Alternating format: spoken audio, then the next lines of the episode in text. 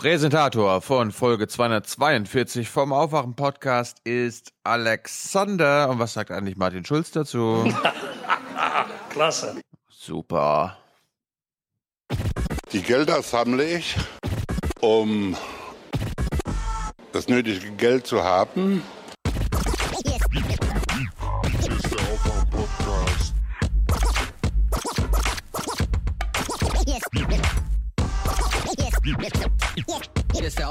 Aufwachen-Podcast. Wake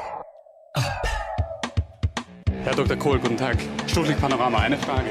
Wofür haben Sie die Gelder von Herrn Kirch bekommen? Wofür haben Sie denn die Gelder von Leo Kirch bekommen? Das kann ich Ihnen sagen. Wake up and clear your brain. Time to listen to what people are saying. Government is lying again, and the media is acting insane. It's so good to stay in bed and ignore the talking heads, but you can sleep when you are dead. So wake up. Freistaat Bayern ist ein Fünf-Sterne-Land und einer der fünf Sterne, die seit Jahrzehnten äh, mächtig leuchten, das ist der FC Bayern München. Ja. Aha. Na, da sind wir ja schon mitten im Thema. Gut. Also, Den, vielen Dank. den, das habe das hab ich nie gewusst. Ich, ich kannte immer nur, okay, Fünf-Sterne-Land und so, ja, aber wer, welche fünf Sterne dann Bayern ausmachen, war mir nicht klar.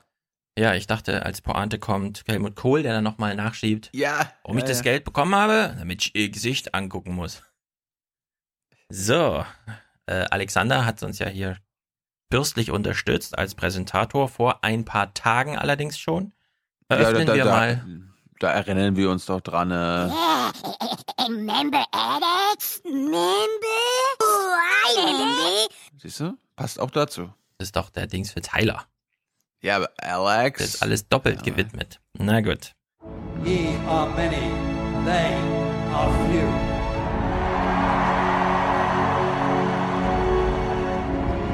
Willkommen im 1% Club. for peace, for justice and cooperation. Jakob, Alexander, Valentin, Carsten, Stefan, Sebastian, Christian, Carsten, Paul. Besser einen als keinen, schreibt er. Sehr gut. Marc, Marc, Bernhard, Stefan, Alexander, Annette, Immanuel, Stefanie. Danke für die letzten Aufwachen beim Thema Katalonien. Bitte mehr Tiefe. Wie wäre Raul Zelig als Gast? Liebesgrüße aus Hamburg, Steffi. Ich werde den Text, den jetzt alle mir hin und her geschickt haben, verlinken. Ich finde das alles nicht überzeugend. Na, den von Raoul, der nochmal sagt, nee, es geht nicht ums Geld. Und ehrlich gesagt, hm, okay, geht's halt nicht ums Geld, aber es ist blöd. Es ist es blöd. geht, es geht auch ums, absolut auch ums Geld. Wir versuchen uns hier um Sachen zu kümmern, die eine gewisse Relevanz haben und eine Bedeutung für irgendwas. Und das in Katalonien, das ist irgendwie, ich weiß auch nicht. Es gibt Gründe, das ist jetzt wieder so eine typisch deutsche Arroganz, aber es gibt Gründe, warum das in Deutschland anders läuft. Warum sich Bundesländer anders behaupten, warum sie miteinander anders kommunizieren, warum sie, wenn sie Ansprüche über die Bundesrepublik hinaus haben, beispielsweise in Europa, in Brüssel eine ähm, Botschaft unterhalten und dort auch ordentlicher Betrieb, Publikums, Lobbyisten und sonst was stattfindet. Aber das in Katalonien, das lohnt sich wirklich nicht, sich genauer anzugucken, weil das ist einfach, man müsste ja im Grundsatz erstmal sagen, okay, vielleicht steckt ja doch was drin in der Unabhängigkeit von Katalonien. Dann denkt man eine Sekunde weiter und es kommt nichts bei rum, außer eine Diskussion, wie ist das jetzt mit Spanien hat Veto, wenn Katalonien in die EU will und so weiter und so fort. Und das haben die jetzt mittlerweile auch selbst mitgekriegt. Es lohnt keinen Blick, ehrlich gesagt. Es ist wirklich zu ist- das- doof einfach. Ja, es ist ja auch kein, kein Freiheitskampf oder so weiter. Ja, Ja, wo man sagt, okay, Gewalt im arme, Fernsehen die arme ist, Minderheit, ja. genau, und Gewalt im Fernsehen ist für einen Aufwachen-Podcast nicht ausreichend Anlass, um ein Thema aufzugreifen. Dafür sind wir einfach nicht AD und CDF genug. So, Arroganz ausgestaltet. Sarah, herzlichen Dank. Sie schreibt für Deutschland, äh, Österreich. Für Deutschland! Genau. Gerald, Tim, Schweigegeld für Thilo, damit er nie mehr versucht, einen Dialekt nachzuahmen. Liebesgrüße aus Nicht-Österreich. Naja. Wir haben ja eigentlich angesagt, dass wir es nicht machen. Es war ja nur ein Scherz, aber Tim hat's ernsthaft äh, aufgegriffen und uns deswegen Geld geschickt. Ist ja auch nicht schlecht eigentlich. Das ist, das ist gut für unser Land. Sebastian, Patrick, Fabian, Sebastian. Für die sehr unterhaltsame Österreich-Folge nachträglich. Man merkt hier einfach, Wien ist nicht gleich Österreich. Ja, das haben wir mitbekommen. Christian, Wiebke und Simon, Franz, danke für die Arbeit. Check die Erde. Hm, wer weiß auch immer, was das bedeuten soll. Vielleicht muss man es anders vorlesen. Danke für die Arbeit. Check die Erde. Oder so. Ralf, Markus, toller Bericht über May, Corbyn und Macron. Danke dafür. Bitte dafür. Daniel ist unser Wohlan, Kutscher. Spanne er die Pferde ein und spute sich, denn springend klingt die Münze. einziger Produzent heute. 70 Euro. 42 für Aufwachen, 20 für Junge Naiv, 8 für Hans Jessen. Bin gerade in letzter Zeit nicht oft mit euch einverstanden, wertschätze aber euren Arbeitsaufwand sehr. Liebesgrüße aus dem Wahlkreis mit der höchsten Wahlbeteiligung Deutschlands. Thilo darf einen Tipp abgeben, welcher ist es? Hm, Nord, Hm. Süd, Ost, West? Süden. Süden, genau. Hm, Bayern, Baden-Württemberg? Baden-Württemberg. Nee, Bayern. Stadt, Land? Okay. Äh, Land. Nein. Stadt. Ja. München. München, Land. Also Was? Umland München. München Land heißt der Wahlkreis 84,4 Prozent, habe ich nachgeguckt. Und da ist mir nochmal aufgefallen, Platz 2, Starnberg. Platz 3, Stuttgart. Also Hm. es gibt zwei Auffälligkeiten. Erstens, sehr viel Wahlbeteiligung Stadt oder stadtnah, Hm. was ja eigentlich immer bedeutet, CDU nicht so stark, CSU, CDU. Aber wenn man sich die Top 10 der höchsten Wahlbeteiligung anguckt, CDU, CSU Haus, also haushoch. SPD null Chance. Hohe Wahlbeteiligung ist ein absolutes Siegesgewissheitsding für CDU, CSU. Auf Platz 12 oder 13 kommt dann irgendwann äh, Hamburg, Elmsbüttel, Eimsbüttel und ganz später noch Berlin, wo mal äh, sozusagen hohe Wahlbeteiligung und nicht CDU, CSU vorne liegen. Also es ist äh, sehr auffällig. Hm. Nun gut, das dazu. Kleine Politikkunde. Thilo hat Clips, ich habe auch Clips, aber nur wenige. Willst du zuerst? Du hast irgendwas mit Harald Schmidt, habe ich gesehen. Ich bin gespannt. Hm. Können wir machen. Äh, es gibt ja Harald Schmidt jetzt fast täglich bei Spiegel Daily. Und, Das ist so eine ähm, Socke, der Typ. Zieht sich ins Rentenalter zurück, macht noch so einen Witz draus. Ach, ich bin so ein junger Mann mit abgeschlossener Vermögensbildung. Zack, hat er Langeweile. Was macht er? Geht zu Spiegel Online. Wirklich, ich verstehe es nicht. Ich dachte immer, ein bisschen Intelligenz und so. Und der hat so viel Langeweile, der guckt sogar Jung und Naiv. Also da, da hätte ich schon noch ein paar Vorschläge, wie man sich als Künstler äh, da nennen kann, aber ich, ich will niemand reinreden. Und eine, ein, ein Must, eine absolute Empfehlung war auch äh, vor zwei Tagen in der Rubrik Social hier auf äh, Spiegel Daily. Ein Interview aus der Rubrik Jung und Naiv. Äh, wenn Sie mal in der Rubrik Jung und Naiv ähm, interviewt werden, äh, erkennen Sie das daran, dass der Interviewer äh, knappe Jeanshöschen trägt und äh, doch üppig behaarte Männerschenkelchen auf die Ledercouch platziert, bevor er sie dann duzt. Aber das Entscheidende war, die Gesprächspartnerin war meine absolute Lieblingspolitikwissenschaftlerin Ulrike Gero, seit neuestem ohne Brille. Ich frage mich, Uli, und ich darf sie Uli nennen, weil ich sie so verehre, Uli, wo ist die Brille?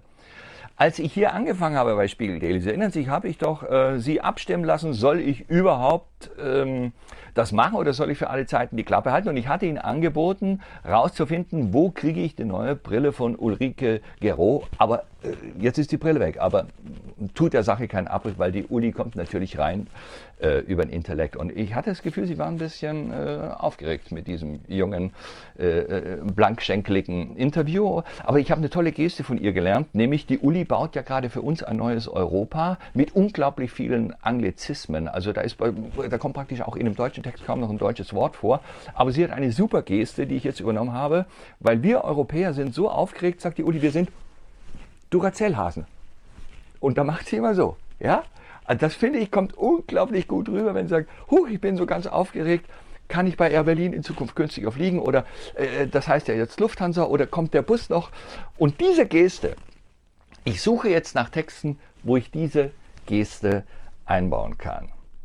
Ach, Schmidt macht's einfach immer richtig. Wir schlagen uns zwei Stunden Ulrike Giro um die Ohren. Er guckt die ersten zehn Sekunden, sieht Thilo da sitzen, sieht sie mit ihrer komischen Geste, die Tyler gleich ganz am Anfang als Witz reingeschnitten hat und das war's. Perfekt. Perfekt. Ist doch schön. Ja. ja.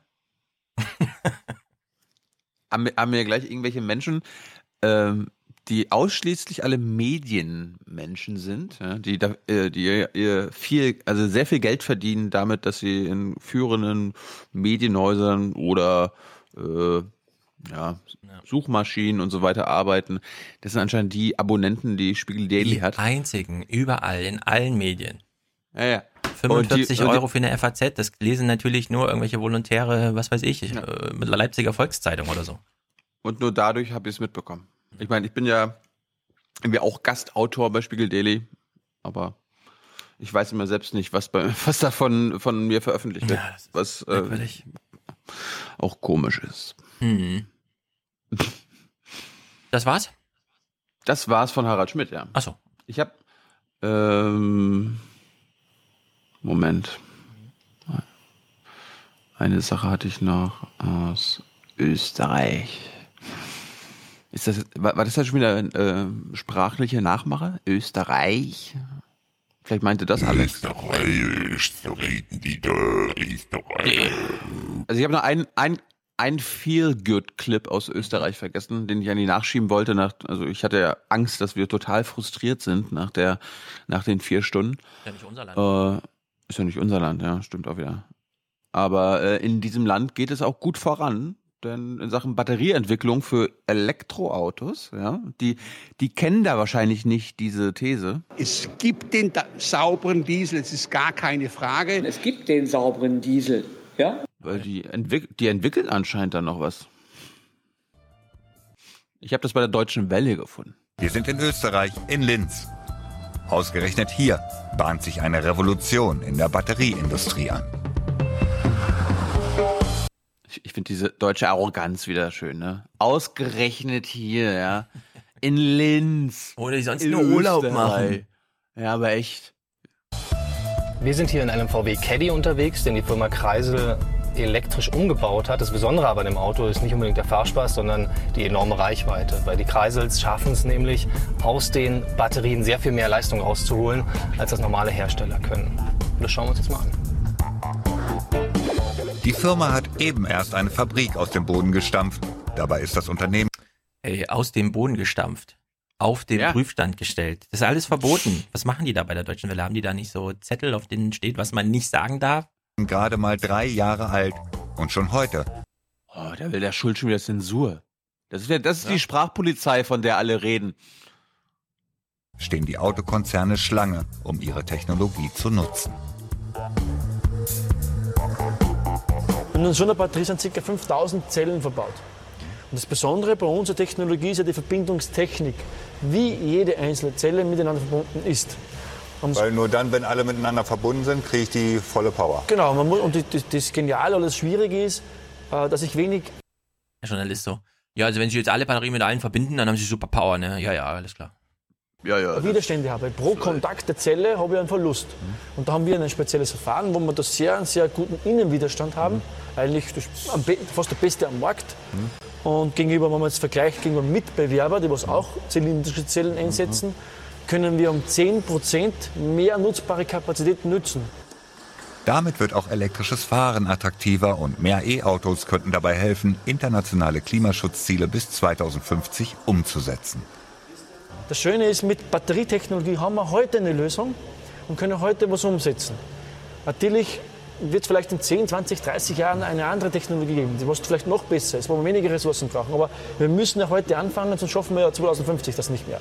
Das ist der Hauptgrund, warum das, das was uns so ein Anliegen ist, weil wir möchten einfach für die nächste Generation, wollen wir was hinterlassen, wo wir sagen, wir haben uns wenigstens bemüht. Markus Kreisel und seine beiden Brüder wollten zeigen, dass jedes Auto mit der richtigen Batterietechnik zu einem E-Mobil umgebaut werden kann. Wir haben in dem Fahrzeug das Original 7-Gang Doppelkupplungsgetriebe beibehalten und der Elektromotor ist dann adaptiert worden. Und dadurch kann man jetzt äh, auch durchschalten. Also es macht richtig Spaß, wenn man das beschleunigt. Und wenn ich jetzt 150 km/h schalte im fünften Gang, 200 km/h auf dem sechsten Gang, so kann ich immer im optimalen Bereich vom Elektrofahrzeug fahren. Macht Spaß das Auto, aber auch Angst. Also, nein, es ist jetzt sportlich. Ja, ich kenne mich da ja nicht aus, aber ich könnte mir vorstellen, die bei Tesla, die kennen auch diese Technologie, dass man einfach die Leiter so ein bisschen anders und dann wissen die aber, naja gut, Nein, wir fahren nein. ja jetzt nicht nur ein so ein Testauto bei uns um den See, sondern eventuell fährt damit nach 70.000 Kilometern ein 50-jähriger Typ äh, irgendwann mal zu schnell und tankt zu spät und dann brennt das plötzlich. Was machen wir dann mit den anderen 10 Millionen Autos, die wir bis dahin auf der Straße haben? Zurückrufen, ach so, ja, alles klar. Hm. Ja, also ich sag da immer Galaxy äh, Note 7. Muss man vorsichtig sein. Ich glaube auch bei Tesla, ja. Also mehr Strom, das ist bei denen, da muss noch mal so ein Irma-Hurricane kommen und dann machen die ein Software-Update und dann ist da auch mehr Strom. Ja, also so einfach ging es. Aber aus Gründen geht's dann eben wieder nicht so einfach. Ich fand lustig, die, die Sendung heißt bei Deutsche Welle Made in Germany. Made, made from German Speaking. Oder so. Ah. So. Deutsche Sprachgemeinschaft, Gesellschaft. Ja, das macht Sinn.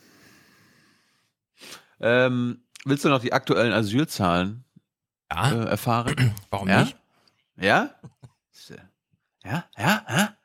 Gut, Film ab. Als nächstes fragt. Herr Demroth, Sie hatten es gerade schon angekündigt, können Sie uns denn die aktuellen Zahlen verraten? Ich bin immer noch auf dem Stand vom ersten Halbjahr 2017, da waren wir äh, bei ca. 90.000 Menschen. Ist denn anzunehmen, dass es im zweiten Halbjahr noch deutlich mehr werden, damit es wenigstens auf 200.000 wir kommen? Ähm, also wenn Sie noch auf dem Stand des ersten Halbjahres sind, haben Sie jedenfalls unsere letzte Pressemitteilung verpasst, weil die Augustzahlen haben wir ja schon veröffentlicht. Das ist ungefähr einen Monat her. Ähm, da bitte ich sozusagen, wie so häufig, um eigene Recherchetätigkeit. Ähm, was die Zahlen jetzt anbetrifft, für einschließlich September muss ich es noch ein paar Stunden äh, gedulden. Wir werden das nachher veröffentlichen.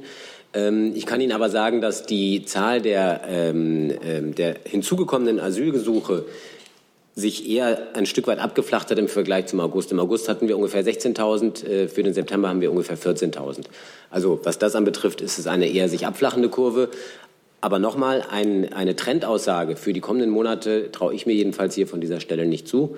Ähm, es gibt eine Entwicklung, es gibt ein Jahresmittel und da wird man, was die Asylgesuche anbetrifft, jedenfalls, äh, denke ich, ein sehr vernünftiges Bild haben in den nächsten Stunden. Dann ist Ähm, wovor hat er Angst? Also so wie ich die Entwicklung beobachte, kommt zumindest vom Süden her bald gar kein Mensch mehr. Aber kann Ich meine, natürlich wenn- sein, dass irgendwo. Wenn im ersten Halbjahr 91.000 Menschen äh, Asylanträge, ne, also 91.000 Menschen Asyl zahlen, ne, Flüchtlinge. Äh, und wenn jetzt sich die Kurve noch weiter abflacht, dann kommen wir ja quasi im zweiten Halbjahr noch nicht mal mehr auf diese 90.000. Ja. Wahrscheinlich ist das wieder so ein, so ein, naja, aber Herr Jung, Sie müssen das so sehen. Viele sind ja schon da und stellen jetzt erst ihren Asylantrag das, oder so. Ja, ja, das ist ja die Gauland-Logik. Ja, Ja. Es geht ja nicht darum, äh, das Problem ist ja, natürlich kommen da immer weniger, aber es geht ja um die, die schon hier sind. Ja. Die müssen erst mal raus. Geht ja gar nicht um die, die hier Asyl beantragen, sondern die, die hinterm Busch sitzen und sich verstecken und im falschen Moment auf die Straße springen. Ja, ich wollte noch mal wissen, äh, ob die Bundesregierung jetzt noch was unternehmen wird, weil wir kommen jetzt noch nicht mal auf die 200.000. Ja. Kann man nicht mal welche vom Mittelmeer, also kann man Italien nicht mal welche abnehmen, Griechenland? Ja, davon ausgegeben, wenn man das jetzt ähm, hochrechnet, dass äh, wir unter 200.000 bleiben. Frau Demmer, äh, welche Anstrengungen wird die Bundesregierung unternehmen, dass es zumindest auf die 200.000 äh, hinausläuft? Also braucht Deutschland mehr Flüchtlinge? Ähm, also ich mache mir jetzt die Art und Weise Ihrer Fragestellung nicht zu eigen, aber ich würde gerne noch mal die Gelegenheit nutzen, die Flüchtlingspolitik dieser Bundesregierung ähm, äh, zu erklären. Ähm, wie schon seit dem Spätsommer 2015 Brauchen wir sie nicht mal. Ja. Also, wenn in dem Papier drinsteht 200.000 kann Deutschland leisten, dann will ich, dass Deutschland 200.000 Flüchtlinge in der Weltlage aufnimmt. Wo ist das Problem? Frau Dämmer. Ganz genau. Obergrenze ist jetzt Untergrenze. Ja, aber dann bekommst du auf YouTube, auf Twitter ja auch mal so viel Unverständnis. So, äh, Thilo, was willst du denn? Wo, wo, wo steht denn das, dass es mindestens 200.000 sein müssen, ja? Wo, wo, wo steht denn das? das? Das fordert doch keiner. Das fordert doch keiner. Das ist sinnhaft aus dem Text rausgelesen. 200.000, liebe Leute, ja. Deutschland ist bereit 200.000. Erst danach gibt's politischen Stress. Und 200.000, finde ich, ist eine Wenn, gute die, Zahl. wenn, wenn diejenigen, die neben der AfD am asylkritischsten sind, ja, wenn die sagen, naja, 200.000 wenigstens das, dann kann man das als Mindestsumme ansetzen. Ganz einfach. So, jetzt suche ich nochmal die Stelle mit dem Nudging. Während Thilo hier sucht, lese ich mal einen lustigen Tweet vor. Max schreibt, Eugon hat angekündigt, Ausschüttung von Steuern aus dem Cannabisverkauf vorzunehmen. Schulen werden gebaut. Nimm mal einer an. Das ist doch, das ist Drogengeld. Man kann mit Drogengeld nicht unsere Kinder fördern. hier durchkriegen. Das wäre super. Herr Jung. Herr Wienrich, ähm, zur Truppenaufstockung in Afghanistan, da hat die Kommt gleich, kommt gleich. BMVG ja explizit nicht äh, Berichte dementiert, wonach es um, wonach die Planungen in Ihrem Ministerium schon laufen. Wir haben aber gesagt, zitiere, unabhängig davon gibt es im BMVG Überlegungen in verschiedene Richtungen, aber noch keine Entscheidung auf konkrete Zahlen. In welche verschiedenen Richtungen überlegen Sie? So, dann Frau Müller, bitte. Was? Das war fünf. Ja, nee, wir machen jetzt keine Nachfrage, weil wir haben eine anschließende Pressekonferenz und wir werden jetzt nicht nachsitzen. Ähm, deshalb, Frau Müller. Angesichts des Wirtschaftsnobelpreises für Richard Taylor, was eine Nudging-Projektgruppe im Kanzleramt ähm, so macht, ähm, wie Sie da Bilanz ziehen würden, war das ein Erfolg? Was ist erreicht? Ja, was ist das für eine Frage? Da muss man natürlich fragen. Nudging Nobelpreis. Haben Sie im Kanzleramt mitgefeiert? Die haben noch viele Leute da. Welche Projekte gab es da und wird die eigentlich weitergeführt? So, und dann nehmen wir hier den Kollegen noch und dann. So. Also sie hat irgendwie am Ende, ja, hier kommen alle Fragen zusammen und äh, dann können die Sprecher jeweils zwei Minuten warten, bis sie ihre Antwort Aber das finde ich auch eine gute Taktik, weil dann kann man einfach immer sagen, so, wir nähern uns dem Ende, gleich kommt, dann kommt der berühmte Kaninchenzüchter ein, der immer herhalten muss. Wir müssen die Regierungspressekonferenz jetzt beenden. Mhm. So. Rückwärts machen, also dann sage ich schnell zu Herrn Hecker was. Die vakante Stelle des außen- und sicherheitspolitischen Beraters der Bundeskanzlerin wird neu besetzt. Morgen wird die Funktion des Abteilungsleiters 2 Jan Hecker übertragen. Die Bundeskanzlerin kennt und schätzt Herrn Hecker äh, aus seiner derzeitigen Tätigkeit. Seine bisherige Arbeit als Leiter des Koordinierungsstabs Flüchtlingspolitik war für die Bundesregierung von zentraler Bedeutung. Er wird diese Funktion zunächst auch beibehalten und die Bundeskanzlerin freut sich auf die Zusammenarbeit. Ja, Hintergrund Heusgen, ja, Christopher, Heu- äh, der ist ja jetzt unser UNO-Botschafter. Mm. Am Firmament des weltpolitischen Himmels ist er, ist er jetzt aufgestiegen. Und äh, Angela Merkel hat jetzt zum ersten Mal einen außenpolitischen Berater, beziehungsweise ist die erste Kanzlerin, oder sowieso die erste Kanzlerin, aber auch der erste Kanzler in Deutschland, der zum ersten Mal einen außenpolitischen Berater hat, der nicht aus dem Auswärtigen Amt kommt. Nee, nicht der allererste, der erste seit. Ach so. War jetzt. Okay, Kohl hatte dann- auch dann- sich so rekrutiert. Na gut, dann war das sehr weit hergeholt. Ja, aber es ist ganz witzig. Mir, scheint mir wirklich sehr, sehr, sehr weit hergeholt zu Das ist ganz witzig, weil er hat ja diese spontan eingerichtete Stabsstelle irgendwas Flüchtlinge und so. Und jetzt sind gleich alle, die das kommentiert haben, wieder. Oh, das heißt ja, dass die Außenpolitik demnächst von dem äh, beraten wird, der die Flüchtlingsdeals mit Ägypten und so gemacht hat und hier Türkei und so. Das ist eigentlich schon ganz interessant. Wir haben jetzt, also Merkel, also ich würde nicht zu viel da rein interpretieren, aber Merkel nimmt jetzt schon den, mit dem sie zuletzt am engsten zusammengearbeitet hat, weil er diese Flüchtlingsabschottung und so weiter. Ist auch nicht schlecht eigentlich. Aber jetzt mäßigen Sie mal Ihre Sprache hier. Abkommen. Wir machen, Verträge. Wir machen, hier, wir machen hier keine Deals mit Ägypten. Nee. Ägypten ist ja nun gerade nicht gerade eine, eine Demokratie, ne? Sie meinen die Republik Ägypten, nehme ich an, ne? Ja? Das ist ein Polizeistaat, eine Diktatur. Jetzt haben Sie wieder äh, das Wort Diktatur in den äh, Mund genommen. Egal. Äh, Frau, Frau Demmer, bitte. Jetzt, dass Sie Ihre Frage noch gestellt haben. So, jetzt geht's Zu weiter. Frau Müller. Ähm, ich nehme an, Sie ähm, äh, fragen nach der ähm, Strategie der Bundesregierung wirksam regieren, die allerdings mit Nudging nichts zu tun hat. Ähm, denn das war nun keine Nudging-Einheit, sondern es ging darum, die zum Zusammenarbeit mit Bundesministerien ähm, zu testen, ähm, alternative Gestaltungs- und Umsetzungsmöglichkeiten politischer Vorhaben. Äh, und dies ganz praktisch und unter realistischen Bedingungen im Dialog mit Bürgerinnen und Bürgern. Ähm, der Begriff des Nudging, da würde ich gerne kurz drauf eingehen wollen, ist, äh, wird ja sehr unterschiedlich verwendet und umfasst ein breites Bündel an Maßnahmen, die von Informationen bis Manipulation reichen. Ähm, einige verstehen darunter zum Beispiel auch die Warnhinweise auf Zigarettenverpackungen. Ähm, andere den Großteil gesetzlicher Regelungen und wiederum andere die Manipulation von Bürgerinnen und Bürgern ohne deren Wissen. Davon, also letztes, ähm, davon ähm, distanziert sich die Bundesregierung und lehnt sowas natürlich strikt ab. Ähm, aber weil Sie nun ansprechen auf äh, die Auszeichnung für Richard Taylor, ähm, das haben wir natürlich zur Kenntnis genommen und gratulieren dem Preisträger ganz herzlich. Ja, kann man dazu noch sagen. Also, ja. Wenigstens von den zwölf Jahren, die letzten zwei Jahre, Thema Flüchtlinge, waren doch der Nudging Real-Life-Test überhaupt. Am Bewusstsein der Ver Bevölkerung vorbei, irgendwie, okay, das Experiment, sofern es eins war, ist irgendwie ein bisschen auch gescheitert. Aber, also, was, was war das denn jetzt für eine komische? Nee, wir sehen das Also- eigentlich ziemlich kritisch. Wenn eigentlich sieht niemand so richtig kritisch. Es ist ja nicht wirklich kritisch. Es wird ja niemand so richtig in das Licht geführt, sondern es wird eben mit Annehmlichkeiten statt Verboten gearbeitet. Warum nicht? Ja, ja wirklich. Das äh, muss Ihnen jetzt als Antwort hier reichen. Aber du weißt ja, mit Manipulation hat das nichts zu tun und insbesondere die Bundesregierung hat mit Manipulation nichts zu tun. Ja. Meinungsbildung ist immer auch ein bisschen Manipulation und deswegen darf man irgendwie nicht glauben, es ist immer nur die reine Wahrheit, die Menschen irgendwie austauschen. Äh, sie hat da noch mal was nachgelegt. Noch was nachliefern. Ein Satz zum Nudging einfach noch. Also äh, zu der, äh, also weil ich doch noch lieber die Projektgruppe noch mal einmal erklären wollen würde. Nee, sie sagt nochmal was zum Nudging, weil sie das mit dem Nudging nicht versteht und deswegen jetzt nochmal explizit irgendwas. Also. Sie hat noch mal was auf dem Zettel gefunden. Ähm, eben, weil es keine Nudging-Einheit ist, würde ich doch gerne noch ein paar Worte darauf verwenden, dass die Projektgruppe von Anfang an einen empirischen Ansatz verfolgt hat, der politische Vorhaben und Verwaltungshandeln stärker an, an der Perspektive des Bürgers ausrichtet. Und dem diente der verstärkte Einbezug sozialwissenschaftlicher Erkenntnisse und Methoden, wie zum Beispiel qualitative Interviews und randomisierte, kontrollierte Feldstudien. Zudem werden, wo dies möglich ist, Maßnahmen mit Bürgerinnen und Bürgern gemeinsam entwickelt. Das war's, was ich Dann hoffe Das ich, dass war's, das ja? auch noch Einzug in die Berichterstattung. Also ich stelle mir es ungefähr so vor.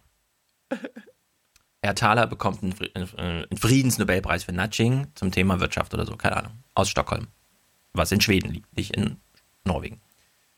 Und dann kommt Frau Demmer morgen zur Arbeit und sagt, ich habe im Deutschlandfunk gehört, Nudging, das, ja, ja, ich, ich krieg da auch immer Leserbriefe zum Thema Nudging an die Regierung und so. Und dann sitzt sie in der BBK und das, was sie eigentlich sagt, ist, ja, wir haben heute auch bestürzt mitgekriegt, dass irgend so ein großer Scheinwerfer auf das Thema Nudging gelenkt wurde.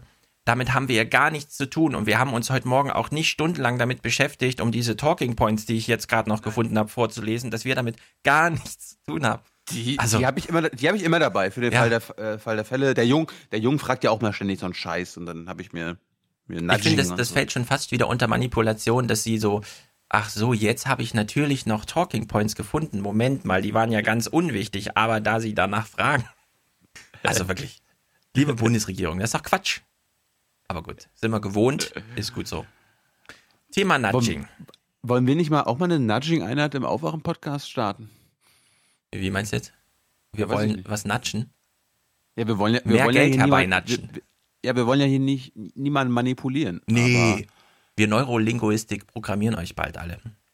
Wir können doch einfach nur eine qualitative Hörerstudie machen zum besseren Podcasten. Ja, genau.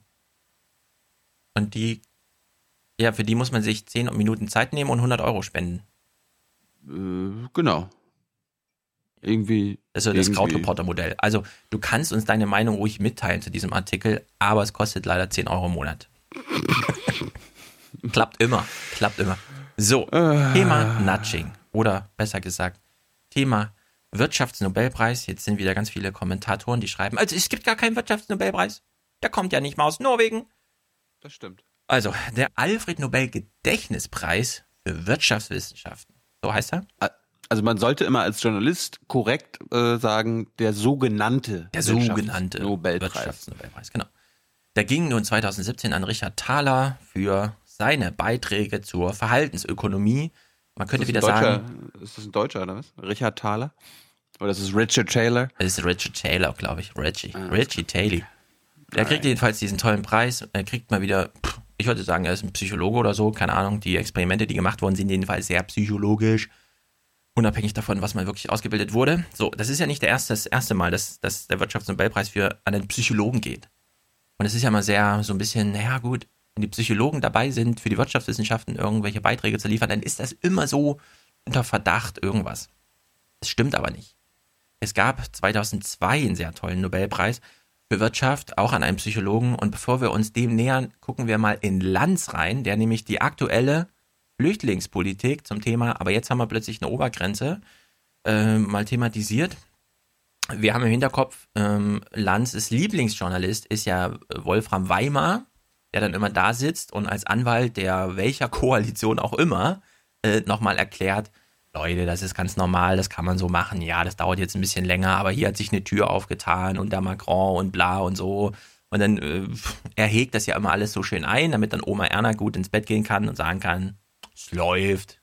Ich habe zwar keine Lust auf Nachrichten, aber das läuft. Das hat mit der Lanz und Das seine läuft. Kumpels, genau, der Lanz und seine Kumpels haben mir das erklärt. So, wenn jetzt Richard David Brecht da ist, kriegt Wolfram Weimar natürlich auf die Fresse. Ist ja klar. Wir konzentrieren uns aber nur auf das, was Richard David Brecht hier sagt, weil das Argument, was er eigentlich die ganze Zeit macht, weshalb er jetzt wirklich überall präsent ist, ist ja, es gibt keine linke Außenpolitik. Was will denn der Cem Özdemir? Da wählen 8% der Deutschen die Grünen und dann wird er Außenminister, statt dass sie einfach sagen, okay, wir verzichten mal aufs Außenministeriumsdings, sondern wir machen jetzt mal Umwelt- und Agrarpolitik in Deutschland. Aber nein, Herr Cem Özdemir möchte gerne Außenpolitiker werden, Außenminister, also lässt man die CSU mal das mit den Bauern und so machen, weil das ist dann auf jeden Fall das, was die Grünwähler wollten, als sie die Grünen wählten. Die Grünen möchten eine rechte Außenpolitik. Ja. Also das ist erstmal das Argument von Lanz, Ich das meine, er jetzt überall macht und das ich auch teile. Ich, ich weiß nicht, ob du dir Junge Naiv mit Cem Özdemir im Wahlkampf angeguckt hast. Da war das Leitthema Regime Change. Ja. Und da hat, das hat er teilweise gar nicht gemerkt. Thema. Ja, ja, er so, ja, hier, Erdogan muss, muss weg. Und ich so, ah, ja, also Regime Change in der Türkei? Oder so, hat er noch nie mal so, nein, sondern, äh, ja, das können wir hier bei Jung und Naiv nicht machen, ne? Und dann, und dann bei Libyen, ja, Regime Change, ja, ist halt Ja, also in der Hinsicht doof, doof gelaufen. Ne? dominiert. Also, Cem Özdemir ist derjenige, der die Bundesregierung dafür kritisiert hat, dass die Bundesregierung beim Regime Change oder bei der humanitären Intervention äh, in Libyen nicht mitgemacht hat. Ja, also wir bekommen auf jeden Fall, also das ist grüne Außenpolitik, ja. Das hat aber nichts mit Grünen irgendwas zu tun. Richard David Brecht macht hier genau den richtigen Punkt. Ich finde es auch der einzige Punkt, der gerade eine Relevanz spielt. Ich habe ein bisschen Nachrichten geguckt, lohnt sich, hat sich diese Woche nicht gelohnt, Nachrichten zu gucken. Nächste Woche machen wir das mal wieder. Jedenfalls hat Richard David Brecht noch ein zweites Argument, eine zweite Sache, auf die er hier einen Fokus legt, die ich jetzt in den Clips eingepackt habe, die so ein bisschen untergeht unter dem ganzen grüne Außenpolitik, Tagesaktualität und so weiter. Wir hören ihm mal ein bisschen zu, ich habe so ein bisschen zusammengeschnitten. Es ist immer, also das, was er jetzt sagt, ist immer eine Gegenrede zu Wolfram Weimar, den wir ja aber hier nicht weiter groß hören. Aber nochmal die Frage an Richard David Brecht auch. Äh, Brecht, äh, dieses Schauspiel, das wir da jetzt alle äh, anderthalb Jahre lang haben. Also das Schauspiel, jetzt wissen wir mittlerweile alle, das war ein Schauspiel, CDU, CSU zum Thema Obergrenze, ja, nein, bla bla und so. Was? Jetzt kann man da einfach so frei drüber reden, finde ich auch gut. Also, Achso, äh, wir, Also wir- wir, sind, wir sind sonst immer irgendwelche Spinner, ja. Also ich, Ja, genau. ich, ich kenne ich kenn ja auch Kollegen, ja, die ab und zu irgendwas von uns mitbekommen. Und dann so, immer mit euren Verschwörungstheorien, ja, dass Seehofer und Merkel da irgendwie was abgesprochen haben. ja, So. genau. Also jetzt ist das irgendwie Common Sense, ja. Alle reden vom Schauspiel und die auch. haben uns das angesehen oder zwei Jahre lang im Grunde. Plötzlich geht das so zack an einem Wochenende. Äh, Angela Merkel ist auch für geregelte Zuwanderung und das ist sie schon lange. Ja, also diese reine Identifikation von Frau Merkel mit Grenzen auf ist ja auch ein rhetorisches Konstrukt. Aber die eigentliche Lösung sieht sie nicht in der Obergrenze, sondern liegt sie darin, dass man irgendwo Grenzen baut, dass die Leute nicht kommen. Also Abkommen mit der Türkei oder zukünftig mit allen möglichen Diktatoren in Afrika. Ne, Wie kann man da einen Zaun bauen und Auffanglager in Afrika vor der Sahara bauen? Das ist so das, was hinter dem Rücken der Menschen inzwischen gemacht wird. Und darin sieht sie zu Recht übrigens die Lösung. Zu Recht deswegen, weil das hält die Leute am ehesten auf. Aber langfristig hält es die Leute eben nicht auf. Also was wir hier an Obergrenze festlegen, ja, das ist irgendeine kleine Festlegung in einem welthistorischen Sandkasten. Was tatsächlich sich abspielt, ist, dass global gewaltige Migrationsströme kommen und wir uns mit einer Obergrenze dagegen nicht schützen können und mit einer gebauten Grenze nicht dagegen schützen können, sondern nur mit einer völlig veränderten Entwicklungshilfepolitik und Wirtschaftspolitik gegenüber diesen Ländern. Und ich würde mir wünschen, in echten politischen Diskussion, dass nicht zwei Menschen die ganze Zeit, seit Wochen, Monaten ständig über diese Obergrenze rumreden, sondern dass sie darüber reden, wie Deutschland gegenüber den Ländern der sogenannten Dritten Welt seine Wirtschaftspolitik verändert. Und das findet nicht statt. Und in dem Punkt fühle ich mich nicht ernst genommen. Wo ist eigentlich der große Wurf? Wo bleibt mal der echte Vision für dieses Land, das dieses Land dringend braucht, wie ich finde? Wir kriegen ein Zuwanderungsgesetz. Wir gehen anders es- mit dieser Problematik um. Ja, aber mit dem und dann geht das auch wieder zurück. ist natürlich das Problem nicht gelöst. Also das Zuwanderungsgesetz oder die wie auch immer genannte Obergrenze lösen aber bekanntermaßen das Problem nicht. Es ist ja klar, und das weiß Angela Merkel auch, hat sie in ihrer Rede gesagt, wir können 200.000 festlegen, ja, und dann können wir das Parlament fragen und dann sagen wir dem 201. der kommt, ja, du kriegst auch noch ein anständiges Verfahren, das hat Merkel wörtlich gesagt. Was ist mit dem 200.000 und zweiten, der kommt oder 10. Oder und 10. so oder weiter? 20. ist Also, egal. Ja. das alles ist Rhetorik. Ja, weil in der Praxis wird es nichts bedeuten. Es ist alles eine Frage dessen, wann und wo werden die Menschen, die von überall in der Welt im Zuge der Globalisierung und im Zuge der Digitalisierung, alle ein Handy, die wissen, wie wir leben. Die haben die Möglichkeiten, hier hinzukommen. Die wollen ein besseres Leben, weil sie aufgrund aufgrund unseres ökologischen Wirtschaftens zum Beispiel, ja, in Gegenden leben, die vom Klimawandel betroffen sind und in denen nichts mehr wächst, die aufgrund unseres ökologischen Wirtschaftens von internationalen Konzernen ausgebeutet werden. Sehr viel von chinesischen Konzernen, aber ehrlich gesagt auch von europäischen Konzernen. Und diese Also echt jetzt mal hier, ey. Mann, ey. Lass mal weiterlaufen. Ey, ich wollte jetzt gerade was einspielen, der nicht funktioniert hat. ganzen Menschen, die Lebensgrundlagen verlieren und sehen, wie wir hier leben, die wollen kommen. Und das ist mit dem Problem Obergrenze nicht gelöst. Und das ist das, was jetzt zu dem Thema, was Sie gesagt haben. Es geht darum, langfristige Antworten zu finden. Ich möchte von der Jamaika-Koalition Strategiepapiere dazu sehen, was wir vorhaben, langfristig zu tun, damit wir nicht gezwungen sind, einfach nur Mauern zu bauen und irgendwann darunter zu schießen, sondern zu überlegen, wie können wir Freihandelsabkommen mit der dritten Welt machen, die tatsächlich den Ländern nützen. Das zum Beispiel, das ist die wichtige Agenda. Und stattdessen reden wir ständig über diese blöde Zahl rum. Ja, wir reden über diese blöde Zahl rum. Also würde, wür- hätte Sigmar Gabriel jetzt da gesessen, ja, der hätte zwischendurch, der wäre ausgerastet. Bist du ein einziges Mal, bist du ein einziges Mal Richard. in Mali in einem Flüchtlingslager gewesen, in Somalia?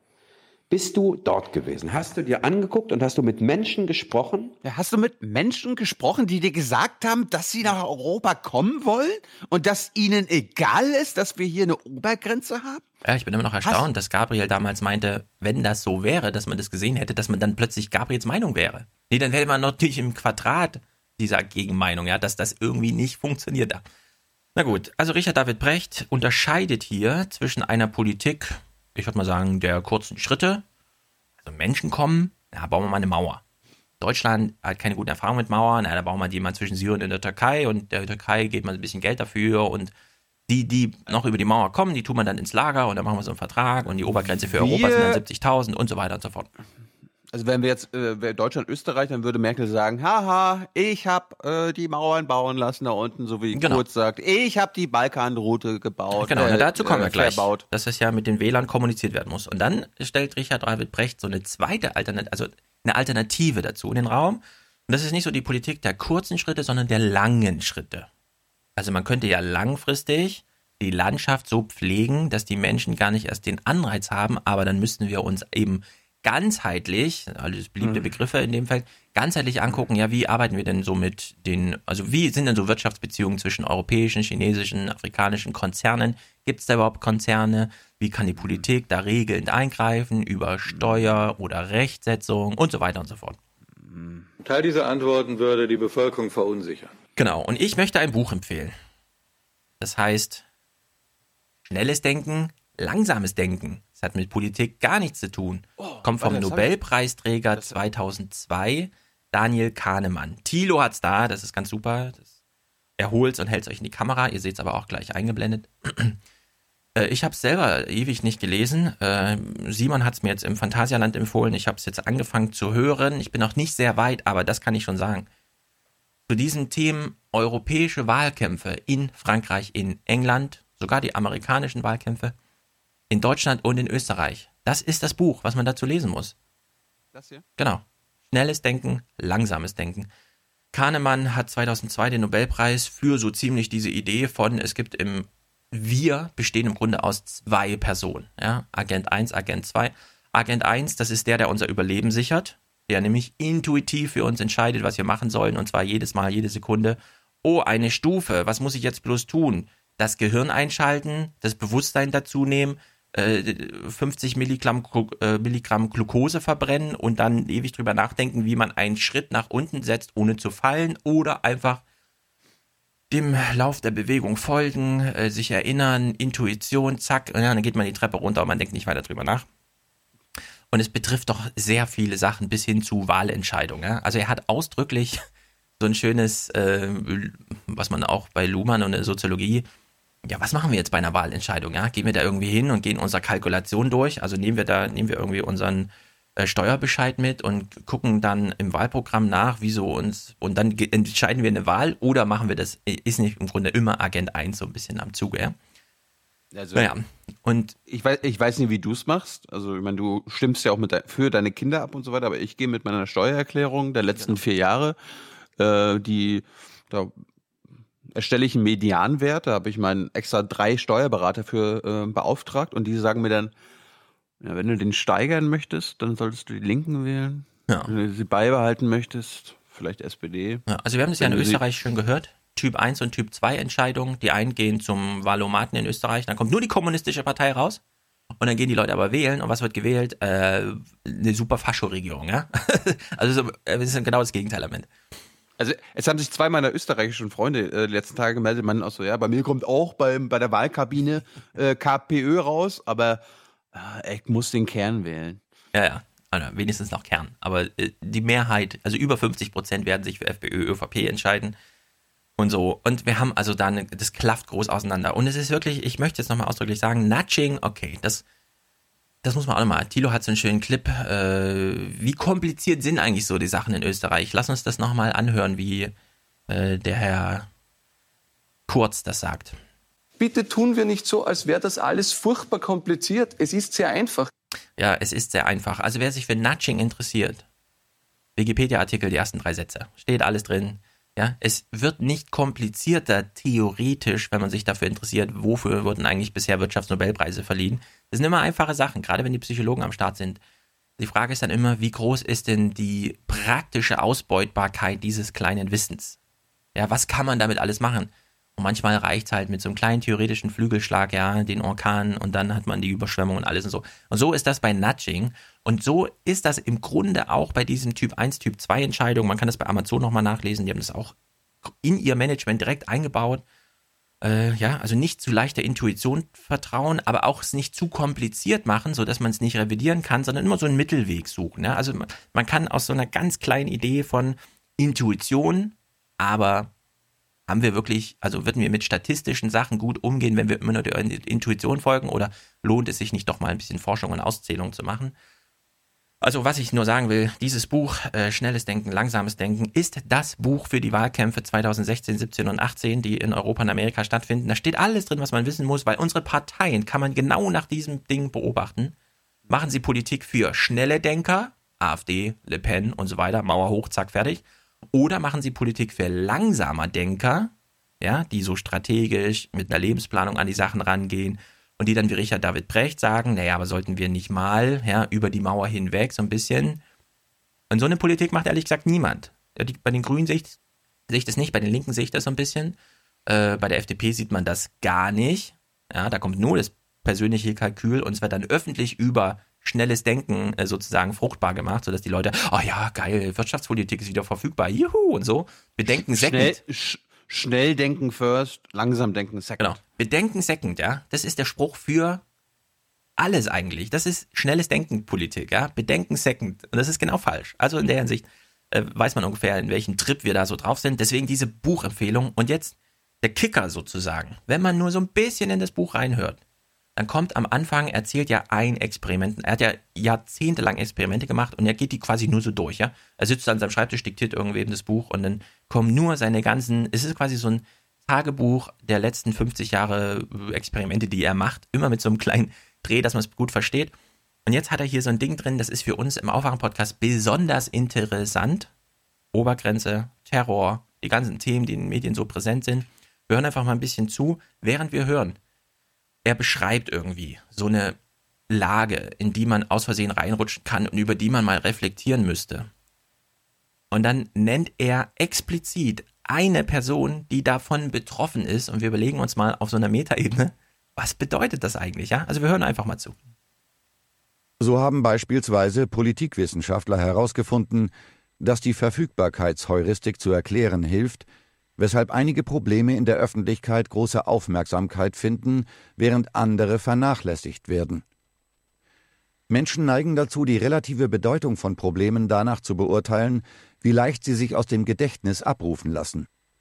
Und diese Abrufleichtigkeit wird weitgehend von dem Ausmaß der Medienberichterstattung bestimmt. Häufig erwähnte Themen ziehen unsere Aufmerksamkeit auf sich, während andere aus dem Bewusstsein verschwinden.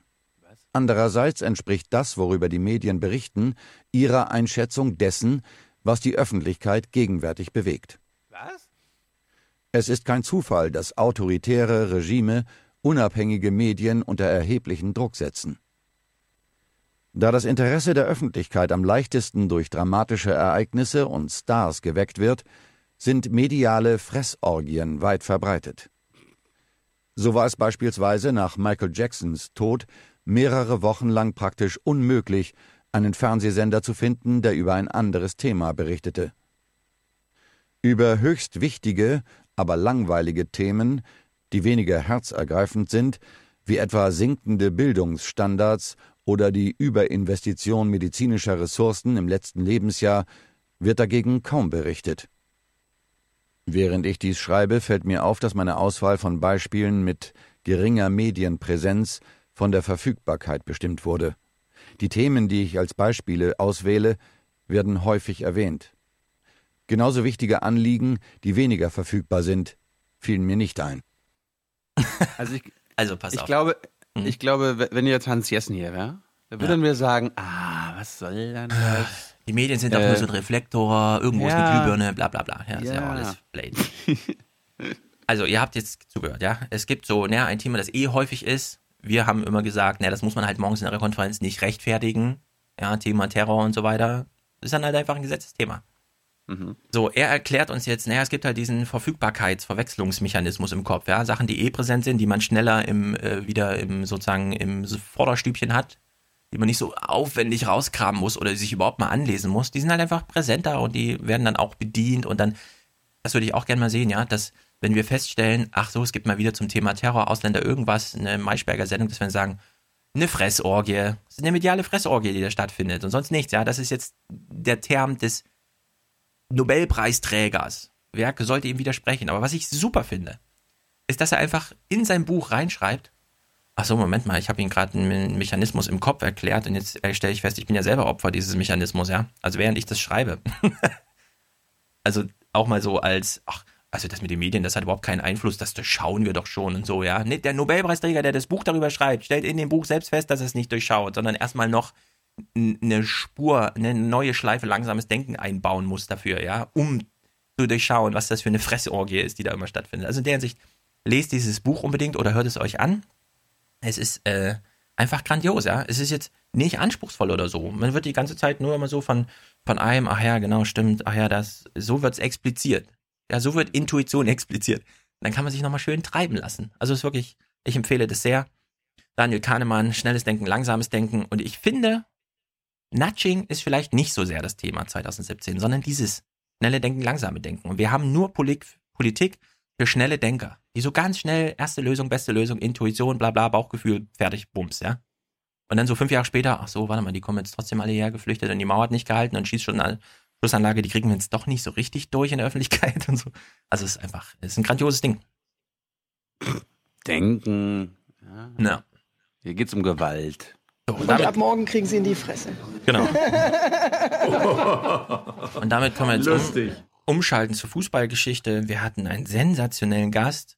Max, äh, wie heißt nochmal sein Dings da Mums? Mann. Äh, Max Jakob Ost. Ja, aber wie heißt nochmal sein? G-Netzer, Rasenfunk. Günther- Max so. Rasenfunk wollte ich sagen. Max, Max Rasenfunk war bei uns zu Gast. es war auch deswegen sensationell, weil er selber Podcaster ist. Das heißt, Discord, wie ist der Invite-Code? Ach so, ja gut, fertig, alles klar, kann losgehen. Und er hat Clips mitgebracht. Er hat sensationelle Clips mitgebracht. und hat, glaube ich, währenddessen festgestellt, ich sollte in meinem Podcast auch mal Clips spielen. Also in der Hinsicht, ich glaube, wir werden jetzt auch im Rasenfunk öfter Clips hören oder überhaupt mal, wie wir mittendrin feststellen. Und in der Und liebe, und, und liebe Hörer, ähm, hört einfach mal in den Rasenfunk rein. Genau, hört, hört mal in den Rasenfunk rein. Es gibt da Tribünengespräche. Ich glaube, die werden demnächst historisch, interessant und cliplastig. Also im Sinne von interessant durch cliplastig. Weil das macht, glaube ich, auch nochmal einen Unterschied, wenn man Helmut Kohl mal so richtig zuhört, wie er die Landschaft pflegt und so. Ja. ja du musst unseren Hörern jetzt nur äh, sagen, weil die werden ja eher. Mh, ich, bin- ich bin ja schon, ich bin ja schon im Fußball zu Hause. Ich war ja auch im Podcast. Du musst unsere Hörer jetzt nur äh, vielleicht nicht vorwarnen, aber vielleicht äh, entwarnen, dass es jetzt hier nicht um die Fußballergebnisse geht. Und wir, wir reden jetzt ja auch nicht über Bayern München direkt, sondern über was reden wir Ja, denn? also wenn Thilo mal ein Hörertreffen machen würde, würde er, glaube ich, feststellen, dass äh, wahrscheinlich kein Hörer gerade vermutet, dass wir jetzt zwei Stunden über Fußballergebnisse reden. Das war ein, das war ein Joke, ja. okay.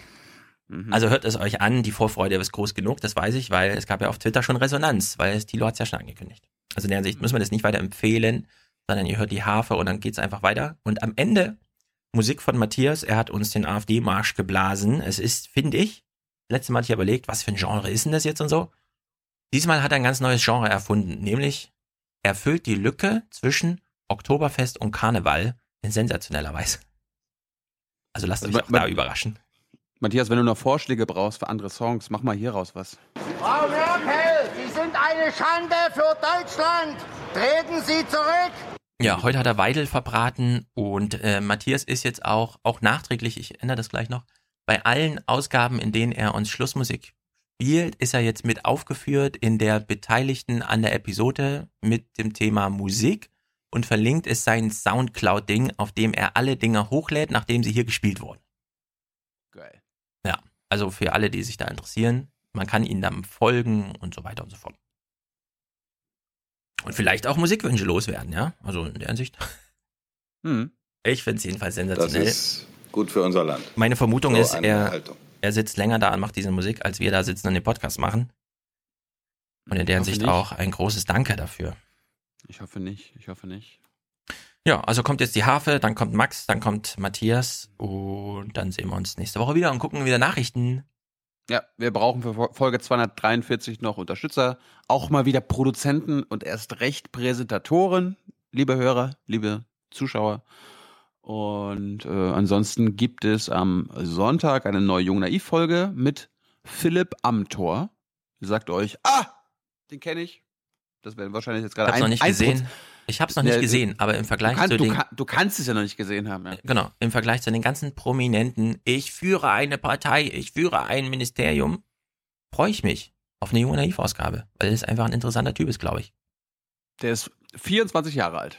Der jüngste CDU-Mann. Der, der, der jüngste di direkt in den Bundestag gewählte Abgeordnete in diesem Jahr. Und ein cooler Typ. Ich glaube, wir können danach alle nochmal unser CDU-Bild revidieren, wenn wir ihm zugehört haben. Du bist da, du bist da sehr optimistisch. Schnelles Denken, langsames Denken, sage ich nur. Äh. Äh, wir können ja am Dienstag nochmal reden, ob, Ja. äh, in welche Kategorie du ihn da äh, packst und so. Ja. Bin gespannt. Gut, alles klar. Schönes Wochenende. Ja, haut rein. Bis denn. Good night and good luck. And I am sorry. So, wir haben einen Gast und zwar in München. Hallo Max. Hallo. Nachdem ich vor ein paar Wochen zu Gast bei dir im Podcast sein durfte, beim Rasenfunk, beim, Ja. bei, der, bei der Schlusskonferenz. Du hast ja bei, bei dir ist ja das Besondere, du hast mehrere Podcasts. Äh, Mehrere Sendungen im Rahmen des Rasenfunks, ja. Erklär uns das genau. doch nochmal. Das kennst du natürlich nicht mit Jung und Naiv und Aufwachen. Nee, nee wir, wir, machen, wir machen alles in einem. Ja. Äh, ja, alles läuft unter dem Dach Rasenfunk und da, da gibt es die Schlusskonferenz, da reden wir vor allem über aktuelle Spiele, Spieltage, vor allem die Bundesliga. Es gibt das Tribünengespräch, das sind immer zeitlose Gespräche in epischer Länge und äh, kann sich sogar mit euren epischen Längen messen. Äh, sechs Stunden, vier Minuten. Ja, gut, äh, ich bin noch drunter, 5, 5, 42 ist mein Okay. längstes. Wow, mit wem? Was war das? Das war ein Tribünengespräch zur Geschichte der Fußballtaktik. Wow. Also ja, seit, aber da gibt's auch einiges zu erzählen. seit man noch stoppt, schaut, schießt, bis hin zu alle machen alles gleichzeitig. Die, diese Geschichte habt ihr dann in fünf Stunden 40. äh, absolut. Es war auch tatsächlich ein One-Take. Es war ein bisschen, naja. ähm, genau. Und es gibt aber noch den Kurzpass. Das sind kurze Folgen, die dauern dann so eine halbe Stunde bis 40 Minuten. Äh, erzähl, erzähl uns aber ganz kurz, wie bist du auf die Podcast-Ebene gerutscht? Ich äh, habe immer sehr gerne Radio gehört und bin dann irgendwann zwangsläufig aufs Thema Podcast aufmerksam geworden und damit wurde Radio von einem Tag auf den anderen obsolet, weil ich dann auf einmal nur das hören konnte, was ich hören wollte und zwar zu dem Zeitpunkt, wo ich es hören konnte und habe dann sehr aktiv viele Podcasts gehört und irgendwann kam dann so der Wunsch, was Eigenes zu machen im Bereich Sportjournalismus. Ich komme aus dem Sportjournalismus, war früher bei Elf Freunde und bei Spox und da haben sich äh, Podcasts allein wegen des äh, der fehlenden Formatbeschränkung hat sich das total angeboten. Hm. Und das jetzt ist er, wie, wie alt ist er jetzt? Zwei Jahre? Drei Jahre, 2014. Drei Jahre. Älter als der Aufwachen-Podcast. Also alt sind wir ja nicht. Aber es gibt ja, äh, Podcast-Landschaft ist ja immer so ein bisschen, es gibt ja mehrere Podcast-Landschaften, unter anderem die Fußball-Podcast-Landschaft. Ja. Ich habe es noch nicht ganz verstanden, weil ich wohne ja hier in Frankfurt und es gibt einen Eintracht Frankfurt Podcast und alle sprechen mich immer auf einen Eintracht Frankfurt Podcast. Ich habe den noch nie gehört, ich weiß überhaupt nicht, ist was das gut. ist. Ja, deswegen, das erzählen mir dann auch immer alle. Keiner kennt einen Aufwachen Podcast, alle erzählen mir irgendwas vom Eintracht Frankfurt Podcast. Was, was hat's mit diesem äh, Fußball, also wenn man sich für Fußball interessiert, Ja. hat man dann nicht mit achtmal, nee, nicht achtmal, also n mal 90 Minuten plus Vor- und Nachberichterstattung und Halbzeit genug um die Ohren. Wieso gibt's noch so eine Podcast-Landschaft Fußball? Ähm, ich glaube, das erklärt sich daran. Überleg mal, was, was Fußballfans als erstes machen, wenn sie sich am Montagmorgen im Büro treffen oder auf dem Schulhof. Sie reden über Fußball und sie hören nicht auf damit. Es äh, dauert schier endlos. Also sprich, das ist ja kein Argument, dieses man hätte keine Zeit. Plus kommt noch dazu, wenn du nur für einen Verein dich interessierst, dann sind es ja nicht so viele Spiele. Also so viele Spiele wie ich gucke, das ist, glaube ich, der Sonderfall. Das sind immer sechs oder fünf pro Spieltag über die volle Zeit. Das ist natürlich ein bisschen zu krass. Das gebe ich schon zu. Aber ich habe ja auch ein anderen, anderes Ziel als die meisten Vereinspodcasts. Und dann ist es, glaube ich, ehrlich gesagt nur das, was wir vor zehn Jahren oder sowas schon im Bereich der Blogs hatten. Da gab es mit einem Tag auf den anderen auf einmal ganz viele Fußballblogs. Und zwar richtig viele, auch so 200, 300. Am Schluss hatte ich, glaube ich, 450 aktive Fußballblogs in meinem RSS-Reader. Ich habe damals immer so eine Art äh, Presseschau aller Sportblogs gemacht. Und was ähnliches haben wir jetzt bei Fußball-Podcasts. Da sind es jetzt auch weit über 140 aktuell. Ich führe da so eine Liste Boah. auf meiner Seite. 140 Fußball-Podcasts gibt's in Mhm. Deutschland. Für jeden, für jeden Verein ein. Fast für jeden Verein, ja. Aber mindestens einen. Also es ist wirklich krass. Aber es ist halt einfach ein gutes Thema. Man redet gern drüber und inzwischen hat sich eben rumgesprochen, dass Podcast aufnehmen jetzt nicht so wahnsinnig kompliziert ist, dass das eigentlich jeder hinkriegt. Okay, du guckst Ähm, sechs Spiele pro Spieltag. Ich guck pro Woche fünfmal Nachrichten. Die Leute fragen mich immer, wie schaffst du das? Dann sage ich, ich guck's in doppelter Geschwindigkeit. Beim Fußball kommt es ja nicht so sehr auf den Ton an. Guckst du das also in vierfacher Geschwindigkeit oder? Nee, also ganz, ganz selten. Wenn ich weiß, das Spiel geht 0 zu 0 aus, dann, dann mache ich zweifache Geschwindigkeit oder Du vierfache. guckst und immer- Fußballspiele in zweifacher Geschwindigkeit. Nein, nur, nur wenn ich weiß, dass es dass wirklich gar nichts passiert. Nee, ich muss es natürlich in äh, richtiger Geschwindigkeit äh, gucken. Aber ja, naja, also fünf Spiele sind ja die, die man auch als normaler Fußballfan jetzt sehen könnte. Es ist das Freitagabendspiel am Samstag 15.30 und 18.30 Sonntag äh, 15.30 und 18 Uhr und manchmal kommt jetzt noch ein 13.30 Spiel mit dazu, dann sind es halt sechs Spiele. Hm. Und die gucke ich halt auf jeden Fall und von dem Rest halt dann Zusammenfassungen. Erzähl uns mal, erzähl uns mal, was dein Podcast, dein Fußball-Podcast von den anderen unterscheidet, damit unsere Hörer auch wissen, warum deiner besonders gut ist. Ich weiß nicht, ob er besonders gut ist, aber Ja, ich meine, ich, ich, war, ich gehe ja nicht zu den anderen 139 in den Podcast, sondern ich war bei dir. Ja. Das, das, Das war ein, das, war, gefreut. das war ein Zeichen. Okay. Oh. Naja, also, also eine Spieltagszusammenfassung in der Ausführlichkeit und mit so vielen wechselnden Gästen, das gibt's, glaube ich, derzeit tatsächlich nur bei mir. Es gibt ein paar Podcasts, die auch auf den Spieltag zurückblicken, aber in äh, festen Besetzungen. Bei mir ist es so, ich lade mir immer Journalisten, Blogger, Fans, einfach Leute, deren Meinung ich interessant finde, ein. Das heißt, es rotiert äh, bei mir durch, immer zwei Gäste. Und dann dauert halt eine normale Bundesliga-Sendung zwischen zwei und zweieinhalb Stunden. Du, Thilo, hast es ja schon leidvoll erfahren. Mhm.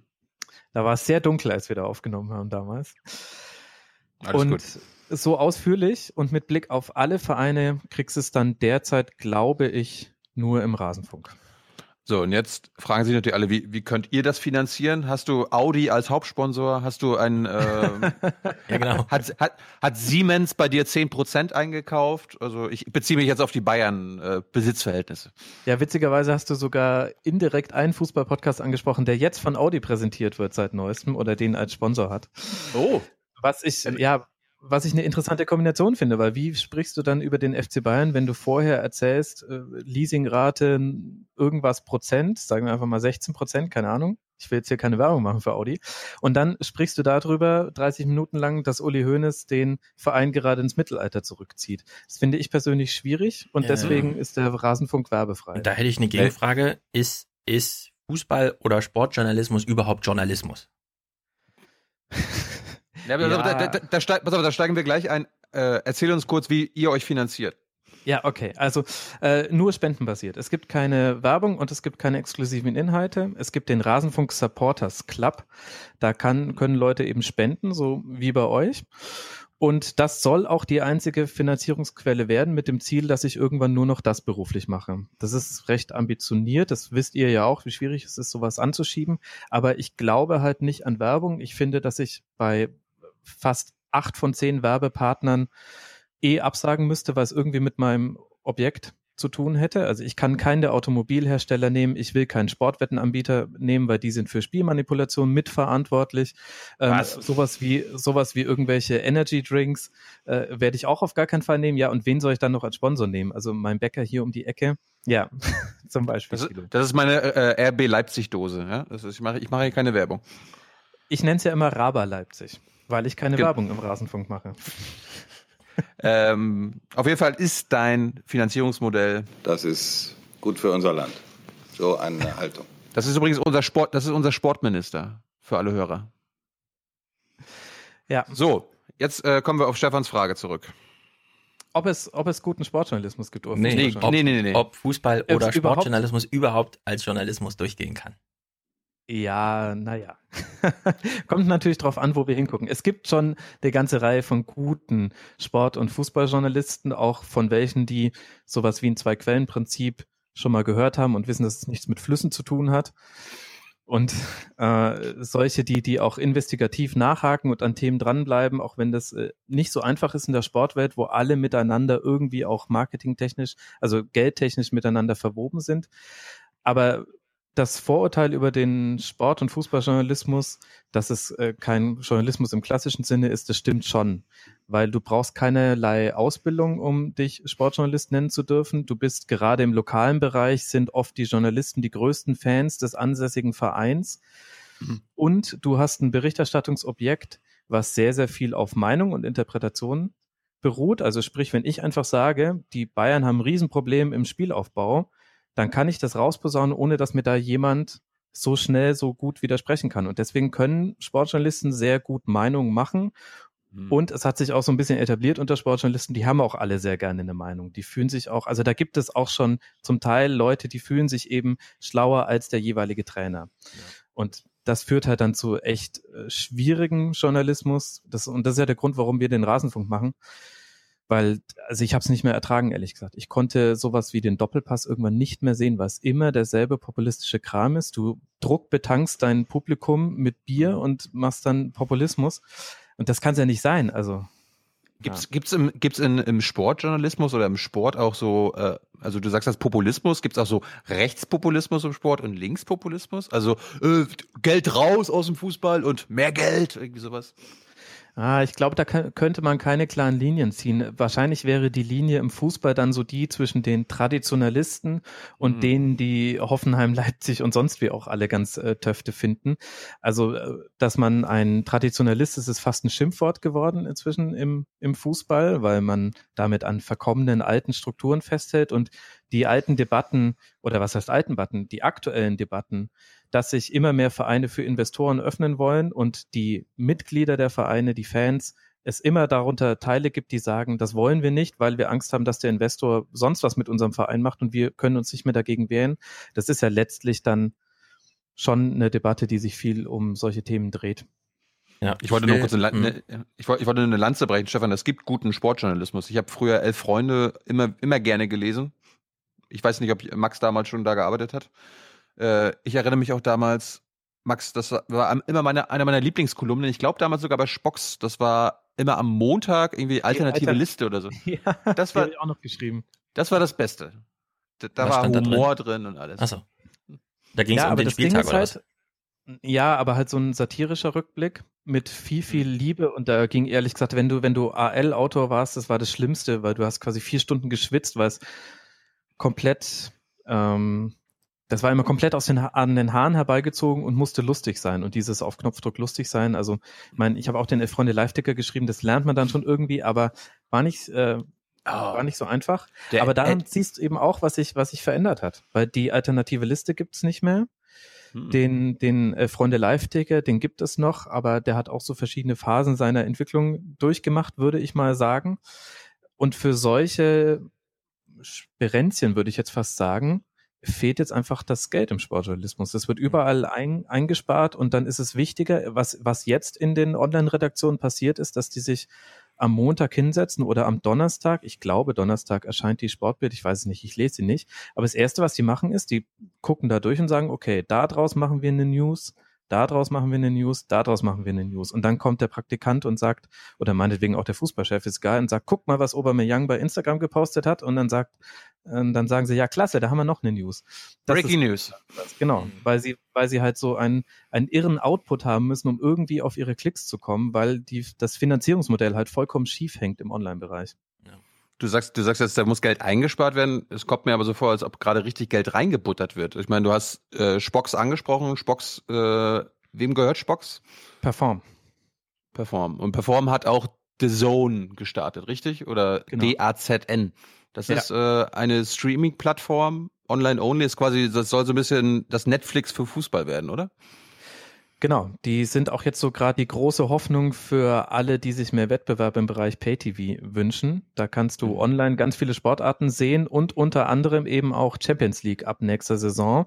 Und äh, deswegen wird es die Champions League nicht mehr komplett bei Sky geben und auch nicht mehr im Free TV, außer es gibt ein deutsch-deutsches Finale, was fürs ZDF natürlich sehr traurig Mhm. ist. Na, wir, wir reden gleich mal über das Geld. Ich will nur noch meine Klammer noch mal schließen, die ich aufgemacht habe mit, äh, es gibt keinen Sportjournalismus. Das steckt ja eigentlich äh, in meiner Frage drin, als Antwort, die ich mir selbst sozusagen gegeben habe. Aber ich finde immer, und ich denke jetzt an die Hörer, die schon wieder kommentieren wollen, aber Jens Weinreich, ist das nicht total wichtig und so, ja? Äh, das ist dann immer Politikjournalismus. Es gibt Politikjournalismus und es gibt, naja, das ist immer schon so eine Frage. Ist es jetzt Sportpolitik? Wenn jetzt beispielsweise die Autobahnfinanzierung schief geht im Norden und plötzlich verklagt jemand Deutschland um 800 Millionen, ja, ist das dann plötzlich ein sehr guter Autobahnjournalismus oder ist das eigentlich Politikjournalismus? Und so finde ich, ist es beim Sport auch. Es findet Sport statt. Okay. Nur, wenn wir den, also sagen wir mal so, die Journalisten, die sich um diesen Sport kümmern, die konkurrieren ja eigentlich mit ihrem Publikum selbst darum, wer hat den besten Zugriff. Und das Publikum hat ja eigentlich schon eine Live-Sicht auf das Geschehen. Und über das, was man dann spricht, mit, womit man Halbzeitpausen füllt oder was weiß ich, nochmal Geschichten zwischen den zwei Disziplinen bei einer Olympia-Übertragung oder so, dann redet man halt über den Sport, aber da würde ich halt nicht sagen, das ist Journalismus, sondern es ist halt, das findet halt so statt. Wenn man aber tiefer reingeht, dann ist man immer gleich Wirtschaftsjournalismus, Politikjournalismus zum Thema Sport. Aber das ist bei Politik halt immer so, es geht um alle Themen, aber in dem Moment ist es halt trotzdem ein politisches Thema. Ja, würde ich dir aber widersprechen. Denn wenn ich ein Fußballspiel angucke, dann sieht es zwar, meine Hörerinnen und Hörer sehen das zwar auch, aber ich habe vielleicht nochmal ein anderes Set an Instrumenten in meinem Kopf, um dieses Fußballspiel zu deuten. Das heißt, ich interpretiere den Berichtsgegenstand und das würde ich schon auch als eine Aufgabe von Journalismus bezeichnen. Ist dann natürlich die Frage, ob man das gut oder schlecht macht und ob man das irgendwie faktenbasiert macht oder so ein bisschen, die neuen Fakten liegen ja im Bauch bauchbasiert macht. Aber ich finde, allein die Interpretation von sportlichen Geschehnissen würde ich schon auch als Journalismus bezeichnen. Ich gebe dir recht, dass es viel mit anderen äh, Themen zusammenhängt, aber das ist, finde ich, schon auch was, was man als Journalismus bezeichnen kann. Ja, also ich will dem gar nicht widersprechen, weil ich die historische Bedeutung des Wortes Journalismus der letzten Jahrzehnte, in dem Sinne ist ja auch jede Filmkritik journalistisch. Weil da hat jemand Zugriff auf Wissensdatenbanken zu einem Regisseur und macht Verknüpfungen, die ästhetischen Gehalt und Mehrwert für den Leser bieten. Aber wir entwickeln uns halt in so eine Richtung, wo wir ganz neu unterscheiden müssen, was ist Journalismus, was ist nicht Journalismus. Und beim Sport hat man es sehr schwer. äh, die, diese Nische zu finden und dann auch so zu besetzen, dass das Publikum sagt, okay, das ist wichtig für mich, obwohl ich gerade gar nicht im Ästhetikbetrieb äh, Journalist äh, des Sportes selbst drin bin. Das sehen wir ja im Fernsehen, wenn die danach zusammensitzen und sich nochmal mit irgendwelchen Kreisen auf irgendwelchen Tafeln und die Taktik angucken und so weiter, dann sind sie immer noch in diesem Sportgeschehen. Ja? Also nur weil die Ästhetik das bietet, wird das gemacht und fesselt das auch den Zuschauer. Also sozusagen, äh, es läuft nicht über Inhalte oder, oder über, wie soll man sagen, diesen gewissen, gewissen Mehrwert, weil man fragt sich auch so ein bisschen, naja, wenn, wenn jetzt da Hamburg SV dann irgendwann mal absteigt, äh, muss das jetzt die Welt wissen oder nicht? Ja? Also wo ist eigentlich die Driftigkeit für so eine Reportierung solch eines Ereignisses für jedermann?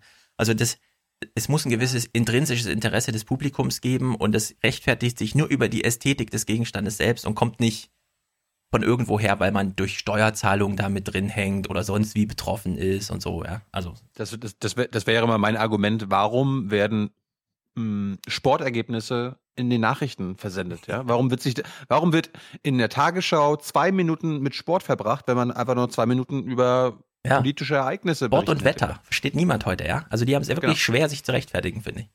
Ja, es ist halt einfach das große Thema. Es stimmt natürlich und führt ja auch zu der Frage, das ist eine ganz, ganz interessante und auch wichtige Frage, die gerade unter Fans geführt wird. Sollte man Fußball und Politik, also ich bleibe jetzt mal beim Fußball, sollte man das trennen? Und da gibt es äh, Fangruppierungen, die das eindeutig nicht trennen. Als plakativstes Beispiel natürlich der FC St. Pauli. Und du hast aber auch Fangruppen und häufig bei Vereinen, wo es Probleme gibt mit einigen rechten und zum Teil rechtsradikalen Fans, die sagen, nee, Fußball und Politik, das hat nichts miteinander zu tun. Wir verstehen uns als unpolitisch. Das Stadion soll unpolitisch bleiben. Ist auch so ein bisschen die DFB-Meinung. Und da, da würde mich jetzt dann deine Meinung, Stefan, interessieren als Soziologe, weil meine These ist dazu, ich mache sie mal lieber zur Arbeitsthese, bis du geantwortet hast. Ich finde, es gibt nur noch wenige Orte, wo sich die Gesellschaft so als Gesellschaft trifft oder wahrnimmt. Also sprich, wenn ich jetzt ins Stadion gehe, dann treffe ich da Leute, mit denen habe ich sonst nie etwas Gemeinsames, Längeres zu tun. Da stehen Leute aus anderen Schichten, aus anderen Hintergründen und man nimmt sich da als eine Masse wahr, die das ein gleiches Ziel verfolgt. Und das ist für mich eigentlich so der also wenn einem irgendwo klar wird, was Politik bedeutet, nämlich so Zusammenleben einer Gemeinschaft, dann ja bei solchen Veranstaltungen. Und deswegen finde ich es eigentlich sogar recht absurd zu sagen, ausgerechnet da soll Politik rausgehalten werden, mhm. denn die findet da ja auch statt. Ja, aber dann sind wir auf einer ganz anderen Ebene, nämlich auf dem raumgebundenen im Stadion. Wir teilen uns und dann wird wirklich ein Quadratmeter gemessen, worum es geht. Diese Form von Politik findet natürlich in den Medien gar nicht statt, sondern in den Medien, das ist auch bei der richtigen Politik so, da ist Bundespolitik. Vielleicht noch Landespolitik, aber niemals kommunal und deine Straße, ja, die kommt erst recht nicht in den Medien vor. Die kommt nicht mal in der Zeitung vor, die du in deinen Briefkasten bekommst. Also das, was du aufwirfst als ähm, Beobachtung, ist ja so dieses, naja, im Stadion, da treffen sich ja noch relevante Teile der Gesellschaft, die auf jeden Fall Montag bis Freitag irgendwas Tolles machen. Sehr unterschiedliches am Samstag stehen sie alle in der gleichen Kurve. So, jetzt sehen wir das ja in Amerika gerade an einer handfesten Diskussion, dass nämlich Spieler von sich aus sagen, naja, wir wissen auch, dass das hier sozusagen eigentlich äh, die Arbeitswoche ist vorbei, es ist zwei Tage Halligalli und wir füllen die für euch, wir machen hier Brot und Spiele, aber da es keine unpolitische Veranstaltung ist, sondern wir hier eine Nationalhymne spielen, nutzen wir diesen Moment und knien. Ja, machen also dieses politische Statement so, und jetzt rätseln die Amerikaner auch, wie gehen wir eigentlich damit um? Das führt dann zu einigen humoristischen Sachen, wie zum Beispiel, dass Mike Pence mitten in der Hymne, weil andere sie benutzen für ein politisches Statement, selbst für ein politisches Statement missbraucht, aufsteht und das Stadion verlässt, ja. Also das ist so verrückt. Ist er echt während der Hymne gegangen? Er ist während der Hymne gegangen. Er hat gesehen, dass die unten reagieren und sich hinknien, ist aufgestanden und gegangen. Während der Hymne, ja. Also er hat die Hymne hat selbst dafür benutzt, ein politisches Statement zu machen. Als Protest dagegen, dass das so gemacht wird. Und dann hat er ein Bild getwittert, wie er ja. quasi im Stadion sitzt, aber ist das Bild zwei Jahre alt. Ja, ja. Auch noch geil. Also es ist ganz verrückt. In der Hinsicht bin ich absolut einverstanden mit der Beobachtung, im Stadion manifestiert sich eine Form von Gesellschaft, wie wir sie sonst nirgendwo sehen, nämlich allein dadurch, dass da so viele unterschiedliche Menschen aufeinandertreffen. Das ist mir das erste Mal also aufgefallen, als ich nach Bielefeld zog, weil für mich äh, Fußball immer mit dem FC Karl Jena verbunden war und das waren sozusagen wenn, wenn Jena spielte, stand die ganze Schnellstraße äh, voller Autos, weil die Assis vom Dorf kamen ja, und sich zusammengerottet haben. Dann bin ich nach Bielefeld gekommen, das Stadion war mitten in der Stadt und plötzlich fahren Familienväter mit ihren Töchtern an der Hand mit, der, mit dem öffentlichen Nahverkehr zum Fußball. Also man hat plötzlich gesehen, okay, Fußball ist hier nicht irgendwie, die Assi-Horten treffen sich und grölen gemeinsam, sondern das ist irgendwie, hier, hier trifft sich die Gesellschaft. Es, ist, es sind aber nicht die einzigen Orte, ja. Also die Gesellschaft trifft sich an sehr vielen Orten immer noch in Räumen, allerdings nicht in so großen, so konzentriert. Das stimmt dann schon. Die Frage, ob die Fußballfans in dem Moment selbst über diesen Raum bestimmen und wieder Beteiligungsrechte sind bei irgendwas. Ich würde sagen, in Deutschland ist es noch so, dass man sagen muss, die Vereine haben das irgendwie grundsätzlich alle sehr gut gemacht. Ich erinnere mich noch an diesen Ausraster von Uli Hoeneß im neuen Stadion, weil die Fans irgendwie meinten, ach, die Stimmung ist so schlecht. Hat er gemeint, naja, aber wir haben hier für sieben Euro Plätze für euch geschaffen, ja. Klar sitzen dann da oben ein paar Bonzen, aber dafür dürft ihr halt für sieben Euro ins Stadion. Also von Anfang an in die Stadionplanung mit eingerechnet. Hier muss auch für sieben Euro äh, Gästeplatz sein. Und in der Hinsicht finde ich, funktioniert es in Deutschland immer sehr gut. Es wird keine Hymne gespielt. Äh, es fliegen keine Düsenjäger übers Stadion, ja, es ist kein Militäraufmarsch und so. Noch, noch, noch nicht, noch nicht, ja, wer weiß. Ist, das ist ja alles in Hymne Amerika, wurde ja. jetzt gespielt vom, vom ersten Bundesligaspieltag und da ist es einem sofort aufgefallen, weil es so merkwürdig deplatziert war. Und Bela Reti, der Arme, da hat Namika gesungen, irgend so eine junge Sängerin, sagt mir jetzt auch ehrlich gesagt nicht so viel, aber Bela Reti hat sie noch weniger gesagt. Er hat dann irgendwie sowas gesagt von wegen, das soll wohl eine Sängerin sein, na hören wir ihr mal zu. ja, also in der Hinsicht finde ich, in Deutschland haben sich die Fußballfans den Ort Stadion für ihren Fußball ziemlich gut verteidigt. Ja? Also in Amerika, das ist so absurd, dass sie gerade darüber diskutieren. Nein, die dürfen auf gar keinen Fall ein politisches Statement machen, aber die Stunde bevor das Spiel da beginnt beim Football, ja, besteht aus Militärparade, Hymne hier, Country-Sänger nochmal mit äh, wir singen auf unsere Flagge und auf unsere Waffen und so weiter, also durchmilitarisiert äh, ohne Ende. Ja, und da finde ich, in Deutschland funktioniert das irgendwie so, wenn man, also mein salopper Blick von außen, ich war jetzt einmal in Frankfurt im Stadion in fünf Jahren. Aber ich finde, es funktioniert. Du kommst rein, es ist zwar unglaublich laut, weil irgendwelche Popmusik gespielt wird, damit sich niemand verprügelt oder so. Und dann geht das Spiel los und dann dreht sich aber auch alles um das Spiel. Ja, wollt, aber wenn dann ja. jemand da zum Beispiel homophob oder rassistisch ist, dann kann ich doch nicht, ich kann doch nicht außerhalb des Stadions mit sowas rumlaufen und mich auf Twitter ganz toll weltoffen zeigen und da dann die Fresse halten. Da muss ich doch dann dagegen gehen und muss sagen, das ist nicht meine, die Art von Zusammenleben, die ich gerne haben möchte. Und also ich kann es doch eigentlich nicht raushalten. Aber wäre es dir verboten, mit einem Nazis raus T-Shirt ins Stadion zu gehen? Nee, ist es nicht. Aber es gibt, es gibt Fangruppierungen, die sagen, Politik hat, also auch solche politischen Äußerungen haben nichts im Stadion zu suchen. Und ich finde, ich finde das schwierig. Vor allem mit der zusammenhängt noch mit der Beobachtung, kriege ich vielleicht in den Kommentaren auf die Fresse, aber kriege ich darauf vorbereitet, dass das vor allem äh, solche Fangruppierungen sagen, die rechte Minderheiten in mhm. sich haben.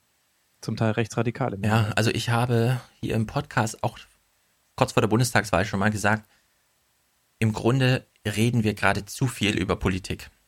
Grundsätzlich. Also es ist einfach, alles wird durchpolitisiert, äh, weil einfach überall das Smartphone ist und äh, jede Timeline heute durchsetzt ist von irgendwelchen politischen Botschaften. Zum einen gezielt, weil die Parteien sich dann natürlich breit machen und zum anderen, weil irgendwelche Freunde die ganze Zeit nochmal eine politische Meinung und so, ja. Und das überleg doch nochmal, ob du wirklich AfD wählen gehst, wird dann durch die Timelines gereicht, als ob irgendwer von den Adressaten überhaupt überlegt hatte, AfD zu wählen, ja? Also es ist so eine Überpolitisierung. Aber man muss ja zeigen, dass man selber nicht schuld dran ist. Genau, das ist genau, das sind so ganz Genauso verschiedene Mechanismen, genau, diese Rechtfertigungs-, Morals, Self-Licensing und so, wie das alles heißt. Und ich finde, im Stadion fände ich es nicht verkehrt, wenn man einfach sagt, wir wissen, woran wir eine politische Botschaft erkennen und wir wollen sie hier nicht. Hm. Irgendwie, äh, Stefan, ja? hast, du, hast du mitbekommen, dass Anfang September, als die Nationalmannschaft in Prag gespielt hat, was dort auf den Rängen passiert ist? Nee. Ach, das war dieser Nazi-Vorwurf oder irgendwas, irgendeine Randale oder was, ne? Da, da, da, fand, ich, da fand ich Max ganz gut, weil ähm, ich glaube, Jogi Löw war es, der hat im Nachhinein gesagt, das sind nicht unsere Fans. Ja. Und Max so, natürlich sind das eure Fans. Genau.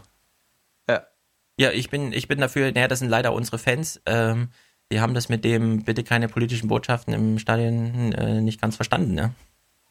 Meine, der, der, DFB hat, als er mal in St. Pauli hat trainieren lassen, die Nationalmannschaft, in St. Pauli prangt über einer Tribüne kein Fuß bei den Faschisten, so dass es von keinem Bild dieser Welt wegzuretuschieren ist, weil es einfach all, allumfassend präsent ist im Stadion. Das hat der DFB bei einem Training verhängen lassen. Aus dem Grund, weil er gesagt hat, keine Politik im Fußball. Ja, sie waren ein paar Jahre später wieder da, da haben sie es dann äh, gelassen, aber ehrlich gesagt, hätte es den Shitstorm da nicht gegeben, hätten sie es wieder gemacht. Und das ist doch eigentlich grotesk. Ja, das ist auf zwei Ebenen. Also ich finde, die Botschaft ist richtig. Ja, also Faschisten haben nirgendwo was zu suchen, auch nicht im Fußballstadion.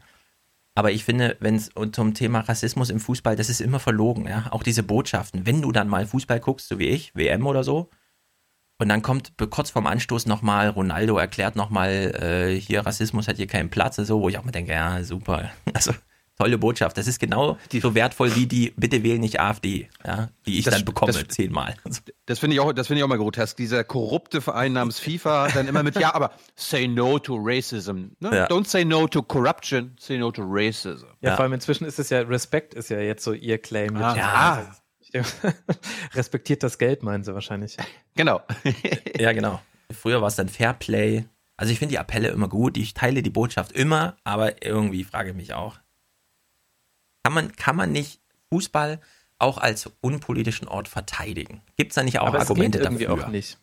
Glaub ich auch nicht. Natürlich gibt es Argumente dafür, aber es, es funktioniert auch nicht allein, weil es so ein emotionaler Gesprächsgegenstand ist. Also ich hatte beruflich damit zu tun, äh, Kommentare von Nationalmannschaftsfans zu moderieren über einen ganzen Zeitraum, auch unter anderem die WM 2014. Und da hast du diese Radikalisierung in der Gesellschaft, die hast du daran wunderbar ablesen können. Es gab immer schon die Leute, die gesagt haben, warum singt Mesut Özil die Nationalhymne nicht mit? Ähm, das ist nicht meine Nationalmannschaft. Und das hat immer mehr zugenommen. Das heißt, auch von, von draußen wird der Fußball ständig für alles politisiert und die Politiker selber nutzen ihn ja auch ständig. Es gibt keinen Politiker, der, Martin Schulz hatte ungefähr vier unterschiedliche Lieblingsvereine im Bundestagswahlkampf. Also, Und er kennt glaub- alle. ja. Ich meine, es wäre natürlich schön, wenn, wenn man auch mal was Unpolitisches in seinem Leben hätte, aber vielleicht sind das halt auch gerade einfach die falschen Zeiten dafür. Nun gut, ähm, wir, wir steigen mal ein in das, was wir uns vorgenommen haben. Äh, Max, Ja. ähm, du, du hörst ja auch den Aufwachen-Podcast. Ja. Ne? Und äh, du kennst ja, was so Politiker sagen und wie sie sprechen.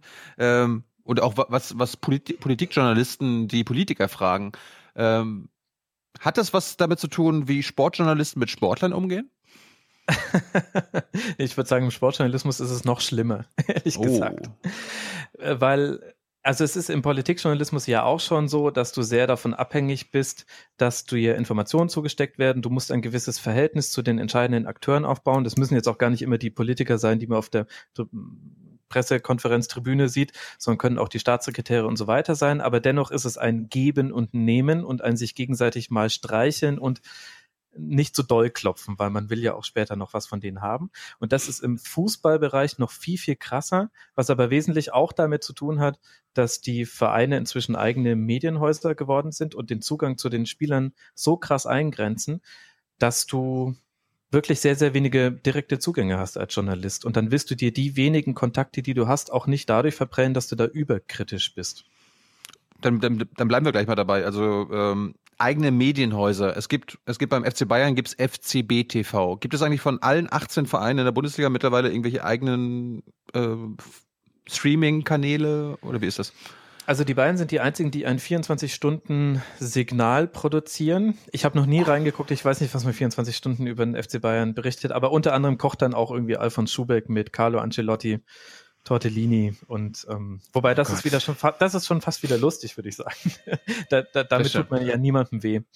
Ähm, aber jeder Verein hat äh, quasi seinen eigenen YouTube-Kanal und sein eigenes ähm, Videoportal, wo du gegen Zahlung von Kohle dann eben nochmal Highlights der Spiele sehen kannst oder eben exklusive Interviews. Und immer mehr setzt es ein, dass die Vereine diese Kanäle für exklusive Meldungen und Interviews verwenden, die du sonst nicht kriegst.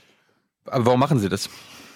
Naja, weil sie dann die Fragen bestimmen, bestimmen, wie der Spieler ausgeleuchtet ist, welche Antwort gesendet wird und äh, sich alle gegenseitig äh, sicher sein können, dass sie sich lieb haben. Es gab eine sehr, sehr, äh, ja, fast schon sinnbildliche Szene zwischen Uli Hoeneß und einem FCB-TV-Reporter, der ihm nach einem Spiel mal sinngemäß gefragt hat, ja, Herr Hoeneß, äh, warum waren das jetzt nicht so doll in der ersten Halbzeit? Und da hat Hoeneß hat aufs, aufs Mikrofon hat geguckt und hat gesagt, Sie, Sie sind von FCB TV, Sie sind doch von uns.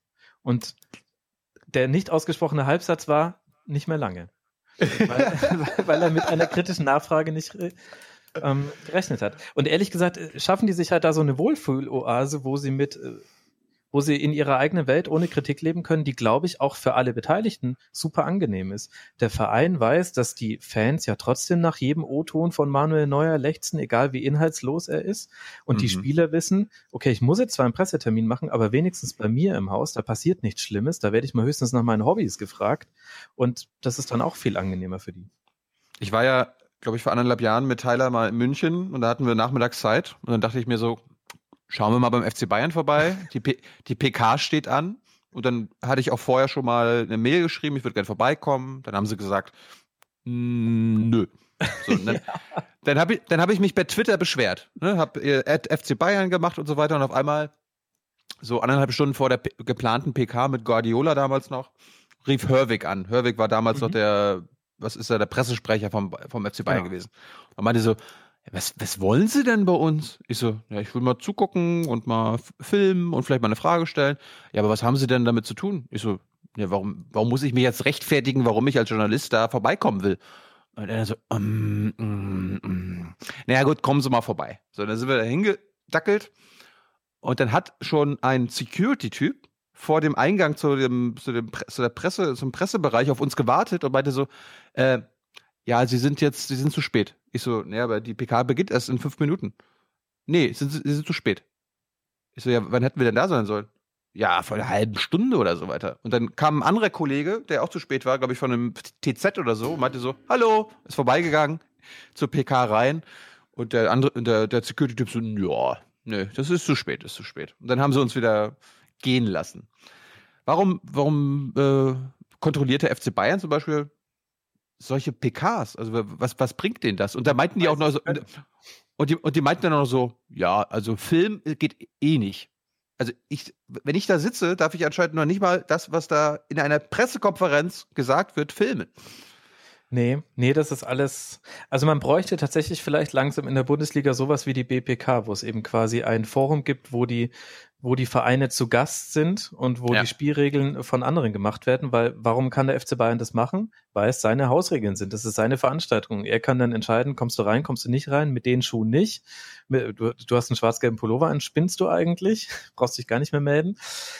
Deswegen kann es der FC Bayern machen. Und warum tun sie es? Weil sie natürlich kontrollieren wollen, wie über den FC Bayern berichtet wird. Es ist, es wird ja eine Scheinwelt aufgebaut im Fußball, äh, in der die Vereine sagen, alles ist fantastisch und alles ist ganz toll und die Medien auch in so einer komischen Zwischenhaltung sind. Also du kannst dir nur mal die Vorberichterstattung, na, oder wobei mach's nicht, aber man könnte sich die Vorberichterstattung auf Sky zum Beispiel mal angucken vor Bundesligaspielen. Da merkst du, dass wir die in so einem ständigen Zwiespalt sind zwischen, also eigentlich müssten wir jetzt auch mal journalistisch nachhaken, aber auf der anderen Seite wollen wir ja jetzt auch den, den Leuten das Produkt nicht schlecht reden. Und dann mhm. reden die vor einem Samstagabend Topspiel Werder gegen den HSV, bei dem jeder jeder Fußballfan, der ein paar Spiele von denen gesehen hat, weiß, das könnte echt schlimmer als der 30-jährige Krieg werden, vom ästhetischen her, und tun so, als wäre das das Spiel des Jahrhunderts. Einfach, weil sie, sie wollen ja, dass die Leute dranbleiben. Das ist Topspiel, das B-Win-Topspiel oder so. Ja, aber ähm, du hast ja jetzt eben auch schon in so einem Halbsatz gesagt, du hast noch nie in diese 24 Stunden Live-Berichterstattung beim FC Bayern reingeguckt. Und ich sehe auch bei Instagram, die haben alle Millionen Follower und so, ja, also niemand hat so viel Follower bei Twitter und so wie, was weiß ich, Schweinsteiger und so.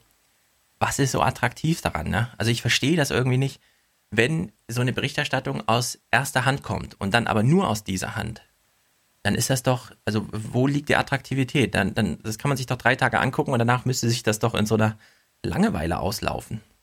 Und, und, und äh, ich möchte anschließen, also ich meine, sonst Instagram und YouTuber, die sind ja eigentlich nur beliebt, die werden ja groß, weil sie so authentisch sind, ja, weil, weil sie, weil mhm. sie Menschen sind wie wir. Unterstelle ich ja. mal. Das würden, das würden viele junge Leute sagen, ja, der YouTuber, der ist genauso wie ich und so. Das ist ja bei Fußballern genau das Gegenteil. Die dürfen ja wahrscheinlich gar nicht authentisch sein. Die müssen ja immer marketinggerecht äh, und vereinsgerecht äh, sich äußern, brandsafe sich äußern. Ja. ja, was ist so attraktiv daran? Ja, es ja, ist nochmal, also es sind jetzt zwei, zwei zusammenhängende Fragen. Ihr müsst das Ganze verstehen als ein Unterhaltungsgeschäft. Das ist äh, sowas wie Wrestling oder sowas wie eine Daily Soap. Das ist Entertainment. Und die Leute, die Fußballfans hm. sind, sind zum großen Teil quasi Entertainment-Fans. Die sind Fans der Stars. Das ist ein großes Problem für die Vereine, dass viele Einzelspieler fast höhere Reichweiten haben als die einzelnen Vereine. Und wenn der Zugang zu diesen Stars sehr eingeschränkt ist, also sprich, du liest zum Beispiel nirgendwo ein Exklusivinterview mit Manuel Neuer und es gibt vielleicht mal irgendwie einen kleinen Schnipsel hier, einen kleinen Schnipsel da, aber nur bei FCB TV habe ich den mal zehn Minuten im privaten Gespräch, wo mal richtig rauskommt, Mensch, der isst gern Nudeln und äh, hat seine Freundin da und da kennengelernt und äh, er freut sich, dass das Training jetzt wieder losgeht und hofft, dass er bald nicht mehr verletzt ist. Das sind auch Informationen, die ich nicht brauche, deswegen gucke ich da nicht rein, deswegen kann ich mir das erlauben, obwohl ich mich Fußballjournalist nennen möchte, da nicht reinzugucken. Aber für die Fans sind das die eigentlichen Informationen. Ja, aber das hast, ist ein Unterhaltungsbetrieb. Hm. Aber hast du da Einblick? Ich stelle mir das immer so ein bisschen.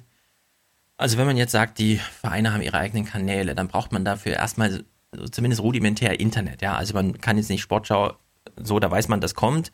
Man müsste sich eine App aufs Handy laden. Ich habe immer so äh, den Verdacht irgendwie, deswegen glaube ich auch, das läuft sich über, also langsam, aber es läuft sich über Jahre auch so in die Leere. Du hast eine sehr hohe Resonanz bei so internetaffinen Leuten, die nämlich sehr viel Zeit haben, weil sie noch in die Schule gehen, auf dem Schulhof nachmittags. Also junge Leute, die aber im Grunde 5,80 Euro im Jahr ins Stadion bringen, ja. Die Leute, die äh, 300 Euro im Jahr ins Stadion bringen, die nutzen das alle nicht. Die folgen Sebastian Schweinsteiger auf Twitter nicht, ja, mit ihren 45 Jahren, sondern die wollen dieses angekumpelte hier und so. Ja, also dieses Samstagerlebnis, für die ist das nicht so eine Dauerbeschallung und wenn dann auf anderen Kanälen. Also ich glaube, das ist eine ganz große Inkompatibilität, wie die Vereine eine Social Media Publikumschaft aufbauen und wo eigentlich die Geldströme bislang die letzten Jahrzehnte lang flossen. Weil ich glaube schon, dieses Publikum braucht ARD Samstagabend, kurz vorm Abendessen, ja. Also nicht so als Dauerbeschallung, sondern abends, wenn eh klar ist, die Familie sitzt beisammen, vielleicht kommt der Sohn noch mal aus der Ferne an und so, ja, und bevor es Abendessen gibt, guckt man gemeinsam Sportschau. Aber das ist eben ein ganz anderes Publikum, eine ganz andere Ansprache als jetzt das, was die Vereine da irgendwie selber machen. Hm, also da habe ich zwei Gedanken zu. Der eine ist, dass ich glaube, du unterschätzt so ein bisschen die, die Online-Fähigkeit auch von älteren Bevölkerungsgruppen und ich würde sagen. Ja, nicht die Fähigkeit, die Lust. Ja, weiß ich nicht. Also zumindest ist es so, dass die, die wichtigen, die wichtigen Zielgruppen, wenn du, ich äh, hänge ja leider auch noch im Marketing mit drin beruflich. Ich kann ja noch nicht ganz von meinem Podcast leben. Und da ist die eine Käufergruppe, die du immer haben willst, also neben den Double Income No Kids, äh, das ist natürlich so die Goldgrube für alle, sind die wichtigen, sind ja die Millennials. Und zwar nicht nur die X, sondern die Y, wahrscheinlich bald auch die Z-Millennials. Warum? Also wir, also wir. Weil das, weil das die, ja, wir, wir sind nämlich fast schon, ja, es kommt drauf an, es gibt verschiedene Millennial. Ah, Jahrgang 95 und, jünger, meinen wir jetzt. Der heiße Scheiß sind eigentlich jetzt die 16-Jährigen. Naja. Genau, also ab, ab 2000, das ist gerade die, wo okay. du hinterher bist, weil alle Studien sagen, das wird mal die finanzkräftigste Generation überhaupt sein. Ich kann, ja, kann mir das ehrlich gesagt nicht so ganz erklären. In 15 Jahren und wir wissen gar nichts über in 15 Jahren. Das ist wieder so Studienschreiberei. Ja, aber, aber die machen jetzt schon einen krassen Revenue. Also geh mal, geh mal ins Stadion. Ich meine, du warst da jetzt nur einmal in den letzten fünf Jahren, aber jeder Familienvater, der im, im Stadion ist oder jeder, keine Ahnung, Patenonkel oder Patentante, die ihre Patentochter oder Sohn mitnimmt, die kommen nicht am Merchandising-Stand vorbei. Die haben alle eine Tüte in der Hand und die haben dafür nicht unter 80 Euro Minimum eingekauft, weil es gibt ja nichts mehr für 80 Euro. Also ist ja alles wahnsinnig teuer geworden. Das heißt, die Finanzströme sind schon auch jetzt da, auch bei den Leuten, die man da nur so halb anspricht, über ihre Kinder vielleicht. Und dann darf man auch nicht vergessen, das zählt jetzt nicht für alle Bundesliga-Vereine, aber definitiv für Bayern, Dortmund, Schalke noch in Abstufungen und den VfL Wolfsburg interessanterweise wegen VW. Für die sind die deutschen Fans ehrlich gesagt ganz egal. Denen geht's nur noch um die internationalen Fans, weil da können oh. sie noch neue Revenues äh, ähm, erzielen. Die Katar, Katar, Katar. Nee, da geht's ja, die, also die Massenmärkte du, du Asien schon so, an der ne? Follower-Struktur. Die Bayern haben, glaube ich, ähm, die haben über Ach Gott, also 40 Millionen Facebook-Fans und insgesamt sind es, was weiß ich, wie viele ähm, Millionen Fans, die die über ihre sozialen Netzwerke erreichen. Die sind insgesamt in, ich glaube, 34 äh, sozialen Netzwerken. Das ist unglaublich. Und so sechs bis acht Prozent sind überhaupt nur deutsche Fans. Der Rest sind alles internationale Fans. Also zu den Und- kleinen deutschen Fans, die Millennials, die 16-Jährigen, da liegt ein krasser, krasser Fehlschluss von den Vereinen drin. Klar, das ist genau wie mit den Mieten in den Großstädten, ja. das bezahlen die Eltern. Also Jahrgang 55 und so, die bezahlen für die.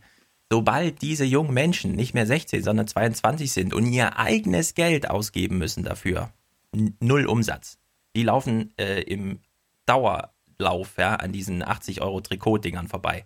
Niemand, der sein eigenes Geld verdient, ja, und zwar relativ spät im Leben, sodass es dann wirklich ne- einen Unterschied macht, kauft sich ja dann noch so ein, also man, die Kinder, die noch von ihren Eltern abhängig sind und ein Weihnachtsgeschenk brauchen, okay, aber die werden nicht äh, kaufstark. Ja, also das, ich, ich glaube, also jetzt ganz spontan gesagt, weil es aus vielen ähnlichen Bereichen, es ist genau wie ähm, bei der Rockmusik, ja.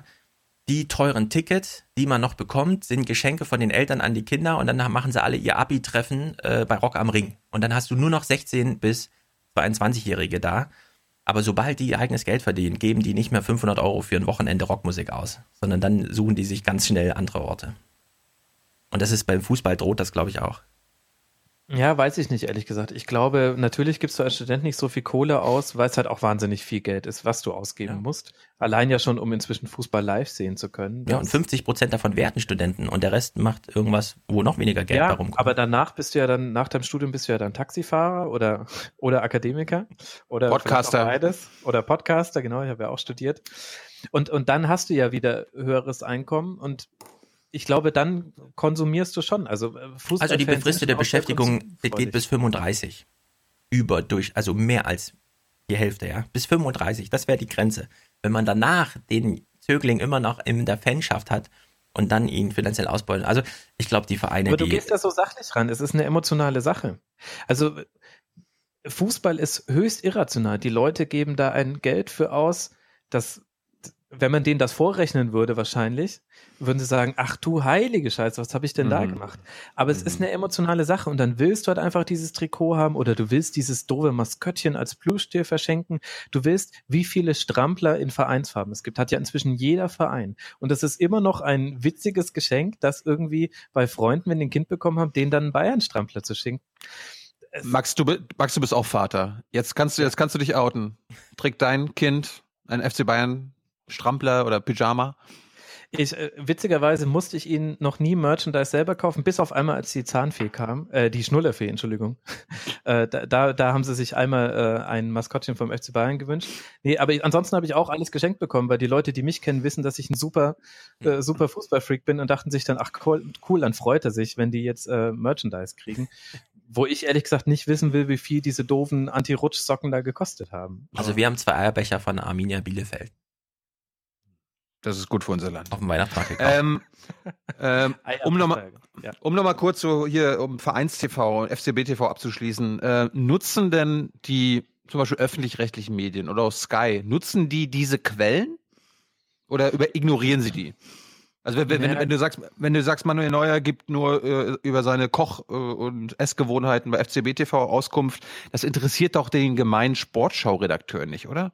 Nein, aber was ich schon immer wieder sehe, ich glaube, sie versuchen, soweit es geht, zu vermeiden, dann auch unterschiedlich, je nachdem, welchen Anspruch die eigene, äh, die Redaktion hat. Aber für Schnittbilder sehe ich das immer wieder, dass jetzt auch äh, Vereins TV-Filmaufnahmen genommen werden. Oder zum Beispiel, gängiges Beispiel ist auch Champions League-Auslosung und dann kriegen die Redaktion dieses Landes eine E-Mail, wo drin steht, hier, sie können ähm, Philipp Lahm, Xabi Alonso, also ist jetzt ein Beispiel aus der letzten Saison und Thomas Müller haben sich geäußert. Sie können die O-Töne hier runterladen und da ist halt das FCB TV äh, Siegel mit drin. Und sowas äh, taucht schon immer wieder auf. Jetzt bei Sportschau nicht. Die versucht schon alles mit eigenem Material zu machen, aber viele andere, kleinere Redaktionen, die halt auch nicht die Ressourcen haben, die greifen da schon drauf zurück.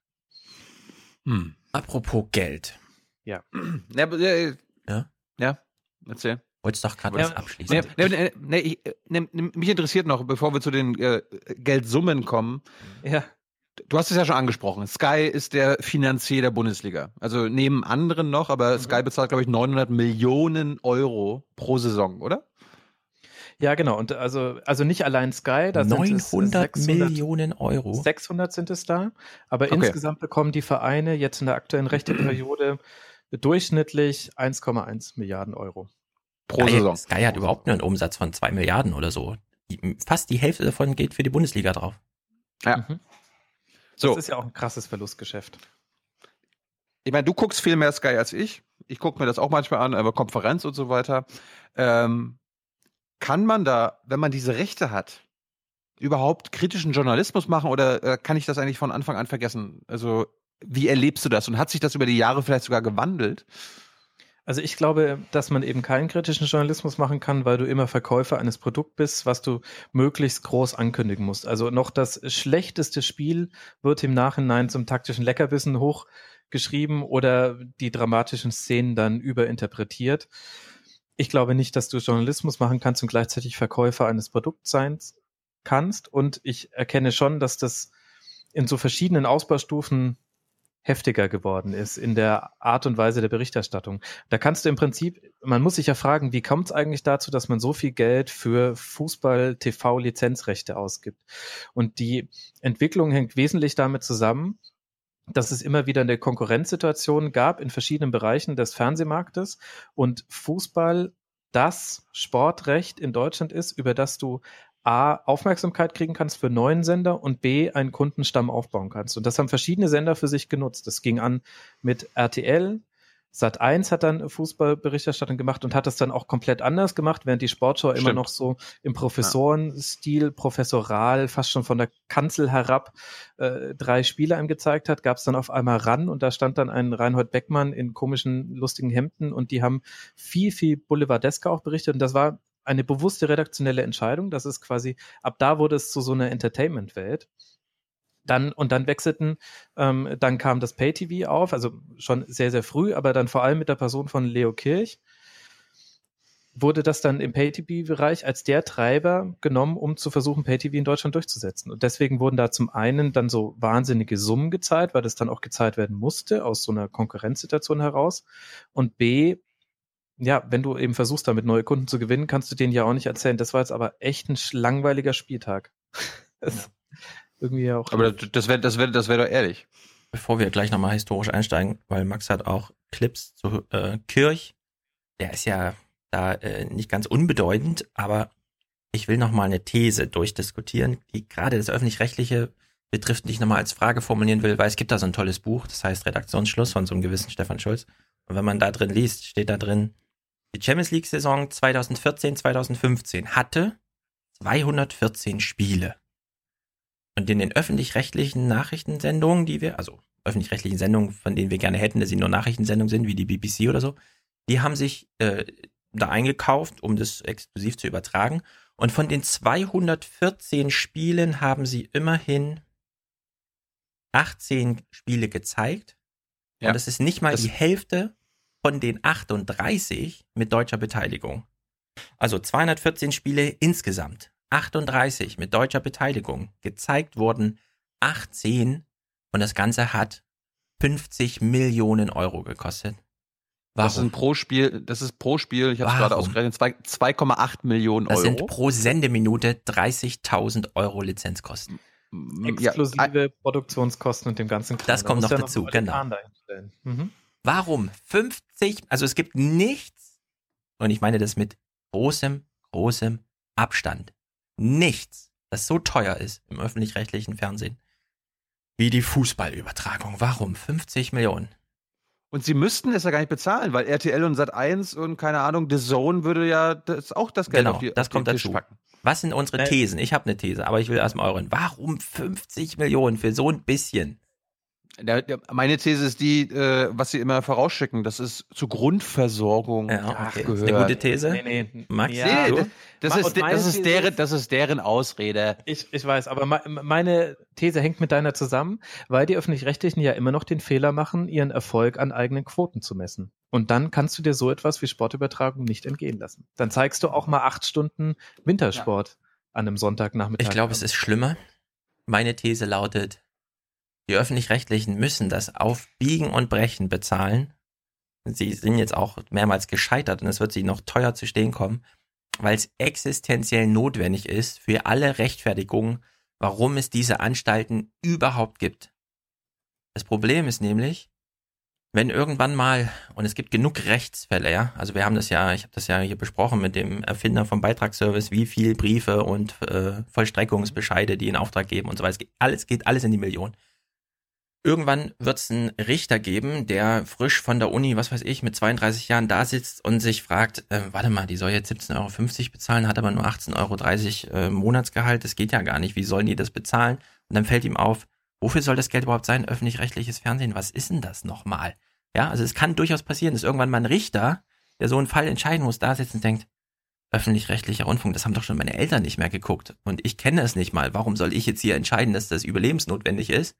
Und das Einzige, was das öffentlich-rechtliche Fernsehen rettet, ist zu sagen, aber bei uns kommt doch Fußball, bei uns kommt doch Olympia. Und der ja? Musikantenstadel. Auf nichts. Also das ist das Einzige, auf das die Leute nicht verzichten können und der Richter dann auch nicht sich gegen den Mainstream stellen kann. Ja? Aber diese Sportberichterstattung beziehungsweise die Sportübertragung ist das einzige, das letzte Existenzrechtfertigungsding, was die öffentlich-rechtlichen noch haben. Meine These.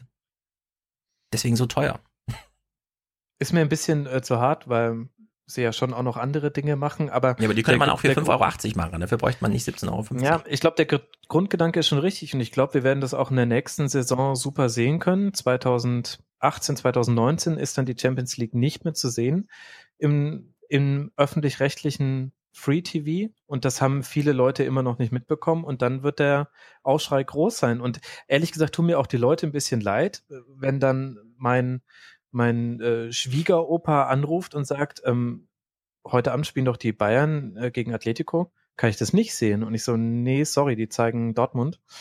Ka kannst du leider nicht sehen. Und mhm. weil ich dir jetzt auch nicht erklären kann, wie du dir das Internet in dein Haus holst, du hättest zwar einen Laptop, aber du kriegst ihn nicht mehr an, bist du quasi davon ausgeschlossen. Und das wird nochmal, das wird nochmal richtig wehtun. Aber vielleicht gehört es auch dazu, weil es ist halt auch ein vollkommen überdrehter Markt in allen Belangen. Und ich weiß auch ehrlich gesagt nicht, wo da die Grenze sein soll in diesem, also es sind unglaublich Geldströme, die in den Fußball reinfließen und inzwischen kannst du im Fußball Renditen erzielen, die nur noch mit Rauschgifthandel zu vergleichen sind. Also da kann ich das Buch, ja, ich kann das Buch Football League sehr empfehlen von Raphael Buschmann und Michael Wutzinger, ähm, die ja eben diesen sehr, sehr viele Daten von einem Whistleblower oder wahrscheinlich mehreren Whistleblowern bekommen haben. Und seitdem wissen wir zum ersten Mal, wie so Vertragskonstrukte im Fußball aussehen, die ja auch vollkommen intransparent sind.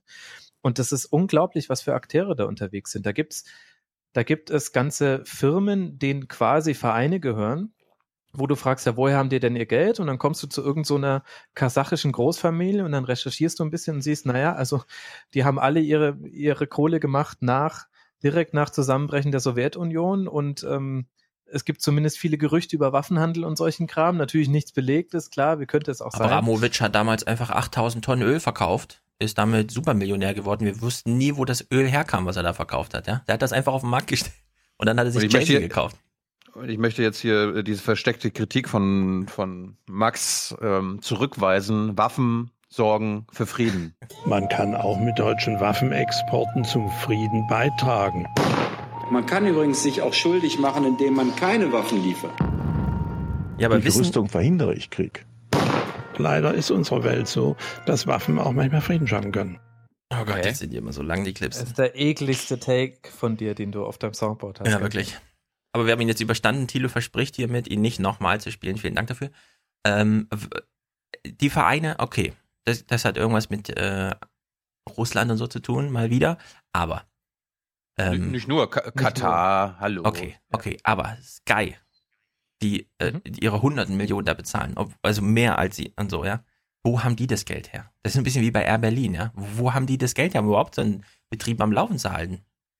Was ist deren naja, Geld? Also, also Sky, Sky, Sky gehört ja jetzt Murdoch, oder? Gehört zur Mördergruppe, genau. Ja. Und, und war eben früher von Leo Kirch. Und mhm. der hatte die Kohle letztlich nicht. Der hat äh, mutmaßlich da alles, was er hatte und alles, was er auch in Bürgschaften bekommen hat, reingesteckt und hat es nicht zum Refinanzieren gebracht. Und dann werden sich ja vielleicht auch noch einige Hörerinnen und Hörer dran erinnern, ist ja auch mit Zusammenbrechen des äh, Kirchimperiums hat auch die Bundesliga ganz schön äh, durchatmen mussten. Die hatten ganz schön Schnappatmung, weil die anstelle der versprochenen, ich glaube damals waren es um, um die 340 Millionen Euro, die sie kriegen hätten sollen pro Saison, allein von Sky, stand da auf einmal eine dicke schwarze Null und sie dachten sich, oh, oh, was machen wir denn jetzt? Und äh, das heißt, eigentlich ist das immer noch nicht refinanzierbar. Und jetzt gehört Sky eben zu so einer riesigen Gruppe. Ich meine, im Grunde gehören hier fast alle Medienbetriebe, wenn man inzwischen näher hinguckt, irgendwie Einzelpersonen, die unglaublich viel Geld haben. Das Zone mit Perform gehört ja auch einem US-Milliardär, der 16 reichste Mensch der Welt, der auch aus der Ukraine oder Russland kommt. Und ehrlich gesagt, ich habe versucht herauszufinden, woher hat er eigentlich seine Kohle. Naja, es gehören ihm irgendwelche Minen in Russland und in der Ukraine und so weiter und so fort. Wow. Ja, aber es gibt halt einfach so wenige Menschen, das wisst ihr ja, die, die wahnsinnig viel Geld haben und für die sind das ja auch so eine Art Spielzeuginstrumente fast. Also Kirch hatte ja noch fast so eine Mission dahinter mit seinen Verstrickungen in der Medienwelt und in der Politik. Aber für so Oligarchen ist das, glaube ich, so ein Ding, das nimmt man halt mal mit. Es ist ein wahnsinnig guter Markt, bei dem man gut Geld verdienen kann. Man kann da sehr gut auch für zweifelhafte Dinge Werbung machen. Also wenn ein aserbaidschanischer Staatskonzern Hauptsponsor der Europameisterschaft ist und dann ganz komischerweise dann nach der Europameisterschaft, die haben dafür, glaube ich, 80 Millionen gezahlt und komischerweise ein Jahr später wird entschieden, es finden auch Spiele für die in ganz Europa stattfindende Europameisterschaft 2020 auch in Baku statt. Tja, könnt, hm, weiß Das, nicht. das, ist, das ist der europäische Gedanke, ja? Ja, genau, der ist ja auch in Aserbaidschan besonders groß, der europäische Gedanke. Ja, ich meine, wie schmutzig ist das eigentlich wirklich alles? Also wir haben ja auch schon mit Weinreich und so, das ist ja, also Man steigt auch nicht mehr durch und das große Ja. Problem ist, die Leute können es auch nicht mehr hören. Also das sehe ich auch im Rasenfunk. Ich versuche auch solche Themen zur Sprache zu bringen. Ich habe zum Beispiel schon vier Sendungen zu Doping im Fußball gemacht, obwohl immer noch die gängige Meinung ja ist, es bringt ja gar nichts. Was, was soll denn das bringen? Doping im Fußball Ist doch- gab es doch nie. Ist doch Mannschaftssport, ja, was soll das? Ja. Und ähm, die- die, die haben dann zwar schon ähnliche Aufrufe wie die Sendungen davor und danach, aber so richtig, also du kriegst immer aus demselben Lager dann Lob dafür, dass du dieses Thema auch behandelst, aber ehrlich gesagt ist, wollen es die Leute eigentlich nicht hören. Wenn ich jetzt eine Folge machen würde, Mats Hummels verrät mir, wie er seine Haare so hinbekommt, würde durch die Decke gehen. ja, da machen die alle einen Scholl. Das fand ich auch lustig irgendwie. Geht einfach mitten in der Sendung nicht mehr in die Sendung, weil der Thema Fußball, äh, weil Thema äh, Doping war, ja. Ja, Wahnsinn. Also es ist unglaublich. Widmen wir, widmen wir uns mal deinen Clips. Ähm, Ja, ist die Frage. Wo, womit wollen wir einsteigen? Das, äh, du hast gerade Leo Kirch angesprochen. Ja, ich habe mir die Leo Kirch-Doku Ende eines Mythos nochmal angeguckt in Vorbereitung hierauf, die allerdings aus dem Jahr 2001 ist. Es ist lustig, weil es ist quasi noch vor der Insolvenz und bevor die Deutsche Bank da den Stecker gezogen hat. Ach so, echt? Ein- Oh. Na dann. Ähm, die war sehr ausführlich, aber wenn ihr wollt, dann, also man kann an Leo Kirch, kann man ganz gut erklären, wie es in Deutschland dazu kam, dass die Bundesliga so viel Kohle kriegt. In anderen Ländern ist es anders. Dann könnten let's wir do da, it. Dann Let's könnt do ihr it. da reingucken. Gut, ich suche es mal heraus. Aus dem, was man sieht, aus dem, was man recherchiert, bekommt man das Bild eines einsamen Jägers, eines Menschen, wie es ihn früher im Wilden Westen manchmal gegeben hat, diese Leute mit ihren langen Staubmänteln, die noch einmal auszogen, die letzte Schlacht zu führen. Der ist ein, ein harter Kno Knochen. Ähm, Man wird nicht aus dem Nichts. Äh, Und äh, er kommt aus einfachen Verhältnissen. Und es hat ihm nicht ein reicher Vater oder ein reicher Onkel etwas mit auf den Weg gegeben. So ein Weg erfordert ein bestimmtes Profil, ganz von unten nach ganz oben. Auch die Fähigkeit, sich durchzusetzen. Auch vielleicht äh, kann man da nicht nur bestimmte Methoden einsetzen, sondern muss auch ja, die Ellenbogen gebrauchen können. Der hat ein unglaubliches Ellenbogen. Wissen. Äh, wenn ich zu ihm komme und sage, äh, die Straßen von San Francisco haben 122 Folgen, sagt er 123. Also das kann er sich bei seinem großen Unternehmen heute immer noch äh, merken und ist auch noch voll im Tagesgeschäft drin. Er hat sicher über seinen Charme, über seine unglaubliche Professionalität, er ist ja ein, ein absolut First-Class-Fachmann auf seinem Feld, er ist ein sehr guter Kaufmann, sehr viele Freunde gewonnen und es verstanden, diese Freunde auch in einer für ihn positiven Abhängigkeit zu pflegen. Das erinnert mich so ein bisschen damals, als Juventus Turin äh, in diesen Mega-Skandal gerutscht ist und so weiter. Kam irgendwie raus, naja, das dafür war im Grunde nur ein Typ verantwortlich, nämlich der Vereinschef, und der hat einfach 10.000 Telefonate im Monat gemacht. Was? Ja. Was? Echt? Das konnte danach niemand mehr aufdröseln. Nur er hatte das in seinem Kopf alles so gefühlsmäßig. Oh, ruft mal den an, Mhm. ruft mal den an. Und am Ende stand so das Ding irgendwie. Handys und so, genau. Ja, und so ist das bei Leo Kirch auch. Der hat immer den ganzen Tag nur mit irgendwelchen Leuten gesprochen. Ja, wobei das Interessante halt ist, es fängt schon alles damit an, dass er quasi einen Markt gesehen hat, wo es noch keinen Markt gab. Also Leo Kirch hat, er ist ja eigentlich, der hat ja eigentlich mit Sportrecht nur sekundär was zu tun. Er hat eigentlich Filmrechte eingekauft. Der ist nach Italien gefahren, hat sich äh, vier Filmrechte gekauft. Davon war ein, ein super Film mit dabei und hat die dann weiterverkauft ans öffentliche Fernsehen und hängt auch ganz wesentlich damit zusammen, dass die ARD damals, als die ARD gegründet wurde, wahnsinnige Probleme hatte, das Programm zu füllen. Und dann hat Leo Kirch eben die Filmrechte gehabt, die andere nicht hatten und hat von Anfang an ein sehr schlaues Geschäftsmodell gemacht, nämlich ich nehme mir ein oder zwei richtig gute Filme und pack da richtig viel Schrott dran und sag, du kriegst es aber nur im Paket. Ja. Und so ist der dann, so ist er groß geworden. Ja, das ist so Jeff Bezos-Style irgendwie. Guckt sich so an, ach, die Leute, die machen irgendwie, ach so, na dann, die wollen nicht so gern einkaufen, na dann verkaufe ich mal das, was, was man auch gut im Regal liegen lassen kann, Bücher. Das ist egal, ob sie es heute oder morgen kaufen, erstmal Versandhandel. Und dann hat er dieses Bücherding gemacht, ja. So ist das ja, Ja, auch. genau. Wir schauen mal weiter rein. Die amerikanische Szene des Rechtehandels ist ein Dschungel. Wir gehen nicht allein in diesen Dschungel. Wir brauchen da einen Pfadfinder. Das ist für uns Kirch. In den Chefetagen des deutschen Fernsehens geht es in dieser Zeit noch zu wie in Amtsstuben. Der Apparat ist schwerfällig, Entscheidungen dauern lange. Und so schafft es die ARD Wie nicht. heute. Warte mal, wollen die uns gerade sagen, das war damals so und ist heute nicht mehr so oder was? Äh, Fake News. Ja, ja. Das ist ja von 2001, damals war die Welt ja noch ganz anders. direkt in Hollywood einzukaufen.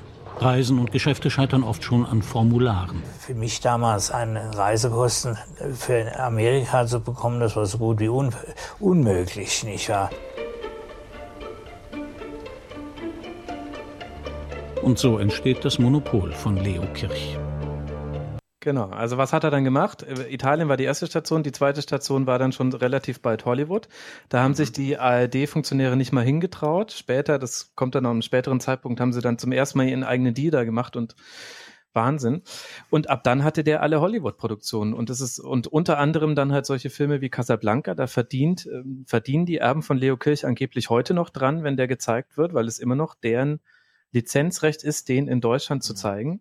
Und dann hat er halt richtig dicke Pakete gekauft und die erst an die ARD verkauft. Dann gab es irgendwann das ZDF kam mit dazu. Dann hattest du einen zweiten Player, auch ganz gut für einen Preis. Und ja, ich will nicht zu weit vorgreifen, da kommen wir gleich noch dazu. Aber es ist eigentlich Wahnsinn. Der hat wirklich einfach nur Ja. Filmrechte sich gekauft. Hatte erstmal nichts damit zu tun mit dem Rest.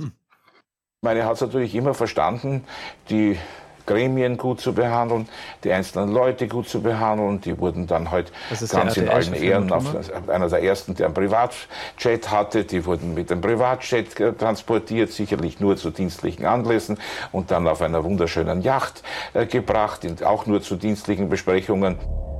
Bestechung kann Leo Kirch nie nachgewiesen werden. Das Spiel von Geben und Nehmen, der schmale Grat zwischen Geschäft und persönlichen Beziehungen, Charme und Insiderwissen, das ist das Erfolgsrezept des Leo Kirch. Ah, Dieter Thoma, wie sehr ich solche Leute auch vermisse irgendwie. Helmut Thoma, Äh, Helmut, RTL-Chef. Helmut, Helmut. Stimmt, wir haben gar nicht gesagt, für die, die es nur via Audio konsumieren, wen wir da alles gesehen haben. Also verschiedene Intendanten und Chefeinkäufer der öffentlich-rechtlichen. Ich finde, die hatten eine ganz prominente Besetzung in dieser Doku, deswegen mag ich die auch Ja. so sehr. Mhm. Ähm, die erzählen dann auch, dass unter anderem derjenige, der mit ihm dann immer die Dies für die ARD gemacht hat, äh, der war da mit Leo Kirch auf dem Oktoberfest und ging dann über das, äh, als schon alles abgestellt war, keine Achterbahn fuhr mehr und Leo Kirch hat zur Frau von dem Typen gesagt, sie müssen mal Achterbahn fahren.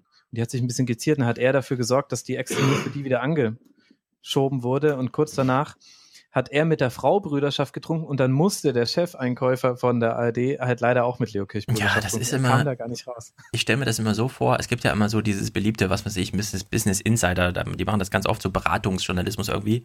Welchen Tipp würdest du dir selbst geben, wenn du nochmal von vorne und so weiter?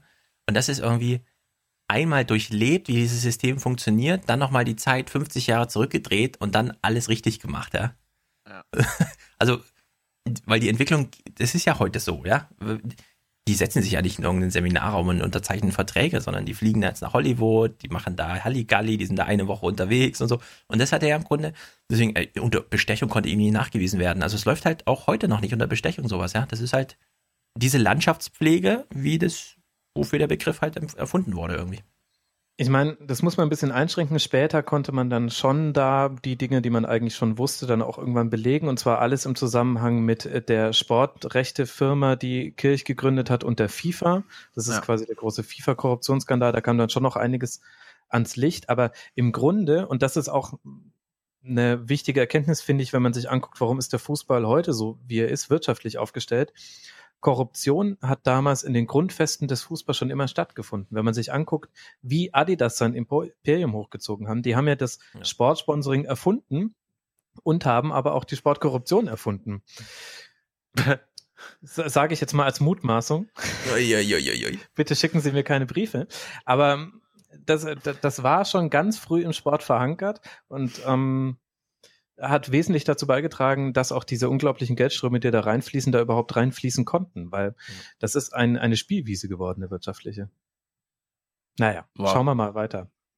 Kirch hat es natürlich mit Recht als einen gewaltigen Einbruch in sein Monopol äh, erkannt und hat äh, daraufhin da so, deswegen so heftig reagiert. Leo Kirch schießt sofort los, wenn, wenn er attackiert wird. Leo Kirch kann man nur dann verstehen, wenn man weiß, dass sein Lebensmuster ist, im Kampf gegen die anderen zu sein. Neues aus der ARD. Viele Zuschauer werden sich freuen.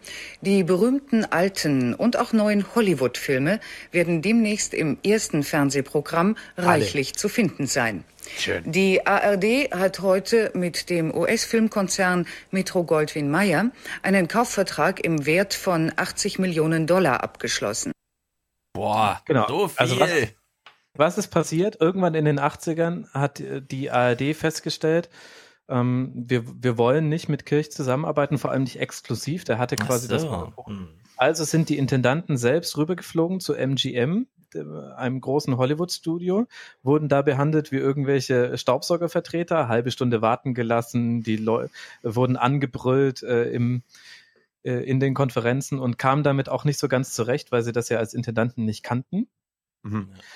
Und ich äh, kürze dann ab. Sie haben es aber tatsächlich geschafft, mit denen einen Deal auszuhandeln und nicht mehr über Leo Kirch Hollywood-Filme zu bekommen. Leo Kirch hat noch versucht, das zu verhindern, indem er die einzelnen Intendanten auf 140 Millionen US-Dollar verklagt hat, während sie noch da drüben verhandelt haben. Und zwar als Privatpersonen, persönlich haftend. Also er hat alle Hebel in Bewegung gesetzt, aber hat es nicht geschafft. Auf welcher Basis denn? Du, da, keine Ahnung, auf welcher Basis. Wahrscheinlich irgendwie andere getroffene Absprachen. Aber das eigentlich Interessante ist, dass er, also er hat da, es war so eine erste Niederlage, die ihn aber, die aber nur dazu geführt hat, dass er noch intensiver in andere Bereiche vorgegangen ist. Und es war auch nicht mal auf voller Linie eine Niederlage, weil das sehen wir, glaube ich, jetzt auch gleich auch noch. Der Bayerische Rundfunk hat trotzdem noch mal äh, bei ihm Filme gekauft. die Verknüpfungen in München sind da ja auch noch mal ein bisschen enger. Und das ZDF hat auch noch mal 200 Millionen D-Mark in Filme reingesteckt. Denn Leo Kirch will nicht nur seine Filme an Sat 1 verkaufen, er will die alleinige Macht beim Privatsender. Genau, also jetzt kommen wir quasi in den Bereich des Privatfernsehens und Leo Kirch war da wesentlicher Treiber. Das ehrlich gesagt, das ist auch nicht so ganz meine Generation, aber ich habe mir das auch alles erst anlesen müssen, dass er ja, er hatte ja mehrere Sender am Schluss und hat sich dann die Sender auch ganz bewusst als politisches Machtinstrument genommen. Und hier kommen jetzt dann auch Verknüpfungen zur Politik rein. Das sehen wir jetzt dann am Beispiel von Sat1, die echt mhm. interessant sind und wo dann später man noch einiges drüber erfahren hat, was dann doch eher pikant war, wie ich finde. Dazu muss er aber die Zeitungsverleger ausschalten. Es begann eigentlich von Anfang an äh, dieses Tauziehen und diese, diese Auseinandersetzung, die eben dann mit den Methoden von äh, Kirch geführt worden sind. Und es ist Kirch gelungen, Ende 86 die Oberhand äh, zu bekommen. Und von da an ist der ganze Sender auf der Linie von Kirch. Auf Linie bringen. Auch andere wittern ihre Chance. Antrittsbesuch vom damaligen Ministerpräsidenten Barschel beim neuen Privatsender. Schaut mal, wie lässig er mit denen umgeht. Er hatte das wirklich ganz gut drauf. noch einen guten Moderator. Wo fehlt's? Einen guten Moderator. So. Einen guten Moderator, ja. Also. Schlagfertig. Von Anfang an sitzt auch beim Privatfernsehen die Politik mit am Tisch. Die neuen Sender sind willkommene Konkurrenz zu ARD und ZDF. Politiker nehmen Einfluss. Was war in dieser Zeit für Sie der schönste Erfolg? Ja, das geht so nicht. Der hat ja noch nicht angefangen gehabt. Fang noch mal langsam an. Herr Bundeskanzler, Sie sind in diesen Tagen zwei Jahre im Amt. Was war in dieser Zeit für Sie das schönste Erlebnis? Ich glaube nicht, dass ich sagen kann, es gab in diesen schwierigen zwei Jahren das schönste Erlebnis. Und was war der schönste Erfolg für Sie? Ich glaube, das Wichtigste, was ich erreichen konnte, was mich persönlich am meisten berührt hat, war, dass es gelungen ist, durch eine große Anstrengung viele, möglichst viele Lehrstellen im letzten Jahr zu erreichen. Zwischen Helmut Kohl und Leo Kirch entsteht eine stillschweigende Allianz der gegenseitigen Unterstützung.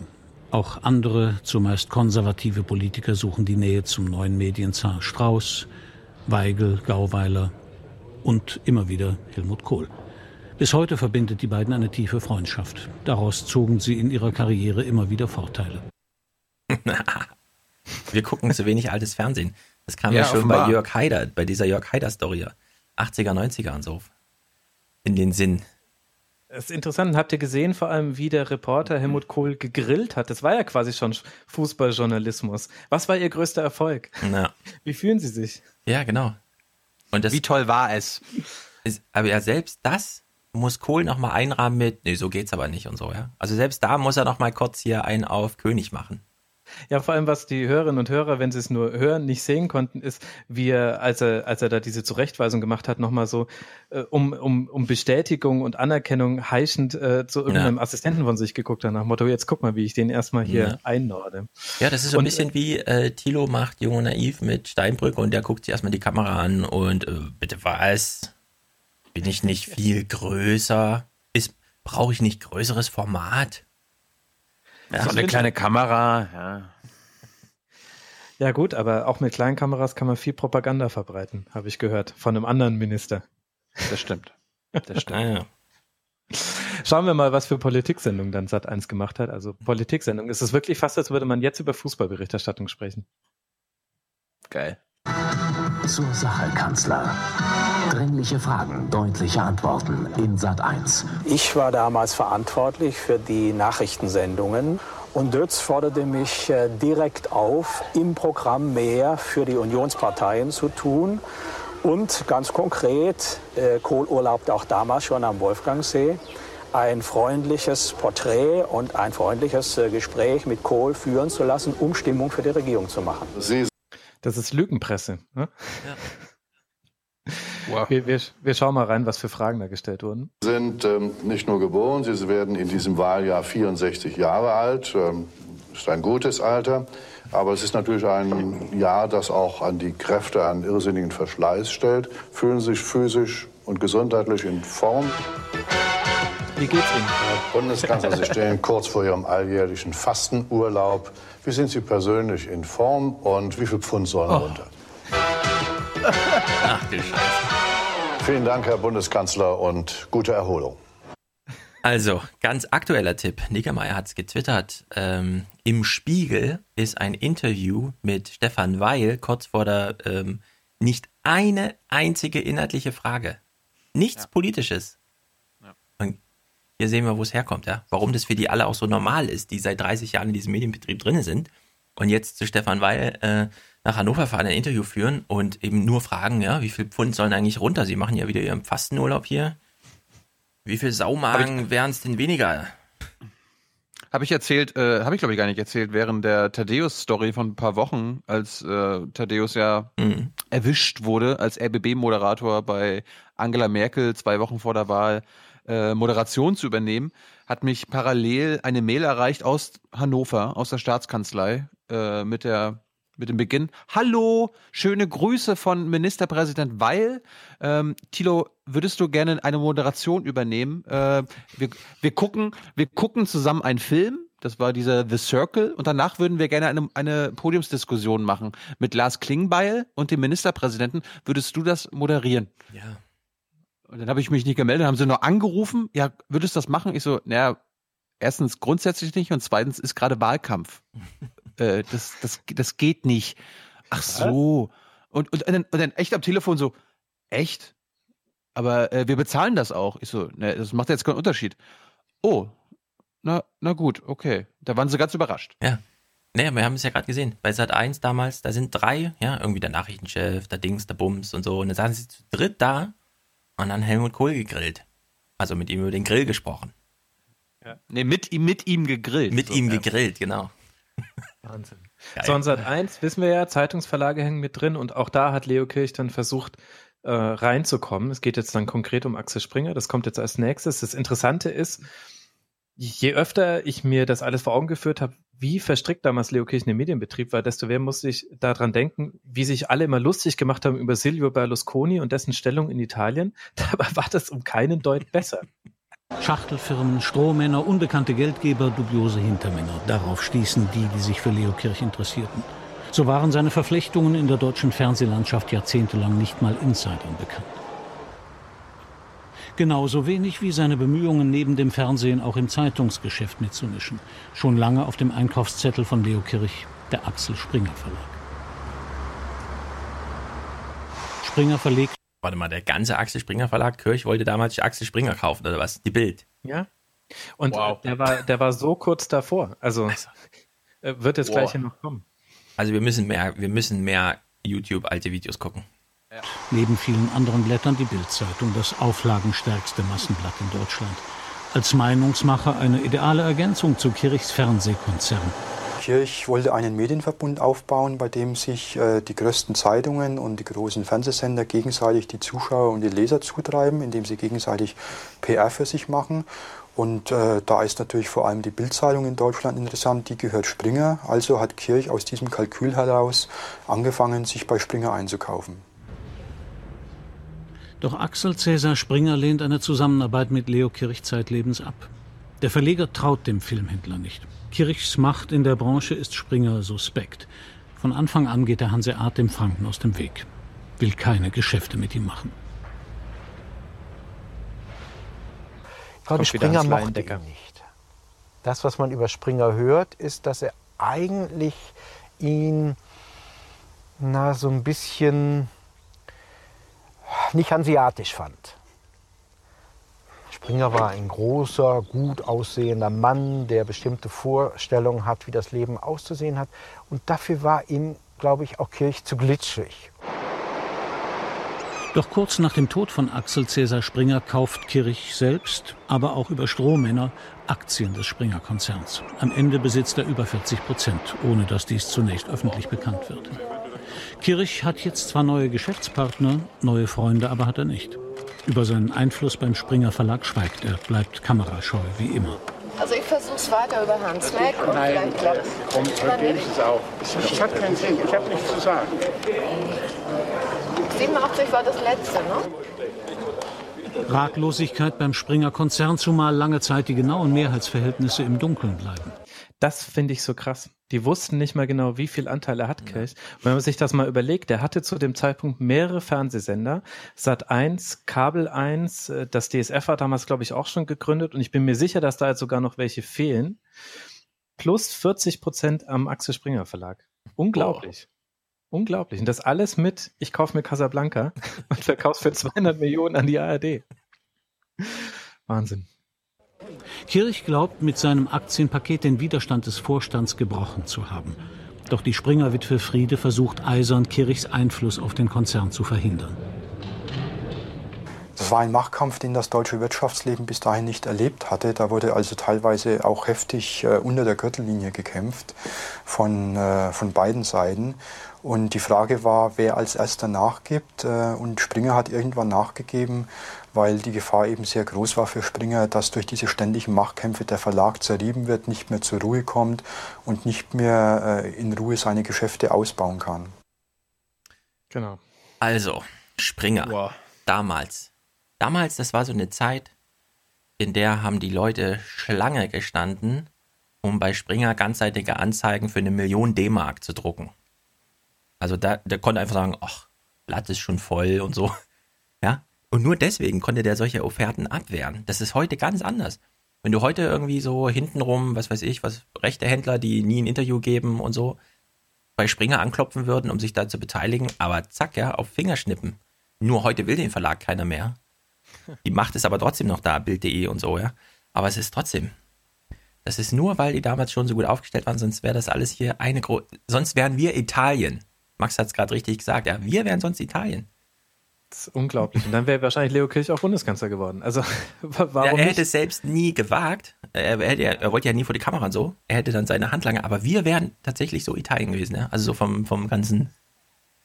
Weil in Italien kommt ja noch dazu, warum haben die in Italien so schlechtes Internet? Naja, weil die ganzen Medienagenturen einfach sagen, ach nee, hier, also wir drücken euch mal raus. Ja, wir, mach, wir machen hier Regierung, nur damit ihr kein Internet bekommt.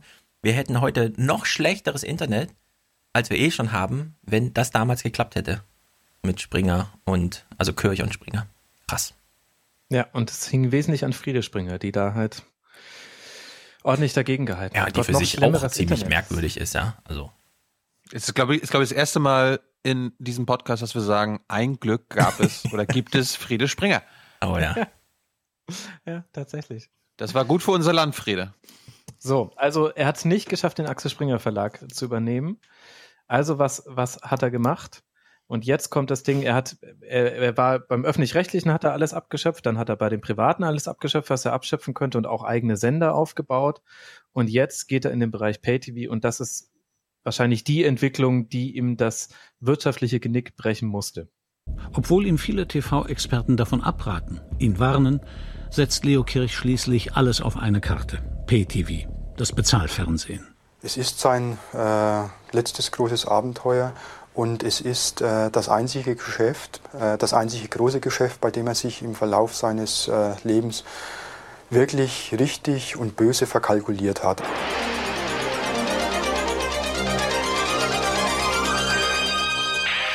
Herbst 1989. Der Startschuss für Leo Kirchs Bezahlfernsehen. Der Teleclub geht auf Sendung. Bei einer großen Party in München feiert man Kirchs neue Idee. Seine eigenen Filme sollen von nun an mit Hilfe seiner eigenen Decoder ausgestrahlt werden. Kirch investiert Milliarden in die neue Technik. Doch weder der Teleclub noch die Nachfolger Premiere und DF1 sind besonders erfolgreich. Zu teuer, zu kompliziert, das Programm nicht attraktiv genug. Die Abonnentenzahl liegt weit unter den Erwartungen. Also was braucht man? Man hat keine Abonnenten. Mhm. Fußballrechte. Inhalte. Ja. Genau. Und zwar den emotionalsten Inhalt, mit dem du es ködern kannst. Fußball und Formel 1 damals noch unter Schumacher. Genauso floppt Premiere World. Trotz Top-Filmen und Sport-Highlights. Kirch versucht alles. Er verlegt die etablierte Sat1 Fußballshow RAN von 18.30 Uhr auf 20.15 Uhr. Damit will Kirch neue Abonnenten für Live-Spiele auf Premiere World gewinnen. Die Fußballfans zeigen Kirch die rote Karte. Der ganz normale Fernsehzuschauer sagte, ich lasse mich von dem nicht vorführen. Ich lasse mir von dem noch nicht diktieren, ob ich für viel Geld einen Decoder kaufen soll. Die Werbeindustrie sagte, wir lassen uns von dem doch nicht vorführen. Wenn er die Zahlen nicht bringt, ist es nichts. Die Fußballvereine, die sich ihm an den Hals geworfen haben, natürlich auch sehr viel Geld bekommen, sagen plötzlich, oh, wenn er so weitermacht, schadet uns das. Der muss sofort auf die Bremse treten. Mhm. Also da erinnern sich vielleicht auch noch äh, viele dran. Ähm, Kirch hatte die Free-TV-Rechte bei Sat1 und die Pay-TV-Rechte bei Premiere und hat dann gesagt, okay, dann zeigen wir es in Sat1 einfach später, die Sportschau, nicht mehr um 18.30 sondern um 2015, also dann ran, in der Hoffnung, dass mehr Leute Abos abschließen. Hat er aber nur acht Spieltage lang durchgehalten, dann war der Aufschrei so groß, dass er es wieder vorziehen musste. Aber er hat es wirklich mit allen Mitteln probiert. Naja, wenn du es einmal bei RAN hast, du verlierst ja dann auch, also du gewinnst ja nicht nur Premiere-Publikum vielleicht, sondern erstmal verlierst du auf jeden Fall auch RAN-Publikum. Also er war sozusagen schon zu erfolgreich, er hat sich sozusagen selbst wegkannibalisiert. Ich meine, äh, die Gedanken, die Gedanken gibt es ja heutzutage immer noch, ne? Dass man, okay, äh, wir zeigen die Zusammenfassung der Live-Spiele zum Beispiel vom Samstag nicht mehr um 18 Uhr in der Sportschau, sondern erst, das darf erst abends im Sportstudio im ZDF laufen, ja, damit die äh, Fans nicht, sich nicht sagen, hm, ja, warum soll ich mir jetzt das live angucken? Ich, um 18 Uhr, wenn ich zu Hause sitze, kann ich mir die Zusammenfassung angucken. Und dadurch, dass die nicht mehr da sind, äh, entscheidet sich vielleicht jeder zweite Fan, naja gut, dann hole ich mir doch Premiere oder Sky, äh, damit ich nicht bis abends 22 Uhr warten muss. Das war ja der Gedanke dahinter, ne? Genau, aber da hat sich die Liga halt auch verbrannt und ja. deswegen ist heutzutage die Sportschau eine heilige Kuh. Das heißt, bei den aktuellen TV-Rechte-Ausschreibungen gab es das Paket, wo fix vorsah, um 18.30 gibt es Bundesliga-Highlights im Free TV. Hm. Obwohl natürlich Sky da sehr viel mehr für zahlen würde, wenn es das nicht gäbe. Aber warum hat es die Bundesliga gemacht? Zum einen, weil man ordentlich auf die Schnauze gefallen ist, als dann das ganze Kirchimperium zusammenbrach. Da habe ich dann auch gleich noch zwei Sachen mitgebracht. Und da hat die, ähm, haben die öffentlich-rechtlichen die Bundesliga auch quasi quersubventioniert. Und zum anderen, weil natürlich auch die Sponsoren sagen, Moment mal, das ist für mich ein deutlicher Unterschied, ob mein Verein und meine Bande, die ich da teuer gekauft habe, in der Sportschau läuft, bei was weiß ich wie viel Millionen Zuschauern oder halt bei PayTV, die haben aktuell nur drei Millionen Abonnenten, die gucken ja auch nicht alle gleichzeitig. Ja, eben. Mhm. Und deswegen auch dieser Bogenschlag zu dem, zu dem anderen von vorhin. Jetzt machen es die Vereine selbst.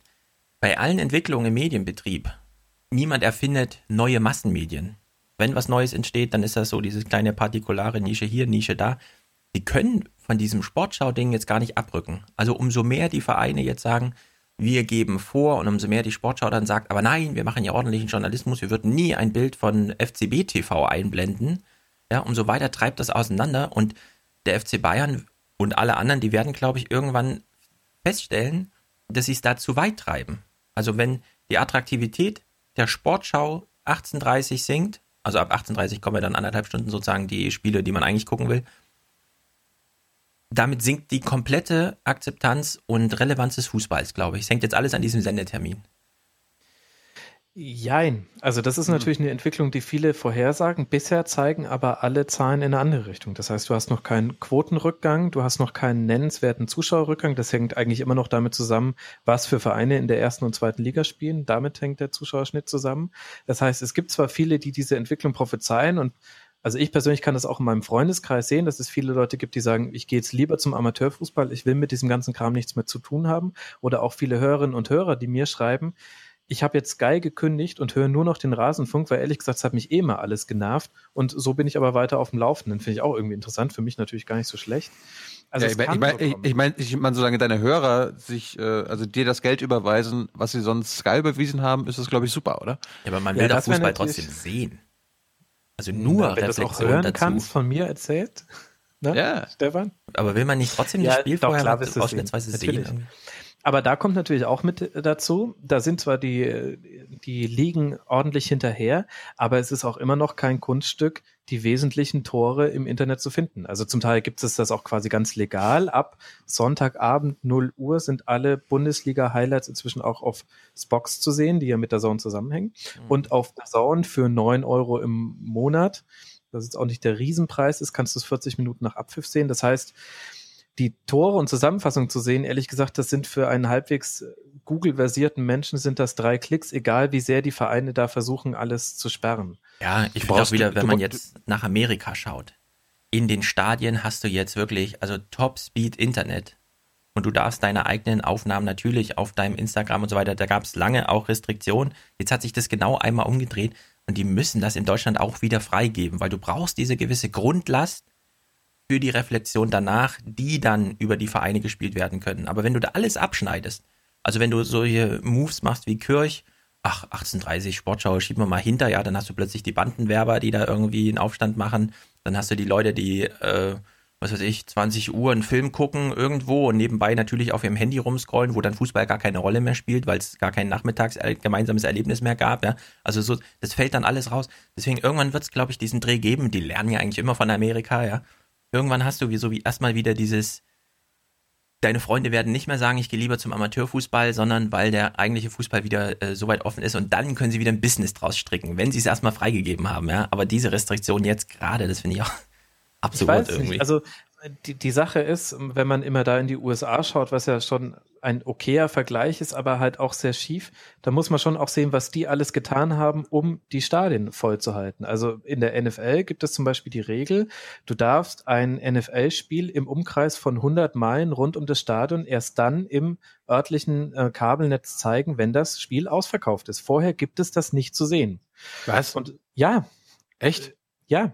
Wow. Also die haben von Anfang an bei der TV-Rechtevergabe darauf geachtet, dass die Stadien immer voll sind, weil sie wussten, das gehört mit zum Produkt mit dazu. Und wenn das Stadion nicht voll ist, dann dürfen das die Leute in dem Umkreis nicht sehen. Wir zwingen die Leute quasi ins Stadion.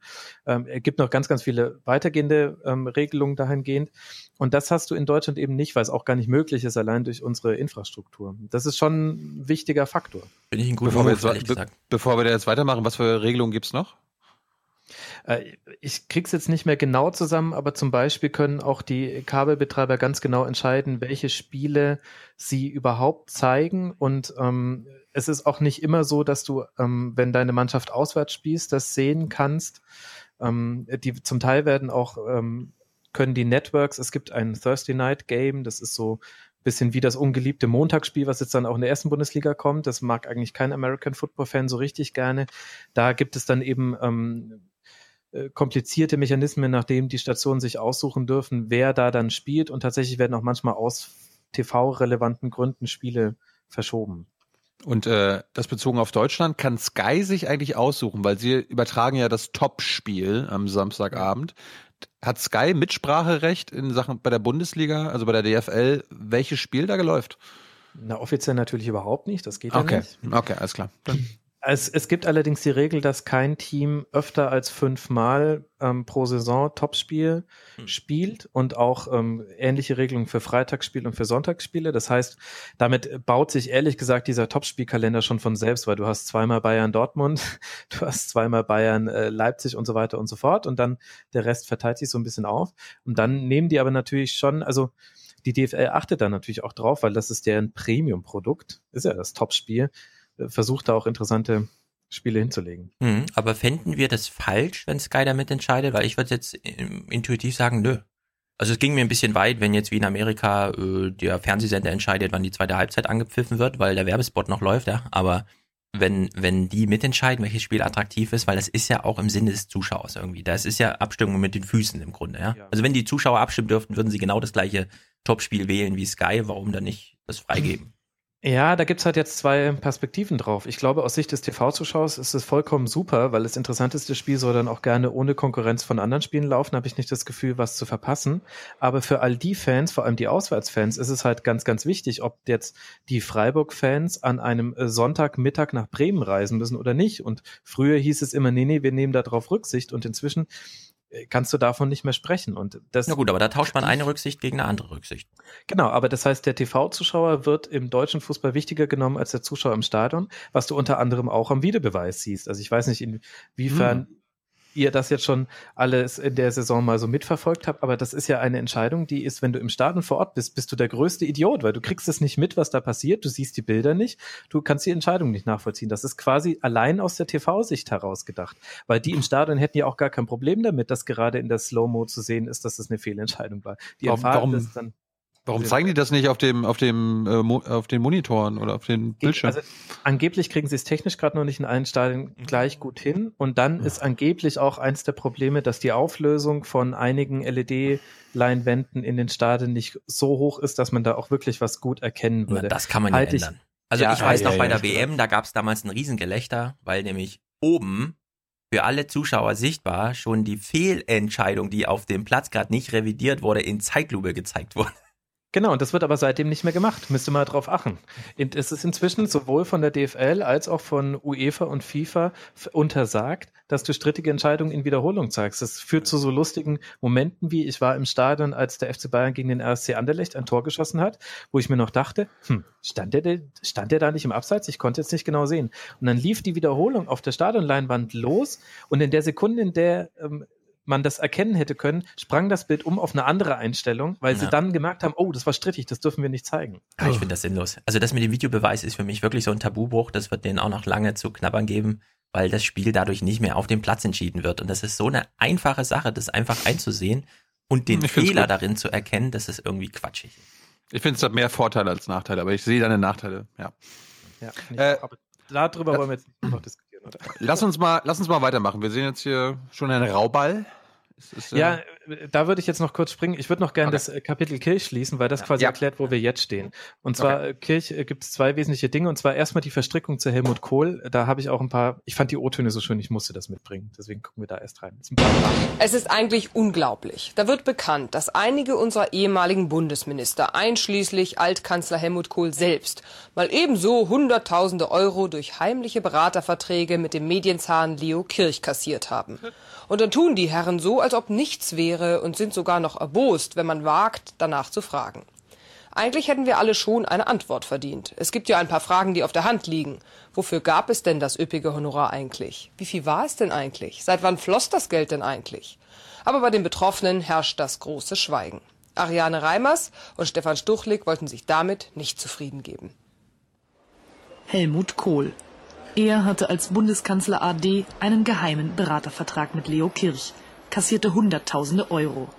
Eine brisante Geschäftsbeziehung, zu deren Inhalt Helmut Kohl bis heute schweigt. Alle Nachfragen zum Trotz. Herr Dr. Kohl, guten Tag. Stuttgart Panorama, eine Frage. Wofür haben Sie die Gelder von Herrn Kirch bekommen? Ich habe überhaupt nicht die Absicht, mit Ihnen ein Interview zu machen. Warum nicht? Von Panorama. Ja. ja. wissen doch, was das heißt. Sie haben doch mit Journalismus nichts zu tun. Aber denn, für welche Tätigkeit haben Sie denn die Gelder bekommen? Damit ich Ihr Gesicht betrachte und das reicht mir. Eieieiei. Das gibt's heute viel zu wenig, ja? Das, keine Ahnung. Gabriel sagt so, oh, dein Gesicht wieder, Alter. Hau, hau ab hier mit deiner Propaganda. Ich finde das schlimm, was du für eine Propaganda verbreitest. Ja. Aber das ist das, das ist das Kohlniveau von, ja, mhm. stimmt, irgendwie. Ja. Es, es wird sogar noch besser. Die Fakten. Leo Kirch wurde unter Kanzler Kohl zum Medienmogul der Republik. Er profitierte von der Einführung des Privatfernsehens und des Bezahl-TV. Kohl machte sich persönlich auf nationaler und internationaler Ebene für seinen Dudesfreund Kirch stark. Eine dubiose und geheimnisumwitterte Allianz. Dann ab Frühjahr 1999 bis zum Frühjahr 2002 der geheime Beratervertrag. Kohl kassiert Hunderttausende. Niemand zahlt äh, 800.000 Mark oder 300.000 Mark. Dazwischen lagen ja wohl äh, die Verträge äh, für nichts. Das kann ich mir nicht vorstellen. Da muss es also Interessen gegeben haben, die verflochten worden sind. Damit kennt er sich aus, der Herr Beck. Ja, ja, ja. ja Später ja. dann erst, aber. Ist witzig, weil ich konnte es im Nachhinein nicht mehr äh, rekonstruieren, warum in diesem Panoramabericht Kurt Beck ist der wesentliche O-Tongeber. Also die befragen jetzt auch gleich noch, es gab da einen Untersuchungsausschuss mhm. dazu, auch mit interessanten Erkenntnissen.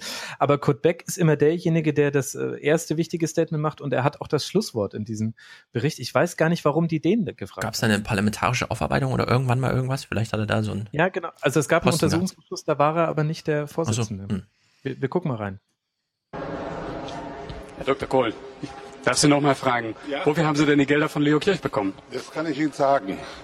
Die Gelder sammle ich, um das nötige Geld zu haben, um jetzt eine große Untersuchung anzustellen über die Vaterlandsverräter und Leute der deutschen Einheit. Oh. Etwa bei bestimmten Machenschaften der ARD. Und das heißt, Sie würden uns Vaterlandsverrat vorwerfen? Von Teilen der ARD und natürlich die Machenschaften nicht zuletzt in vielen Jahren in ihrer speziellen Sendung gekommen sind. Das wollte ich Ihnen gerne sagen. Und das können Sie live sehen. Natürlich werfe ich Teil von Ihnen Vaterlandsverrat vor. Was anderes war es ja auch nicht. Aber Sie haben kein Sie schlechtes haben Gewissen von den Geldern, die Sie von Herrn Kirch bekommen haben. Ihre Freunde haben mit dem Herrn Milke ihre Geschäfte gemacht. Ich nicht. Reden wir nicht von Herrn Milke, reden wir mal von Herrn Kirch. Von Ihnen. Geil. Ui. Wahnsinn, oder? Geile Zeiten Geil. damals. Und jetzt ah. werden auch noch die, die CDU-Spitzen von damals befragt. Und, ähm, und wir, wir hören, was es eigentlich sonst noch so Verstrickung gab zwischen Leo Kirch und der Politik. Auch andere schweigen, die von Leo Kirch kassierten. Etwa ehemaliger Finanzminister. Und Rupert Scholz, Kohls ehemaliger Verteidigungsminister. Und auch Wolfgang Bötsch, Kohls ehemaliger Postminister, immer noch im Bundestag. Kein Kommentar vor der Kamera. Sie wollen den ganzen Kirchkomplex nicht so mehr sagen. So ist es, genau. Nicht zum Beraterverträgen? Nein, zu gar nichts. Wolfgang Bötsch. Er war Mitglied im Parteispendenuntersuchungsausschuss, der auch den Zeugen Leo Kirch befragte. Und das ist doch das Krasse, oder? Der, ah. es kommt im Nachhinein raus, er hat einen Beratervertrag und er hat Leo Kirch befragt im Parteispendenausschuss und wir hören dann auch noch den Vorsitzenden, der ist da glaube ich, aber vor allem menschlich darüber enttäuscht. Dass der CSU-Mann Bötsch genau zu dieser Zeit einen Geheimvertrag mit dem Medienmogul hatte und kassierte, verschwieg der Abgeordnete. Das war für mich eigentlich als Vorsitzender des Untersuchungsausschusses im Nachhinein auch etwas Bedrückendes. Ich habe Herrn Bötsch das auch gesagt. Im Nachhinein etwas bedrückend. Ja, wirklich. Hm. Sehr bedrückend. Wahnsinn, oder? Das ist, das ist bedauerlich, das ist äußerst bedauerlich. Es geht nicht an, im Untersuchungsausschuss einen Zeugen zu vernehmen, auf dessen Payroll zu stehen, also Geld von ihm zu bekommen und das nicht dem unter dem Ausschuss zu sagen. Die Union schweigt zu all dem. Mehrmals bittet Panorama um Interviews. Doch niemand aus der Führungsspitze will sich zu den heimlichen Beraterverträgen äußern. Was sagen Sie zu Leo Kirch und seinen Beraterverträgen? Warum sagt Ihre Partei dazu nichts? Komm, ja, kleine Frage für die ARD. Was sagen Sie zu Leo Kirch und den Beraterverträgen? Ist klar. Warum sagt Ihre Fraktion da nichts dazu? Das große Schweigen einer Volkspartei zu den Affären ihrer Mitglieder. Kein Interesse an Aufklärung. Nicht schlecht. Ja. Ah, ei, ei. So läuft Ei, das. Das ei. auch äh, in der in der Masse war mir das gar nicht mehr bewusst, wie er auch in der Politik drin gesteckt ist. Was man nach der Kirchinsolvenz, zu der wir jetzt gleich kommen, dann können wir das Kapitel auch schließen, ähm, noch rausgefunden hat, war, dass Kirch ja auch unter anderem an den FC Bayern München mehrere, also ich glaube sogar 40 Millionen D-Mark gezahlt hat dafür, dass Bayern sich nicht dafür einsetzt, äh, sich selbst vermarkten zu dürfen. Das Ja. ist der wesentliche Unterschied von der Bundesliga zu zum Beispiel Primera Division oder La Liga, wie sie jetzt heißt. Da war es früher so, dass Real Madrid, Barcelona und so weiter durften sich selbst vermarkten, haben deswegen viel, viel mehr Kohle für sich selbst rausgeholt. In Deutschland gibt es das nicht, aber Leo Kirch hat dafür gezahlt. Und zwar teuer. Und das wurde nur durch die Insolvenz des Leo Kirch Imperiums klar. Und wie kam es zu dieser Insolvenz? Der damalige deutsche Bankchef Jochen Breuer hat in einem Interview Andeutung gemacht, man glaube, Kirch könne seine Kredite irgendwann nicht mehr decken. Und das war der wesentliche Auslöser, dass alles den Bach runterging. Und Kirch hat immer gesagt, da lief eine Verschwörung gegen mich. Und Jahre später sehen wir dann das hier im Heute-Journal. Vor großen Herausforderungen steht auch die Deutsche Bank bei den Ermittlungen der Staatsanwaltschaft. Im Streit um die Insolvenz des Medienunternehmers Kirch sind neue, durchaus belastende Dokumente aufgetaucht. Sina Meinitz, es geht um Schadenersatz in Milliardenhöhe. Welche neuen Informationen gibt es denn nun? Es geht um die Operation Barolo. Viele von uns denken jetzt vielleicht an einen guten Rotwein. Bei der Deutschen Bank verbirgt sich dahinter aber ein Geheimprojekt. Ziel soll gewesen sein, den Medienkonzern von Leo Kirch zu zerschlagen und profitable Teile davon zu veräußern. Daran hätte die Bank dann gut verdient. Aufgeflogen ist das Ganze durch eine E-Mail, zu deren Adressaten auch der ehemalige Deutsche Bank-Chef Breuer gehörte. Darin hatten Banker offenbar konkrete Pläne zur Zukunft des Kirchkonzerns geäußert. Das wurde von der Bank immer bestritten. Laut Süddeutscher Zeitung geht die Staatsanwaltschaft jetzt dem Verdacht nach, dass vier ehemalige Vorstände und Deutsche Bank-Chef Fitschen im Kirchprozess gelogen haben sollen. Keine schöne Bescherung für Deutschlands größtes Geldhaus. Für juristische Verfahren weltweit hat die Deutsche Bank mehr als 4 Milliarden Euro reserviert. 1,4 Milliarden Strafe hat die Bank allein heute für den Streit um Hypothekenkredite in den USA gezahlt. Ihr wird vorgeworfen, beim Verkauf der Papiere falsche Angaben gemacht zu haben. Die Doppelspitze um Jürgen Fitschen und Andrew Jane will 2014 mit dem Aufräumen der Altlasten weitermachen. Nur so kann wohl auch der angekündigte Kulturwandel stattfinden. Ja, also mit äh, Fitchen, das ist so, äh, die, das, es gab ja nie ein Urteil, sondern es gab dann einen Vergleich. Die Kircherben haben akzeptiert, dass die Deutsche Bank 800 oder 900 Millionen Euro zahlt, damit die das nicht weiter verfolgen mit diesem, äh, es lag an dem Breuer-Statement, dass äh, Kirch da pleite gegangen ist. Dass Fitchen angeblich gelogen hat, ist aber immer noch ein offenes Verfahren, soweit ich weiß. Also es ist wirklich Es geht da auch viel ins Prinzip, glaube ich. Aber Wahnsinn, oder? Also äh, Wow. Aufstieg und Fall, ähm, das ja was vielleicht eines der wichtigsten Medienmoguls Deutschlands, vielleicht sogar der wichtigste. Und hängt halt ganz eng mit, mit Sport und mit Politik zusammen. Unglaublich. Ja. Es war der wichtigste, würde ich sagen. Ja. Weil nur weil er sich so selten geäußert hat, ist er wenig präsent gewesen, aber wenn er auch noch Interviews gegeben hätte die ganze Zeit, ja. Aber das haben wir immer bei diesen Superstars. Aldi, äh, die Frau Springer selbst und so weiter, die Superreichen, die äußern sich nicht, Klatten, Quant, das ist alles, alles verschwiegen. Die haben andere Kanäle, läuft. um sich bemerkbar zu machen. Das läuft. Max, äh, wollen wir uns die anderen Clips noch angucken? Ich weiß nicht, ob wir in alle noch reingucken müssen, ehrlich gesagt. Es ist auch so ein bisschen die Frage, was ihr noch, was ihr noch wissen wollt. Also ich habe noch ein paar Äußerungen vom DFL-Chef Ja, gerne. ähm, Christian Seifert zum neuen TV-Deal mit den Ja. Milliarden, die da man da kriegt. Gut, dann gucken wir da mal rein. Er ist zufrieden. Wenig Wir haben die Übertragung jetzt über alle Verbreitungswege ermöglicht. In der Vergangenheit äh, musste man sich sozusagen die Verbreitungswege entsprechend zusammenkaufen. Bei der letzten Ausschreibung hatten wir die Technologien Broadcast, Netcast 1 und Netcast 2. Jetzt erwirbt man ein Paket über alle Technologien hinweg. Wann kommt Podcast? 1 und 2? Zeitgleich. Das ist jetzt schon nicht mehr zu bezahlen. Erhalten wir die nach wie vor umfassendste Free-TV-Berichterstattung einer Top-Liga in Europa. Wenn sich ein Medienunternehmen entscheidet, dass Sportrechte in Deutschland in seine Strategie passen, dann wird es in dieser Ausschreibung entsprechend die Möglichkeit haben, hat es in dieser Ausschreibung entsprechend die Möglichkeit, diese Rechte in einem offenen und transparenten und fairen Verfahren zu erwerben. Wenn man nun mal seitens des Kartellamtes auf ein Alleinerwerbsverbot ähm, Wert legt, weil man ausdrücklich sagt, dass man dass, dass mit einem Alleinerwerb die Gefahr einhergeht, dass der Innovationswettbewerb im Internet beschränkt wird, dann heißt das eben auch, dass wir hinterher mit dem Alleinerwerbsverbot in alle Richtungen umgehen müssen. Was man, was ganz sicherlich nicht schadet, künftig ist ein Internetanschluss. Ja. ähm, sieht so aus, als würde sich das durchsetzen. Ja, macht er noch Witze drüber. Ja. Und die Liga braucht auch einen Internetanschluss, das wollte er eigentlich sagen. Mach doch mal diesen Test. Äh, Im Podcastland gibt's ja so dieses, ach, da gehen wir mal zur GEMA und dann stellen alle fest, warte mal, 30 Sekunden, ich muss drüber moderieren und das kostet dann pro Monat so und so viel und zwar solange ich die Folge online lasse, in der ich das drin habe. Was ist denn, wenn man hier bei SIT mal nachfragt, ja, ich habe einen Podcast und ich würde gern pro Woche drei Minuten spielen. Was kostet das denn? Nur damit die mal die Zahl aufschreiben. Ich will es lieber nicht wissen. Und wir müssen jetzt dringend eine, Schöp müssen jetzt dringend eine Schöpfungshöhe schaffen. Ja, also das, das, das würde hier Hunderttausende und so würde das kosten, ne?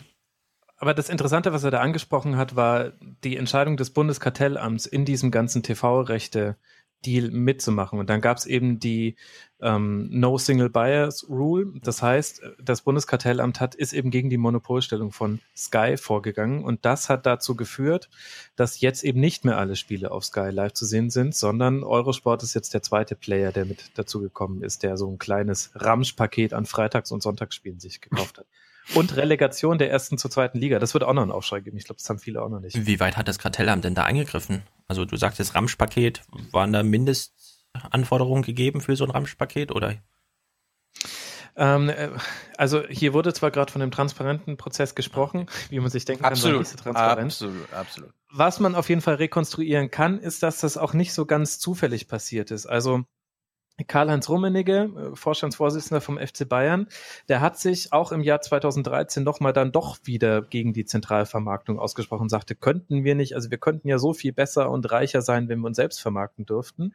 Damit hat er einigen Staub aufgewirbelt und Karl-Heinz Rummenigge war es auch, der sich ans Bundeskartellamt gewandt hat und gesagt hat, Moment mal.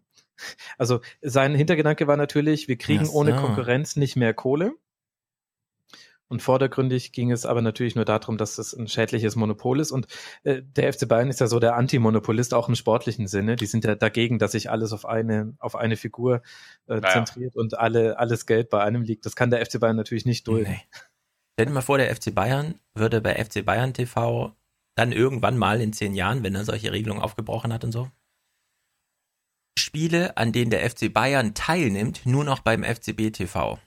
Und ein Ramschpaket fürs Radio.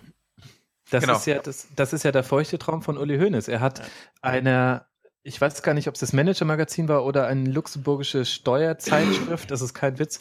Äh, der hat da ein Interview gegeben und hat unter anderem gesagt, äh, China ist jetzt der wichtigste Markt für den FC Bayern. Das Ziel wäre es, dass man da dann ähm, pro Spiel einen, einen Dollar zahlt. Und jetzt stellen Sie sich mal vor, das ist ein Zitat von ihm, 300 Ja. Millionen Chinesen schauen sich dann unser Spiel an. Das ist genau der feuchte Traum von Uli Hoeneß. Und das hat nichts mehr mit dem hiesigen Fußballmarkt zu tun. Dafür sind auch ehrlich gesagt die Fans hier ganz, ganz piep egal. Das könnten auch Hologramme sein, die da im Stadion sitzen. Es geht nur noch darum. Und das ist deren, deren Idealszenario. Ich habe, ich habe auch irgendwo gehört, dass der chinesische Fußballmarkt, also das Interesse der Chinesen an europäischem Fußball jetzt auch begrenzt ist. Also ich glaube, die meisten gucken noch irgendwie ein bisschen Premier League. Ja, aber das sind, Premier ja- das sind ja jetzt nicht 300 Millionen Chinesen, die äh, nachts äh, gebannt Fußball Ja, es gucken, kommt sondern es sind, es sind eine Handvoll Millionen. Habe ich jetzt mal irgendwo gehört. Ich weiß nicht, vielleicht sogar bei dem Podcast oder irgendwo mal gelesen. Und in so einem Bundesligaspiel gucken sich wahrscheinlich weniger an als äh, in Österreich. Ja, ich glaube, das ist schon eine Sache der Landschaftspflege. Wenn du jetzt so wie Hollywood einfach in die Verträge reinschreibst, ich finanziere den Film gerne, aber der Hauptdarsteller muss äh, chinesische Augen haben, damit das dort auf dem Markt gut funktioniert. Und du hast so eine Regelung auch, ja, wenn Höhnes einfach für sich jetzt festlegt, äh, neue Bayern-Spiele mit einer Quote 20% Chinesen, dann hast du so einen Markt ganz schnell erobert innerhalb von fünf, sechs Ja. Jahren. Ich meine, Wolfsburg wurde ja vorhin auch angesprochen. Wolfsburg war, glaube ich, der letzte Verein, der sich jetzt irgendeinen asiatischen Spieler geholt hat. Der, der, wird, der wird nie eingesetzt, aber ist halt so ein Marketinginstrument. Ne? Das war doch damals auch beim FC Bayern manchmal so, hier mit dem Usami und dem und das. Ja, das haben, das haben einige Vereine gemacht, äh, gerade asiatische Spieler sich dann zu holen. Ja, das ist gerade der interessanteste Markt neben den USA, wobei mh, USA schon recht äh, durchsetzt ist, auch schon, da sitzen auch schon sehr viele andere Vereine ganz gut drin, also Real Madrid, Barcelona und auch Manchester United, also viele Premier League Vereine haben da einfach viel, viel größere Fanbase. So ist es in China auch, aber anders als im restasiatischen Bereich, wo die Premier League komplett dominiert, öffnet sich das komplette Land erst so ein bisschen für den Fußball. Und deswegen haben da die, also alle Bundesligisten das Gefühl, da geht noch was. Und deswegen machen die in der Sommerpause China-Reisen, zu denen sie auch von der DFL verpflichtet werden zum Teil. Und der FC Bayern hat da in, was nicht, sieben Tagen angeblich 15 Millionen Euro eingenommen, hat sich äh, diese China-Reise sponsern lassen, hat dann drei oder vier Testspiele da gemacht, dort trainiert. Die Spieler haben danach schon relativ zwischen den Zeilen gesagt, das war jetzt aber für die Vorbereitung nicht so wirklich geil. Wessen Aber- Vorbereitung? Eure körperliche oder unsere finanzielle Zukunftsvorbereitung? Ja, genau, das ist die eigentliche Frage. Äh, schon echt interessant. Und halt auch interessant, dass da das Bundeskartellamt mit eingegriffen hat. Das darf man auch nicht vergessen, wenn jetzt auch geschimpft wird darüber, dass äh, Fußballfans noch ein weiteres Abo abschließen müssen, wenn sie alle Spiele sehen wollen. Das kommt jetzt nicht freiwillig von der DFL. Mich würde noch mal ein paar, ein paar Clips interessieren. Du hast hier äh, Seifert zur Zentralvermarktung. Wollen wir den noch mal angucken? Ja, das ist ähm, greift zurück, ich glaube, ins Jahr 2013, als äh, Karl-Heinz Rummenigge nochmal so angedroht hat, wir könnten ja uns auch selber vermarkten. Und dann hat er so reagiert. Ich selbst habe den Clubs meine Einschätzung der Diskussionen der letzten zwei Wochen mitgeteilt und gehe davon aus, dass sich die Liga insgesamt oder dass die Liga insgesamt ähm, in den nächsten Tagen, Wochen und Monaten wieder das Bild abgibt, das eine Liga abgeben sollte, wenn sie von Partnern erwartet, dass man Milliarden in sie investiert. Das hat nämlich eine Menge zu tun mit Verlässlichkeit und Sicherheit. Sie investieren ihr Geld ja auch nicht in fragile Anlagemöglichkeiten, sondern in möglichst ähm, stabile ähm, Investitionsobjekte. Ist ein geiler Typ, ehrlich gesagt. Solche Leute müsste man öfters mal im Zusammenhang mit dem Fußball einfach mal so zuhören, wie die so reden und was sie sagen. Ja. Hintergrund jeder ist ja, der kommt unter anderem von MTV. Und das ist halt ein Typ, der, der denkt nur Was? ins. Ja, echt? Der, der war bei MTV und jetzt kriege ich leider gerade das zweite große Unternehmen nicht mehr auf die Kette. Christian Seifert, ganz interessante Figur, aber der denkt nur in, als käme er von der, von McKinsey oder von Mhm. MLP. Also der denkt nur in Sales und Ja. macht aber auch da genau den Job, den die Bundesliga-Vereine von ihm erwarten. Es wurde erwartet, dass er jetzt über eine Milliarde pro Saison erlöst und das hat er hingekriegt. Mhm. Also er war 95 bis 98 bei MGM, hat wahrscheinlich was mit Kirch zu tun gehabt und von 2005 bis äh, von 2000 bis 2005 war er auch im Vorstand der Karstadt Quelle AG. Ja, das ist quasi McKinsey. Ja. So. Symbol. Ähm, Wir hören mal noch ein bisschen zu. Ich finde es irgendwie, der redet gut. von uns so. Mit Blick auf die ähm, zentrale Vermarktung haben Sie angesprochen, wie die Liga momentan ihre Rechte vermarktet. Ähm, der Gegenpol dazu haben Sie auch angesprochen, die sogenannte Einzelvermarktung. Das Wort ist schnell ausgesprochen, das ist auch schnell aufgeschrieben. Ähm, es ist aber ein bisschen komplizierter, als sich das darstellt. Man kann konstatieren, dass die erfolgreichsten Ligen der Welt, angefangen mit den amerikanischen Profiligen über die europäischen Profiligen, allesamt zentral vermarktet sind. Dass zum Zweiten ähm, in Italien und Spanien gerade auf staatlichen Druck hin die Zentralvermarktung eingeführt wurde, weil die Einzelvermarktung diese Ligen unterhalb von Platz 5, nämlich würde ich mal sagen, in, ich will nicht sagen ins Chaos gestürzt hat, aber doch sehr, sehr schwierige Rahmenbedingungen ähm, herbeigeführt hat, in denen Clubs eben gerade nicht investieren können in Stadien, in Infrastruktur, weil es eben, weil eben eine sogenannte Einzelvermarktung ja nicht das Geld ähm, erhöht, das es zu verteilen gibt, sondern nur äh, die Verteilung ein bisschen anders aussieht. Und der dritte Punkt ist schlicht und ergreifend, dass eine Einzelvermarktung gar nicht so leicht ist, wie es klingt. Ja? Ähm, denn wenn in der Bundesliga zwei Clubs gegeneinander spielen, dann gibt es drei Rechteinhaber, nämlich den einen Club, den anderen Club und die Liga. Und die Zentralvermarktung hat bisher sehr gut funktioniert, weil man sich nämlich darauf verständigt hat, wie die Vermarktung funktioniert.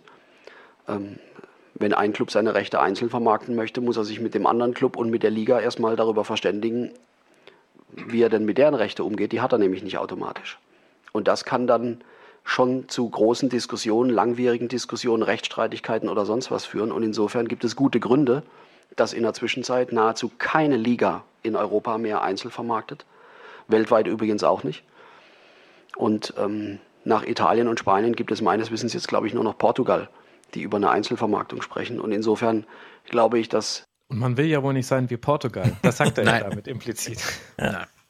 Der deutsche Profifußball ganz gut damit gefahren ist, mit dieser Vermarktung in der Vergangenheit oder mit dieser Vermarktungsform und auch künftig ganz gut damit fahren wird. Und ich gehe davon aus, dass das auch noch längere Zeit so bleiben wird. Und wie man dann die Diskussion führt um die Verteilung der Ergebnisse der Einzelvermarktung, das muss man dann im Nachhinein sehen. Man sollte aber nicht Verteilerdiskussionen oder Verteilungsdiskussionen sozusagen als Umverteilung. Ersatzdiskussionen ähm, oder als, als Nebenkriegsschauplätze ähm, darüber führen, in welche Richtung sich eigentlich eine Liga entwickeln soll langfristig, mit Blick auf eine internationale Wettbewerbsfähigkeit und mit, mit Blick von Grundlagen, die eine zweite Liga braucht. Das sollte man dann tun, wenn man hinterher auch weiß, was es zu verteilen gibt. Insofern waren die Diskussionen der letzten Tage unglücklich. Ich gehe aber davon aus, dass die mit dem heutigen Tag beendet sind.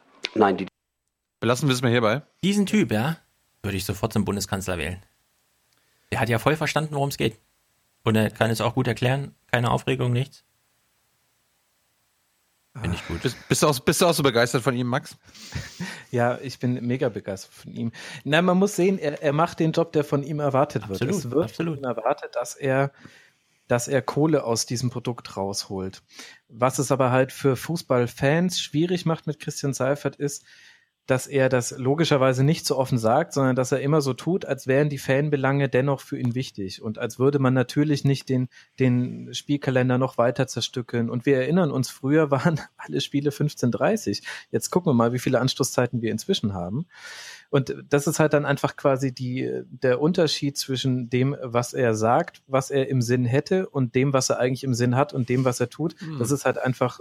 Ja, aber ich glaube irgendwie, er hat so ein, er hat das Gesamtpublikum im Blick und er weiß genau, wann er dem im Ganzen schadet und wann nicht. Dass er dann die Leute vor Ort, und es sind ja sehr wenige, die allerdings auch im Fernsehbild eine Rolle spielen, eventuell schadet, ich glaube, das hat er im Blick. Jein. Aber trotzdem muss, muss man sich die Frage stellen, jetzt mal auf eine Sicht gesehen, also jetzt sind die Rechte ja gerade wieder für drei Jahre vergeben. Das heißt, die nächste, das nächste Ausschreibungsverfahren gibt es, wenn mich jetzt gerade nicht alles täuscht, dann äh, im Jahr 2019 für die Saison 2020, 2021. Die Frage ist ja schon, wo soll sich das alles hindrehen? Also wir haben ja jetzt schon eine Situation, in der Geldbeträge in den Fußball gesteckt werden, die nicht mehr refinanzierbar sind. Also noch kein einziger Rechteinhaber hat es jemals geschafft, diese, diese Summen, die da gezahlt werden, zu refinanzieren. Das heißt, die Frage ist ja schon, wo soll sich das alles hindrehen und was soll denn dann eigentlich das langfristige Ziel sein? Also irgendwann hast du dann mal zwei Milliarden pro Saison und irgendwann hast du vielleicht mal drei Milliarden pro Saison. Ja. Aber was, was soll denn das eigentlich mit dem Fußball machen? aber es sind Luxusprobleme. Es ist, also, äh, sag uns noch mal, wie viel Umsatz, also haben die echt so krasse Umsatzsteigerungen auch gerade, ja? Weil auf allen anderen Gebieten, Hollywood, Absturz, Musik, Absturz, Fernsehserien geht, aber nur weil Netflix bereit ist, 20 Milliarden äh, Verlust einzufahren, ja, also und Amazon sagt, auch uns ist im Grunde alles egal, ja, deswegen geht das noch. Journalismus, Absturz, überall Abstürze. Fußball macht im Grunde genau das Gleiche. Informationen auf ein Display bringen. Mhm. Gut, die scherzen so ein bisschen drüber, ja, wir bräuchten mal einen Internetanschluss, weil alle anderen haben auch einen Internetanschluss und so. Aber ich glaube, diese, diese Töpfe werden nicht größer irgendwie. Die, Genau, aber das ist ja mein Punkt. Und dann steuerst du doch eigentlich sehenden Auges wieder in eine Situation zu, wo dein Rechteinhaber das nicht mehr bedienen kann, was er mal gesagt hat, er würde zahlen. Und dann hast du Kirchkrise 2.0. ja. Ja, also das ich ist, sehe die, hier. das ist eine Blase. Ist eine riesige Blase. Genau, den Seifert oder wie heißt, den sehe ich auch nur den Laden zusammenhalten auf Ach und Krach, weil der FC Bayern glaubt, er könnte eine Einzelvermarktung in China machen, die niemals funktioniert, ja. Also ich kann mir das einfach nicht vorstellen, weil die Chinesen, umso mehr Geld die zukünftig haben in ihrer neuen Mittelschicht, umso klüger werden die auch, das um, auszugeben. Und der chinesische Staat ist sowieso einer, der da relativ wenig zulässt, wenn es um Kulturpflege und so weiter geht. Ob die sich da so eine Kulturinvasion einfach durchlaufen lassen, ja, das ist dann auch nochmal so eine Frage.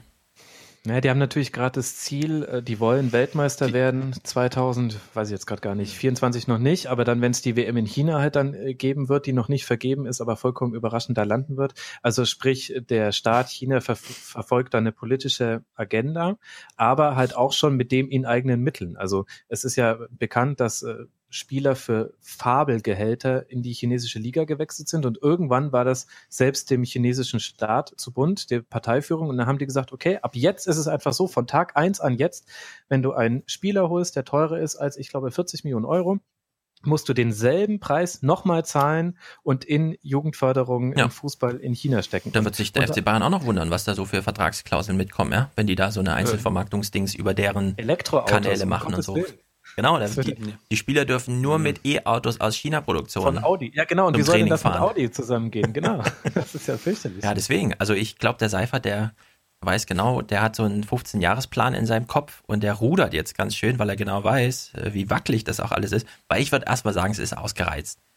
Diese Faszination ja, Fußball, irgendwie, ich, ich glaube, das ist schwierig. Ich weiß nicht, ich weiß nicht. Ich glaube, die Player, die da reinkommen, sind jetzt der entscheidende Faktor. Also bei Sky ist es jetzt, glaube ich, ausgereizt, weil die auch sehen, also die haben zwar ganz tolle äh, Abonnementzuwächse, aber das wird jetzt auch also da glaube ich nicht so dran. Vor allem das große Problem ist, wie viel machst du pro Kunde Gewinn? Und da, da kommen sie nicht so wirklich ja. von der Stelle. Aber ja. du hast neue Player. Du hast mit dieser Rechtevergabe jetzt der Zone schon mit dabei, bei denen wir ja schon geklärt haben, Geld ist kein Thema, weil da steckt ein, ein Multimilliardär dahinter, der da auch wirklich vollkommen entspannt ist. Du, du, du, du, du, du kassierst ja auch Millionen dafür, dass dein Podcast dort promotet wird, ne? Bei Spox? Ja. das ist meine offene Flanke, die gilt es zu schließen. Nein. ähm, es, es, findet ja keinerlei äh, redaktioneller Einfluss in beide Richtungen statt. Ähm, und du hast mit Amazon äh, zum ersten Mal einen, einen internationalen Player mit dabei. Äh, viele Leute haben damit gerechnet, dass vielleicht sogar Vodafone sich an den Bundesliga-Rechten beteiligt. Mhm. Und bei Amazon interpretiert man das so, die haben derzeit die Audiorechte.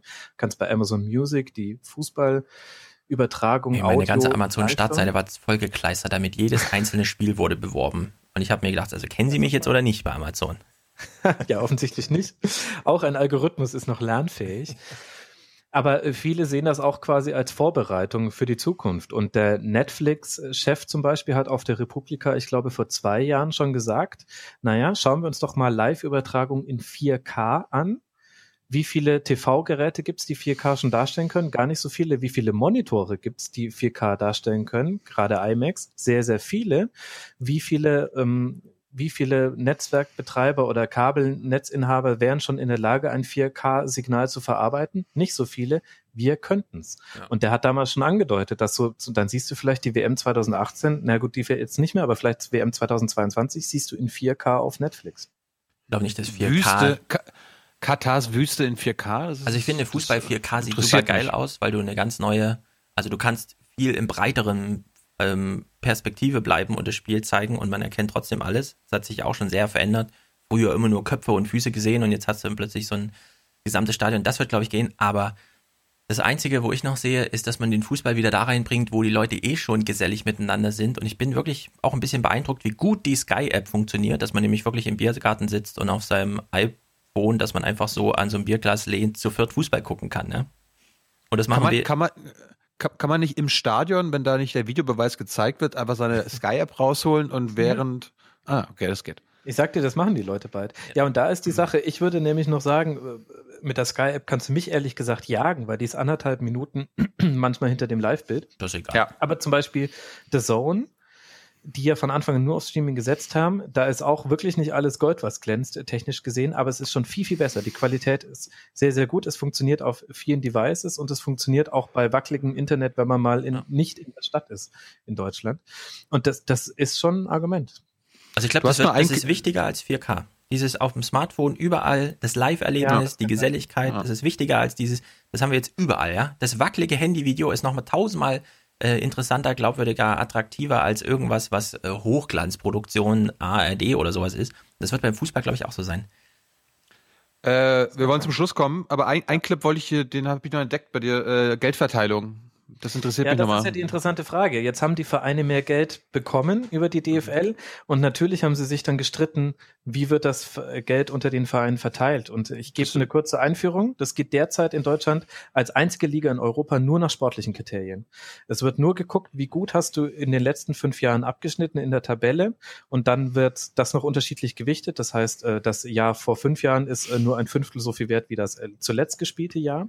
Und das ist das alleinige Kriterium. Danach werden die Millionen verteilt. Das ist, das ist interessant. Das ist der Unterschied zu amerikanischen Ligen, wo äh, die schwachen Teams belohnt werden mit entweder äh, den besten Rookies oder wie, wie man die nennt. Also die schwachen Teams können als erstes sich aussuchen, welche der neuen Jungstars sie sich holen.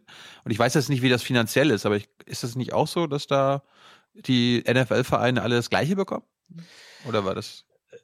Ja, mehr oder weniger. Und vor allem, äh, da hängt aber noch eine viel wichtigere Struktur drunter, nämlich der Salary Cap. Das heißt, äh, Ah, ja. du hast ein bestimmtes Budget, was du für Personal oder für Spielerkosten, Spielergehälter ausgeben darfst. Die Spielergehälter sind dort öffentlich und deswegen äh, kannst du da die Schere quasi enger beieinander halten. Es gibt immer noch Ja. einen unten und es gibt einen oben, aber die Ja. unten kriegen halt die frischen Talente und die oben dürfen nicht mit Wahnsinnsgehältern weg. Und, und in, in Deutschland ist es quasi so, der Teufel scheißt auf den größten Haufen. Also der FC Bayern ist eh der reichste Club und weil er auch in den letzten fünf Jahren immer am erfolgreichsten ist, bekommt er auch immer das meiste Geld. Genau, und dann ist aber auch die Frage, es wurde dann eine sehr aufgeregte Debatte darüber geführt, ja, wie, wie soll man das verändern? Und dann gab es das Team Marktwert. Das war ein Zusammenschluss von Vereinen. Da war Eintracht Frankfurt mit dabei, der HSV und noch ein paar andere Vereine, die sich als äh, Traditionsvereine sehen, die die Argumentationslinie gehabt haben. Ich verkürze das jetzt mal.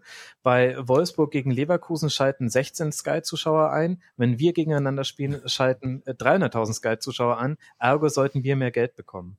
Und dann wurden die wildesten Modelle ähm, diskutiert, die es übrigens auch in anderen Ländern gibt. In der Niederlande zum Beispiel gibt es alle zwei Jahre eine Befragung von 3000 Fußballfans und dann wird die Popularität der Vereine daran gemessen und die Hälfte aller TV-Gelder werden nach dieser Popularitätstabelle vergeben.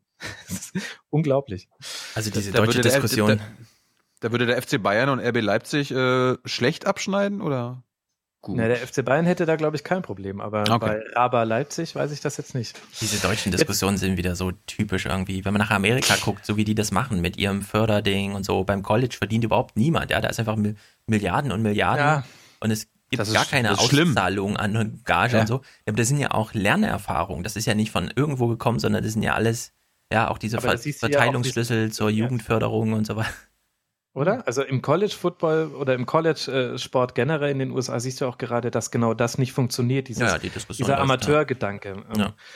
Ist ja jetzt auch gerade rausgekommen. Wir- Wir hören uns mal kurz an, was Andreas Rettich sagt, äh, Geschäftsführer vom ähm, FC St. Pauli, einem Zweitligisten. Und der dröselt mal ganz gut auf, wie, wie abstrus diese Debatte irgendwann wurde. Und dann sehen wir, es geht ehrlich gesagt im Sport genauso zu wie in der Politik. Trotzdem hat die Solidarklammer, äh, von der die zweite Liga natürlich mehr profitiert als die erste Liga, weil sie eher Nehmerliga ist als Geberliga. Ähm, Aber ähm, da habe ich überhaupt keine Sorge, dass die Solidarklammer hält. Äh, Nur die Diskussion geht in die falsche Richtung. Äh, Und äh, muss ich auch sagen, in Anlehnung an das, was Peter Peters gerade gesagt hat, äh, natürlich haben wir alle eine Verantwortung auch auf Strecke, äh, wo will der deutsche Fußball hin. Äh, Aber zu argumentieren, dass die internationale Wettbewerbsfähigkeit äh, durch Einsparungen bei der zweiten Liga äh, erhalten oder gefördert werden kann, also das ist ja ein, ein, Treppenwitz. Ja, also äh, da muss man sich einfach mal die Zahlen vor Augen führen. Ähm, wir kennen das 80-20-Modell, das heißt 80 Prozent der Bundesliga be- be- bekommt von den TV-Geldern die Bundesliga und 20 die zweite Liga. Wenn man nur 5 Prozent da der zweiten Liga wegnehmen würde, aktuell unterstellt, dann würde das in der Größenordnung 35 Millionen äh, bringen, die die erste Liga dann zu verteilen hätte. Äh, Das wäre beim jetzigen Verteilerschlüssel äh, ungefähr 2 Millionen für den Branchenführer Bayern München. Das sind ungefähr 0,4 Prozent deren, de- de- vom Umsatz von Bayern München. Also daran erkennt man, über welche Diskussionen, die wir da führen. Also von daher, das ist nicht zielführend. Ich finde, wir sind gut damit gefahren, dass wir den Laden zusammenhalten, dass wir vor allen Dingen die Schere zwischen erster und zweiter Liga nicht noch größer werden lassen. Ja, da würde ich mir wünschen, dass wir da am Ende das etwas äh, angleichen. Äh, Und äh, daran, finde ich, sollten wir uns alle messen lassen. Äh, ich möchte gern einen Witz machen, der aber ernst gemeint ist. Wenn sich Anne Will daran ein Beispiel nimmt, ja. Also wenn Anne Will, so wie die Nachrichten, mehr Sportjournalismus in ihrem Politikjournalismus machen und solche Argumente dann zugelassen werden, zum Thema, die nennt es Solidarklammer, wir nennen es Solidarzuschlag oder nennen es Finanzausgleich oder wie auch immer, dann hätte man Mhm. plötzlich mal, dann wäre es auch mal lehrreich und nicht nur, ach so, da gab es Konfrontation und so. Und Anne Will kommt ja aus dem Sportjournalismus. Hat ja, soll Sportschau damals das gemacht. Weil das finde ich zum Beispiel gut. Da würde, ehrlich gesagt, das würde mich noch mehr interessieren als der Fußball selbst. Solche, solche, wie ist das möglich, das System am Leben zu erhalten, während sich alles in der Welt verändert? Ja? Da könnte man, willst du nicht einen Rasen äh, dazu noch eröffnen, in dem solche Clips Also- dann am laufenden Band nur gespielt werden? Also es gibt ein Tribünengespräch zu TV-Rechten, das dauert, glaube ich, viereinhalb Stunden. Das äh, kann man sich Nur- anhören. nur habe ich viereinhalb Stunden. Mit zwei Lohnt ja Experten gar nicht. Drüber gesprochen. Äh, ja, also auf meiner Agenda stehen diese Themen ständig. Vor allem, weil, also es gibt jetzt noch riesige Themenkomplexe, zu denen können wir jetzt nicht mehr kommen, aber äh, gleichzeitig hast du ja die Frage, was kommt eigentlich im Amateurfußball an? Das ist jetzt dann DFB, nicht mehr DFL, aber beide sind da miteinander verschränkt. Und da siehst du, dass sich in den letzten fünf Jahren haben sich 15.000 Amateurvereine vom Spielbetrieb abgemeldet, sind auf, aus dem DFB ausgetreten. Wie viel nochmal? 15.000. Boah. Weil sie ähm, zum einen die Auflagen, die der DFB hochgeschraubt hat, nicht mehr erfüllen konnte. Also du musst jetzt bis runter in die Kreisliga C, musst du einen Live-Ticker äh, führen, sonst musst du 20 Euro Strafe zahlen. Äh, ähm, das und das erfüllen. Also es wird immer aufwendiger und die kriegen das nicht mehr hin mit Ehrenamtlichen. Das Ehrenamt äh, hat ein großes Problem, egal wie sehr es gefeiert wird in Deutschland. Es gibt immer Mhm. weniger Leute, die Zeit haben, sich zu engagieren.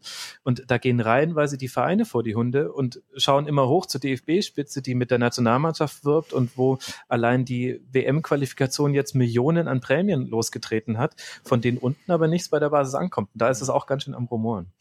Zu Recht. Ich habe ich hab nur eine, eine Sache, die mir gerade eingefallen ist. Ähm, spielt jetzt nicht ein chinesisches U20-Team oder so weiter in der Regionalliga mit?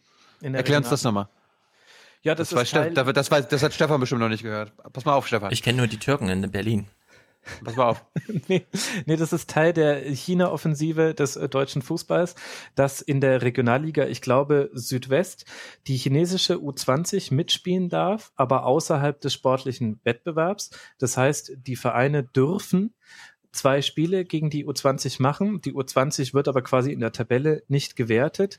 Die Vereine wurden da vorher nicht gefragt. Einige haben dem sehr heftig widersprochen, haben gesagt, ähm, anstatt solche Stunts zu machen, könntet ihr uns mal bitte lieber helfen, dass wir unseren Spielbetrieb aufrechterhalten können. Und äh, das ganze Ziel ist, dass tatsächlich irgendjemand sich gedacht hat beim DFB, dass das Werbung für den deutschen Fußball sein könnte, in die Regionalliga Südwest zu gucken. Ich möchte jetzt den Regionalliga-Teams nicht zu nahe treten, aber ganz im Ernst, Äh, wo Also- finden diese Spiele statt, wenn es die chinesische U20 ist? Hier in Deutschland. die kommen dann hier nach Deutschland und spielen dann. Also die fliegen mehrmals im Monat dann nach Deutschland, um solche Spiele zu machen? Ich glaube ehrlich gesagt, dass es so gemacht wird, dass es immer so, dass die mal so drei Wochen hier sind und dann machen sie eine Reihe von Spielen. Ähm, den genauen Ablauf, ich hatte auch noch nicht die Ehre, so ein Spiel zu sehen, obwohl es mich natürlich brennend interessieren Ja, würde. mich auch. Großer Gott, was ist das denn für ein Aber Quark? Also, Und Ja. äh, ich, der Kicker hat gesagt, der, der Kicker meinte, dass jeder, jedes Regionalliga-Team, das gegen die chinesische U20 spielt, 15.000 Euro Prämie bekommt. Also die werden quasi, toll. ja. geil. Gut. Max, äh, belassen wir es hierbei. Wir müssen das irgendwann nochmal fortsetzen. Du hast ja noch viel mehr Clips. Du kannst uns auch gerne die, äh, wir können die auch noch gerne verlinken. Kannst du uns gerne nochmal einzeln schicken. Weil äh, Valulis hat ja auch ein paar Clips dazu gemacht. Genau. Sehr Ist immer wieder sehr immer Ja, sehr oder wir empfehlen einfach den äh, Rasenfunk äh, Tribünengespräch demnächst mit sehr viel mehr Clips. Bisher ja noch gar keine Clips. Fast gar Und keine ein, Clips. und ein Soundboard, bitte. Ja, Nee, also ja Soundboard sehr muss jetzt nicht sein, aber Clips müssen Feedback drauf bekommen. Aber mal gucken. Mal schauen. Ma Max, vielen Dank. Äh, liebe Hörer, hört euch den Rasenfunk an. Alles Das ist, verlinkt. Äh, selbst, äh, ja, sehr empfehlenswert. Unterstützt den Rasenfunk. Er ist gut für unser Land. Ich hoffe es. Jawohl. Und äh, hab, hab- habt ihr auch sowas wie einen 1%-Club? Wie, wie nennst du das bei dir? Ja, der Rasenfunk Supporters Club. Ehr Ehrentribüne. Nicht- Ja, genau. Es wir nennen es Ehrentribüne. Promi-Ticket und es gibt Stehplätze und ähm, Haupttribüne gegen, gegen gerade und äh, vielleicht gibt es irgendwann auch mal Mitgliedsausweise, vielleicht auch mal irgendwann Fanscheiß für. Goldene Ringe. Das Die Promis kriegen dann äh, irgendwie Häppchen zugeschickt und so. Oder kriegen, dürfen immer nur Sekt trinken, während sie den Podcast hören. Ich lasse mir da noch Mhm. was einfallen. Ich hole mir da auch viel Inspiration aus der ersten Fußball-Bundesliga. Und Mein, Liebling, mein, mein Lieblingsclub ist Europa. Wann haben die zuletzt was gewonnen? Ja, genau. Sehr gute Frage. Die treten ja nicht zusammen an. So- Die kämpfen so noch um ja ihre äh, Zentralvermarktung, genau. Max, vielen Dank. Das war ein spannendes Gespräch. Sehr gut, ja. Fast, Vielen Dank. Fast zweieinhalb Stunden. Danke für deine Zeit. Sehr gerne. Und verrat uns doch, wann kommt der nächste, die nächste Rasenfunk-Ausgabe? Am Sonntagabend wird die aktuelle Folge zum Bundesligaspieltag kommen und wahrscheinlich in der Woche drauf veröffentliche ich das nächste Tribünengespräch dann mit dem Thema, äh, wir waren in einer der bekanntesten Fußballkneipen Deutschlands und haben mal so gefragt, wie es bei denen eigentlich so läuft, wenn jetzt Streaming und so weiter kommt und ähm, manche Leute sich entbost vom Fußball abwenden. Aha. In welcher Stadt ist das? In München. Ah ja. Na dann, da hören wir rein. Sehr gut. Das war's. Vielen Dank. Haut Danke. Rein. Macht's gut. Und die Spitze, das Ding, was dem fast den Boden ausgehauen hat. Den Boden ausgehauen hat. Diese Gurke von Innenminister de Maizière. Fast, fast, fast. Gurke, fast, fast, fast. Gurke, fast, fast, fast. Gurke, fast, fast. Gurke, Gurke, Gurke.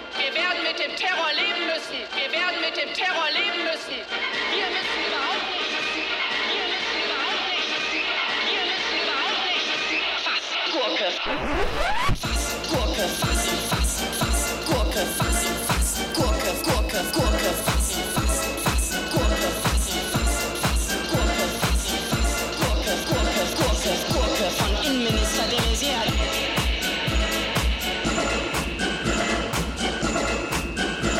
Wir werden mit dem Terror leben müssen. Wir werden mit dem Terror leben müssen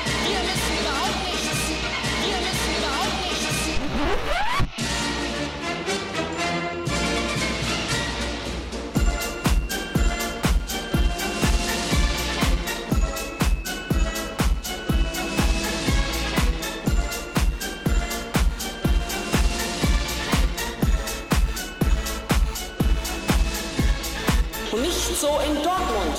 Dort haben drei junge nordafrikanische Neubürger Anfang 2016 zwei Frauen zunächst nur sexuell belästigt. Wir wissen ja, es ist ja mittlerweile hier zum Volkssport geworden, seit Angela Merkel ihr Bundeskanzlerin ist.